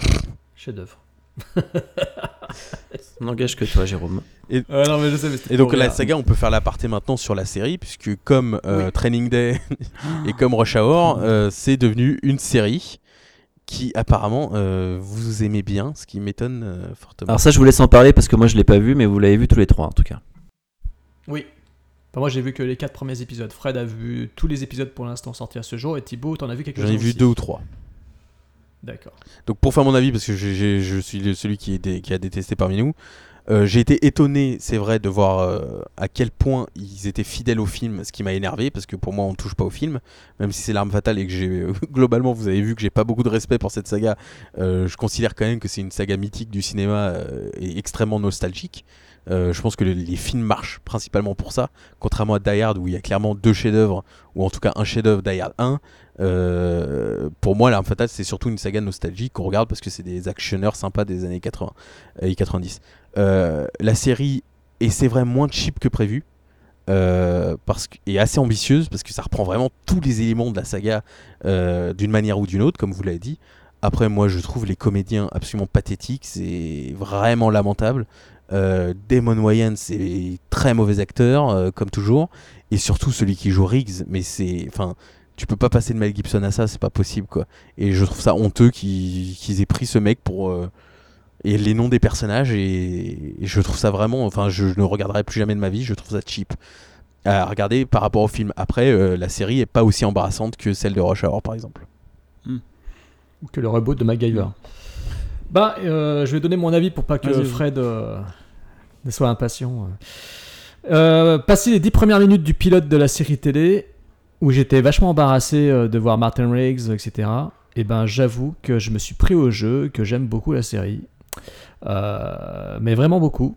je sais pas pourquoi, moi ça passe totalement. Le- L'alchimie passe. Euh, je trouve que le dosage fonctionne bien. Je retrouve ce que j'aimais bien dans, le- dans les deux premiers, films. Euh, et j'aime bien les acteurs, contrairement à Thibaut. Euh, Damon Wayans, je trouve qu'il passe très bien. Euh, j'aime beaucoup la relation qui s'installe avec Martin Riggs et je trouve l'acteur euh, qui incarne Martin Riggs. Alors c'est sûr au début j'avais un peu de mal avec sa gueule, avec sa coupe de cheveux et tout ça. Enfin je sais pas, j'avais un petit problème avec lui. Et en fait au bout de quatre épisodes, il se trouve que je me suis pris de sympathie pour l'acteur et le personnage. Euh, je dis l'acteur parce que tout à l'heure avec, Fred, je lui ai lu une interview qu'il a donnée récemment et il est plutôt très euh, humble par rapport au rôle. Et surtout, c'est un mec qui a fait quelques trucs, il n'a jamais été trop mis en avant. Et donc euh, là, c'est la première fois qu'on le met au premier plan. Et il déclare bien, et je pense que Fred Ouais, peut être d'accord là-dessus, il déclare bien euh, toute son humilité par rapport à Mm. Mel Gibson. Il cherche vraiment pas à faire genre, c'est bon, les mecs, c'est moi, Martin- le Mm. nouveau Martin Riggs. Il est totalement l'opposé de ça, ce qui fait que bah, ça me rend euh, le mec sympathique. Et quand je regarde la série, bah, j'aime beaucoup la façon dont il traite le personnage. Il y a des moments où il est en mode chien fou, il y a des moments où il est en mode dépression totale, et je trouve que ça passe très très bien. Euh, moi j'aime bien. euh, alors, on retrouve effectivement les petits gimmicks cultes des deux premiers films, hein, la scène où il tire dans le, dans le poste de télévision, etc. Mais il y a des moments où j'aime bien. Euh, qu'ils aient utilisé des séquences qui étaient coupées des deux premiers films, comme la scène où il se bat dans le bar, qui était une scène coupée euh, du, de L'Arme Fatale 2, euh, non de L'Arme Fatale 1, pardon. Là, il l'utilise dans le film et il se fait passer à tabac. En fait, c'est pour voilà, c'est genre, il a besoin de ça pour se sentir en vie ou je ne sais quoi. Il se fait vraiment passer à tabac. Il finit sur le carreau, la gueule, la gueule complètement explosée et en sang. Et j'aime bien ce côté hardball du personnage. Je trouve que dans la série, ça passe très très bien. L'acteur m'est très sympathique au final et ça passe vraiment bien. Et je trouve touchant les rapports qu'il a avec Murto et, et sa famille. Et ce qui est d'autant plus plaisant, c'est que et ben en fait, ce qui est amusant, c'est de retrouver les petits gimmicks de chacun des épisodes et de les voir dans, les, dans la série euh, installés progressivement. Hein, le, le fils de Murto, C'est ce qu'on appelle du ancien pote, euh, à lui. Oui, oui, mais justement, je trouve que c'est bien utilisé parce que c'est bien amené pour l'instant. Enfin, en tout cas, dans les quatre premiers épisodes, je trouve que c'est plutôt bien amené. Et j'aime bien aussi le fait qu'on fouille un peu plus les personnages féminins, euh, les personnages de, des membres de la famille. Donc, je suis curieux de voir ce qu'ils vont faire après. Justement, ça me donne envie de voir ce qu'ils vont faire ensuite pour les autres personnages. Est-ce qu'ils vont faire une sorte de simili euh, Leo Gates, euh, etc., etc. Euh, voilà. Pour l'instant, je trouve ça cool. Je trouve que fait. C'est une série qui essaye de meubler aussi entre chaque film, c'est-à-dire qu'on essaye de d'enrichir l'intrigue, hein, comme ils avaient dit. euh, en gros, entre l'arme fatale 1 et l'arme fatale 2, il s'est passé plusieurs mois où ils ont appris à se connaître, ils ont appris à connaître, le- enfin, Griggs a appris à s'intégrer dans la famille de Murto. Et là, effectivement, on voit dans la série comment il s'intègre dans la famille de Murto, et je trouve que ça passe plutôt bien, c'est crédible. Je trouve qu'il s'intègre au fur et à mesure, euh, il y a une sympathie qui s'installe et tout, et c'est même touchant les moments où il, il révèle euh, par par surprise euh, des événements tragiques de sa vie. Euh, voilà, et je trouve ça couillu. Et, et d'ailleurs, euh, voilà, c'est dans la série, donc on voit effectivement la mort de, de la femme de Riggs, euh, chose qu'on n'avait jamais vue jusqu'alors, je crois, ça n'avait jamais été traité. Et je pense qu'ils vont en faire une sous-intrigue, à mon avis, dans la série. J'ai pas encore vu plus d'épisodes que le 4, mais je pense que comme on essaie d'explorer un peu le passé. Parce que t'as vu que 4 épisodes, mais il y en a quand même 40. Faut quand même préciser que. Non, non, non, pour l'instant, il n'y en a que 14 de diffusés, mais il y en a qui, oui, parce qu'ils ont prévu déjà, ils ont signé pour faire une deuxième saison, mais il y aura Ah, ils en 40 ont signé épisodes, 40, effectivement. hein, c'est sûr. Mais ils ont signé 18 épisodes pour la saison 1 et 22 épisodes traditionnels pour une saison euh, normale, donc euh, la saison 2, effectivement. Donc ça fait 22 plus 18, 40. Mais voilà, donc. euh, et donc voilà, moi j'aime bien. Ouais, En tout alors cas, j'aime pour- bien. Attends, Ouais, attends, je note, je note, excuse-moi, je note 22 plus 18, 40. Et- Bah ouais, parce que tu, fais- tu me faisais genre, il y a 40 épisodes, oui, bah. il- non, mais c'est pour te 14 dire que t'as vu à peine, t'as pas à peine gratté la surface de la série. Ah bah oui, oui, oui. Bon, alors moi j'ai oui, gratté un peu plus et pour répondre à ta question, euh, le personnage de Trish par exemple est plus développé dans les épisodes suivants, mais il est déjà dans les premiers et on, elle prend de l'ampleur après, ce, que- ce qui n'est pas le cas dans, le- dans les films. Et euh, Léo Getz apparaît dans un épisode pour l'instant. Euh, J'avais l'impression qu'il Ah. allait euh, devenir récurrent. Je, je sais pas. J'ai pas bien compris comment. Ils l'ont utilisé bizarrement parce qu'il apparaît, il est central dans un épisode et puis après il revient pas. Alors pour l'instant, donc je sais pas. À voir. Euh, donc bah pour moi, moi je te rejoins un peu. La série, j'avais énormément, mais énormément de réticence comme vous quand j'ai appris qu'ils allaient faire une série. Je voilà, je me suis dit mais non. Enfin pour moi c'était cracher à la gueule de la saga, c'était pas possible. Il y avait trop de temps qui, qui s'était écoulé et surtout pour moi Gibson et Glover c'était pas possible de les remplacer. Et il se trouve que j'ai été surpris.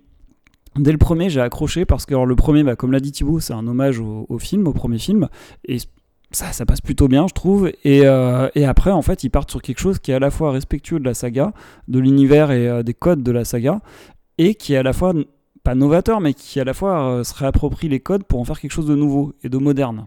Moderne tout en jouant sur le côté euh, un peu vintage, euh, notamment quand on regarde le personnage de Riggs, la façon dont il s'habille. Il y a une opposition d'ailleurs avec celui de, de Morto qui lui est plus, plus moderne, on va dire, dans la façon de se, vêtir et de se comporter avec sa montre connectée, etc. Alors que Riggs, il a un côté vraiment vintage, il, pourrait paraître sorti des années 80. Et voilà, mais il n'empêche que le tout fonctionne. Et moi aussi, avec l'acteur qui joue Riggs, j'ai eu un peu de difficulté au début. Et puis finalement, après un ou deux épisodes, ben, je m'attache à lui comme je m'attache au personnage, comme je m'attache à la famille. Et en fin de compte, ben, je me réattache à cette famille, à ce que je vois à, l'écran. Et ça fonctionne. Et je trouve que les intrigues sont plutôt pas mal. Il y a, y a du rythme, il y a de l'action. C'est assez bien, bien équilibré. Et euh, les acteurs, moi, je les aime bien. Euh, j'ai toujours bien aimé Damon Wayans. Il, bon, il a fait des deux trois conneries, il a fait des séries que j'ai pas regardées, mais globalement, il a fait des, films d'action, il a fait des séries familiales, euh, comédies, des sitcoms, et du coup, je pense que c'est pour ça qu'il a été casté parce qu'il répond bien euh, ben, au côté action, policier et, et comédie familiale. Quoi. Il mélange bien les deux, les deux genres, et donc du coup, bah, pour moi, ça fonctionne bien. J'aime bien leur, euh, leur alchimie, j'aime bien, j'aime bien ce qui se dégage de cette série. Alors peut-être parce que il y a un côté nostalgique, je sais pas, euh, un côté qui me rappelle la saga. Je sais pas expliquer pourquoi, mais en tout cas ça fonctionne chez moi. Et euh, bah là, bah, toutes les semaines, je regarde un épisode et je suis bien content de les retrouver toutes les semaines. Et voilà quoi, je trouve que c'est finalement un pari réussi, alors qu'au au départ c'était vraiment un projet vraiment, vraiment, vraiment casse-gueule pour moi. Voilà, Tony, je sais pas ce que t'as pensé de, de ce que t'as vu. T'as dit que t'avais vu un épisode, c'est ça? Non, j'ai Ah, rien t'en as vu du t'en avais fait. aucun, pardon. Ok. Non, non, j'ai- j'en ai pas, je l'ai pas vu du bon, tout. Ouais. bah, ouais. Donc c'est pour ça que je- j'écoutais un peu vos avis histoire de voir si euh, euh, je me lançais euh, au moins euh, un ou deux épisodes. Je pense que c'est ce que je ferais. Puis comme ça après, j'aurais un, un avis au bout de, je sais pas Bah, si au bout de deux épisodes, je peux oui, avoir je un pense. avis ou bah, pas. du coup, il faut dépasser le, le, pre- le pilote qui est plus ou moins un remake du premier Mhm, film, on va ouais. dire. Euh, Bah. 3 du coup. Ouais, voilà, trois, je pense que ça devrait, ça devrait le faire quoi. Très bien. Voilà. Eh bien écoutez, euh, merci, merci messieurs. Au fait, euh, en classement, vous les classez comment euh, Parce qu'on a dit plus ou moins, mais euh, Fred, euh, 1, 2, 3, 4. Non, non, non. Dans quel ordre euh, 2, 1, 4, 3. 2, 1, 4, Pareil pour 3, moi. Pareil pour 21, moi. 43. Et pour Thibaut 3, 2, 1, 4. 3, 2, 1, 4. Et pour moi, ce sera 2, 3, 1, 4. Ah ouais? Tu mets le 3 avant le 1 Ah oui, mais moi le 3, je l'aime beaucoup. Putain. Je l'aime vraiment beaucoup, ouais. ouais. Ok. Comment il s'est fait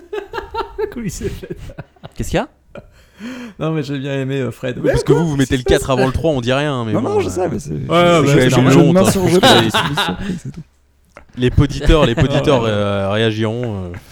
Oui, oui, les politeurs réagiront, pas de soucis. Après, euh, moi, ils réagiront après- et ils trouveront ça hilarant Très, co- Ah, très attends, corrosif. Corrosif, très bien, ok. Très caustique. Sur ce, est-ce que quelqu'un a un mot à rajouter Un coup de cœur? Jérôme, t'avais 17 coups de cœur prévu Oh, ce putain, soir, je non. crois. ouais, alors j'ai bon, 17 c'est coups bon, de cœur. bon. Non, j'ai j'ai 17 coups de cœur réunis en un seul. Il y a le dernier bouquin de Jonathan Coe qui est sorti et il est juste euh, C'est génial. 20, euh, 11, c'est ça?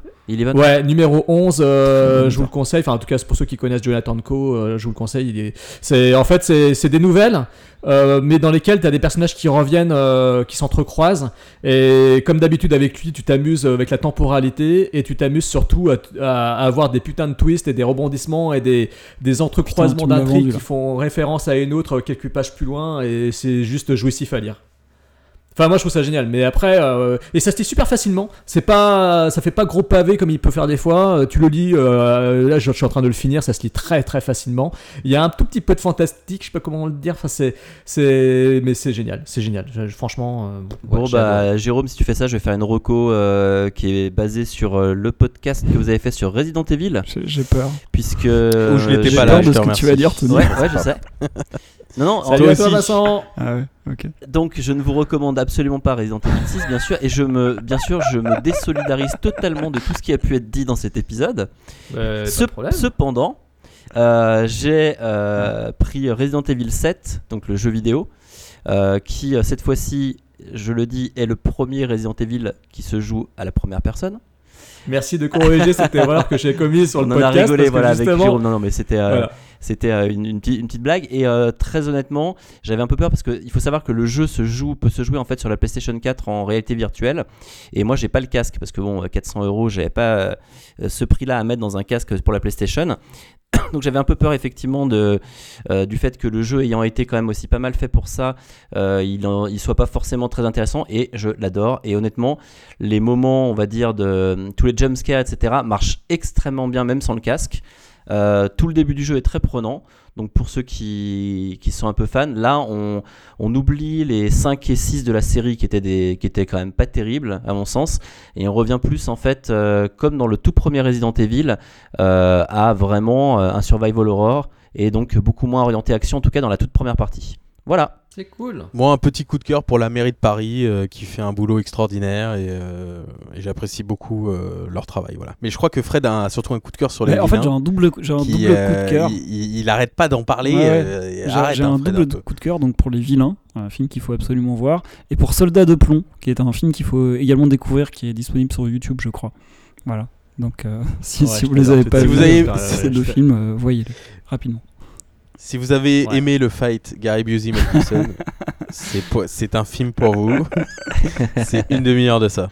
Non, et au-delà de ça, euh, merci de m'avoir invité euh, dans Podsac, ça faisait longtemps, et ça fait plaisir. Bah, C'était très cool. cool. D'ailleurs, c'était l'ETF cool. combien, euh, Jérôme? 4 5 5. 5 Et quels sont les prochains, mes- messieurs Podsac Ça nous intéresse tous. Ah oui, alors justement, euh, là, il y a une grande euh, discussion à ce sujet, euh, parce qu'on hésite. Alors, moi, je sais déjà que euh, avec Thibaut, euh, on est chaud pour faire euh, deux podcasts ETF, parce qu'il y a chez Arrow deux gros coffrets qui sortent au mois d'avril, et il y a à la fin, à la fin du mois de mars et à la fin du mois d'avril. Et là, j'en parle à Anthony, et je pense qu'il y en a un, il va, il va être alléché, c'est le coffret intégral House Ouais, dans d'accord. lequel il y a ouais. le fameux House 2 qu'on avait traité dans un éplat, avec le bébé, le bébé ptérodactyle. J'ai j'ai adoré. Et voilà, et donc euh, bah, ils sortent le coffret intégral euh, House 1 à 4 euh, chez Arrow. Et donc on s'était dit avec Thibaut ce serait fun de faire un ETF là-dessus. Et surtout, à la fin du mois d'avril, il y a le coffret spécial Fantasme. La, la, la, D'accord, pentalogie de Don Coscarelli, euh, remise euh, au goût du jour depuis que DJ Abrams a demandé à Don Coscarelli de, de lui choper euh, une édition Blu-ray de son film. Il a été contacté par DJ Abrams qui lui a demandé s'il pouvait lui filer une copie HD de son film. Et Coscarelli lui a dit Bah non, j'ai une VHS ou un DVD. Et Abrams a fait Hein? Mais what the fuck? C'est mon film préféré, un de mes films préférés. Bon allez, bah, t'as bouge pas, euh, donne-moi la copie de ton film, machin, je vais mettre mon équipe dessus et on va travailler pour le remettre. euh, Non mais c'est littéralement ça, c'est- aberrant, enfin c'est enfin, enfin, hallucinant de voir J.J. Abrams s'intéresser à un film euh, quand même série B très obscur, culte, certes, mais oublié quoi. Et donc, euh, grâce à ça, le premier fantasme a pu, euh, J.J. Abrams a pu le montrer en fait à son équipe. Je crois que c'était lors du tournage de- du Réveil de la Force euh, qu'il a pu montrer justement le fantasme de Don Coscarelli en, en HD. Et c'est pour ça que ben, maintenant, euh, ça y est, tout le monde, tous les éditeurs, les gros éditeurs sortent l'intégrale fantasme en, Blu-ray cette année. Donc les Anglais sont sur le coup et Thibaut et moi on, est, on a déjà tous précommandé, on a tous les deux précommandé notre intégrale. Surtout que celle-ci, elle sera très belle, n'est-ce pas Thibaut? Tout à fait. Alors, alors moi, je vais, je vais juste ajouter un truc, c'est que bon, bah, ces deux franchises-là, je suis un peu hors course. Par contre, si jamais un jour vous faites une franchise, une- un épisode sur la franchise Die Hard, même si bon, euh, on sait tout ce qui se passe après la C'est trilogie. déjà fait, espèce C'est d'enculé. déjà fait, c'est déjà Ah, fait. Quelle honte. Bon, bah, j'ai rien dit. On l'a fait, euh, je l'ai- on on fait euh, C'était con. ça. avec Thibaut euh, dans Any Given Film. Ouais, non, mais Ah, d'accord. Ah, c'est pour vous ça. venez sur les plates-bandes des Given Film. D'accord. Ça va pas se passer comme ça. Moi, je peux vous dire, je vais mettre mes avocats sur le coup. D'où mon erreur. pardon. Non, par Mais contre, euh, l'inspecteur. Ah, mais oui, euh, moi en plus, il- j'ai écouté, je suis con.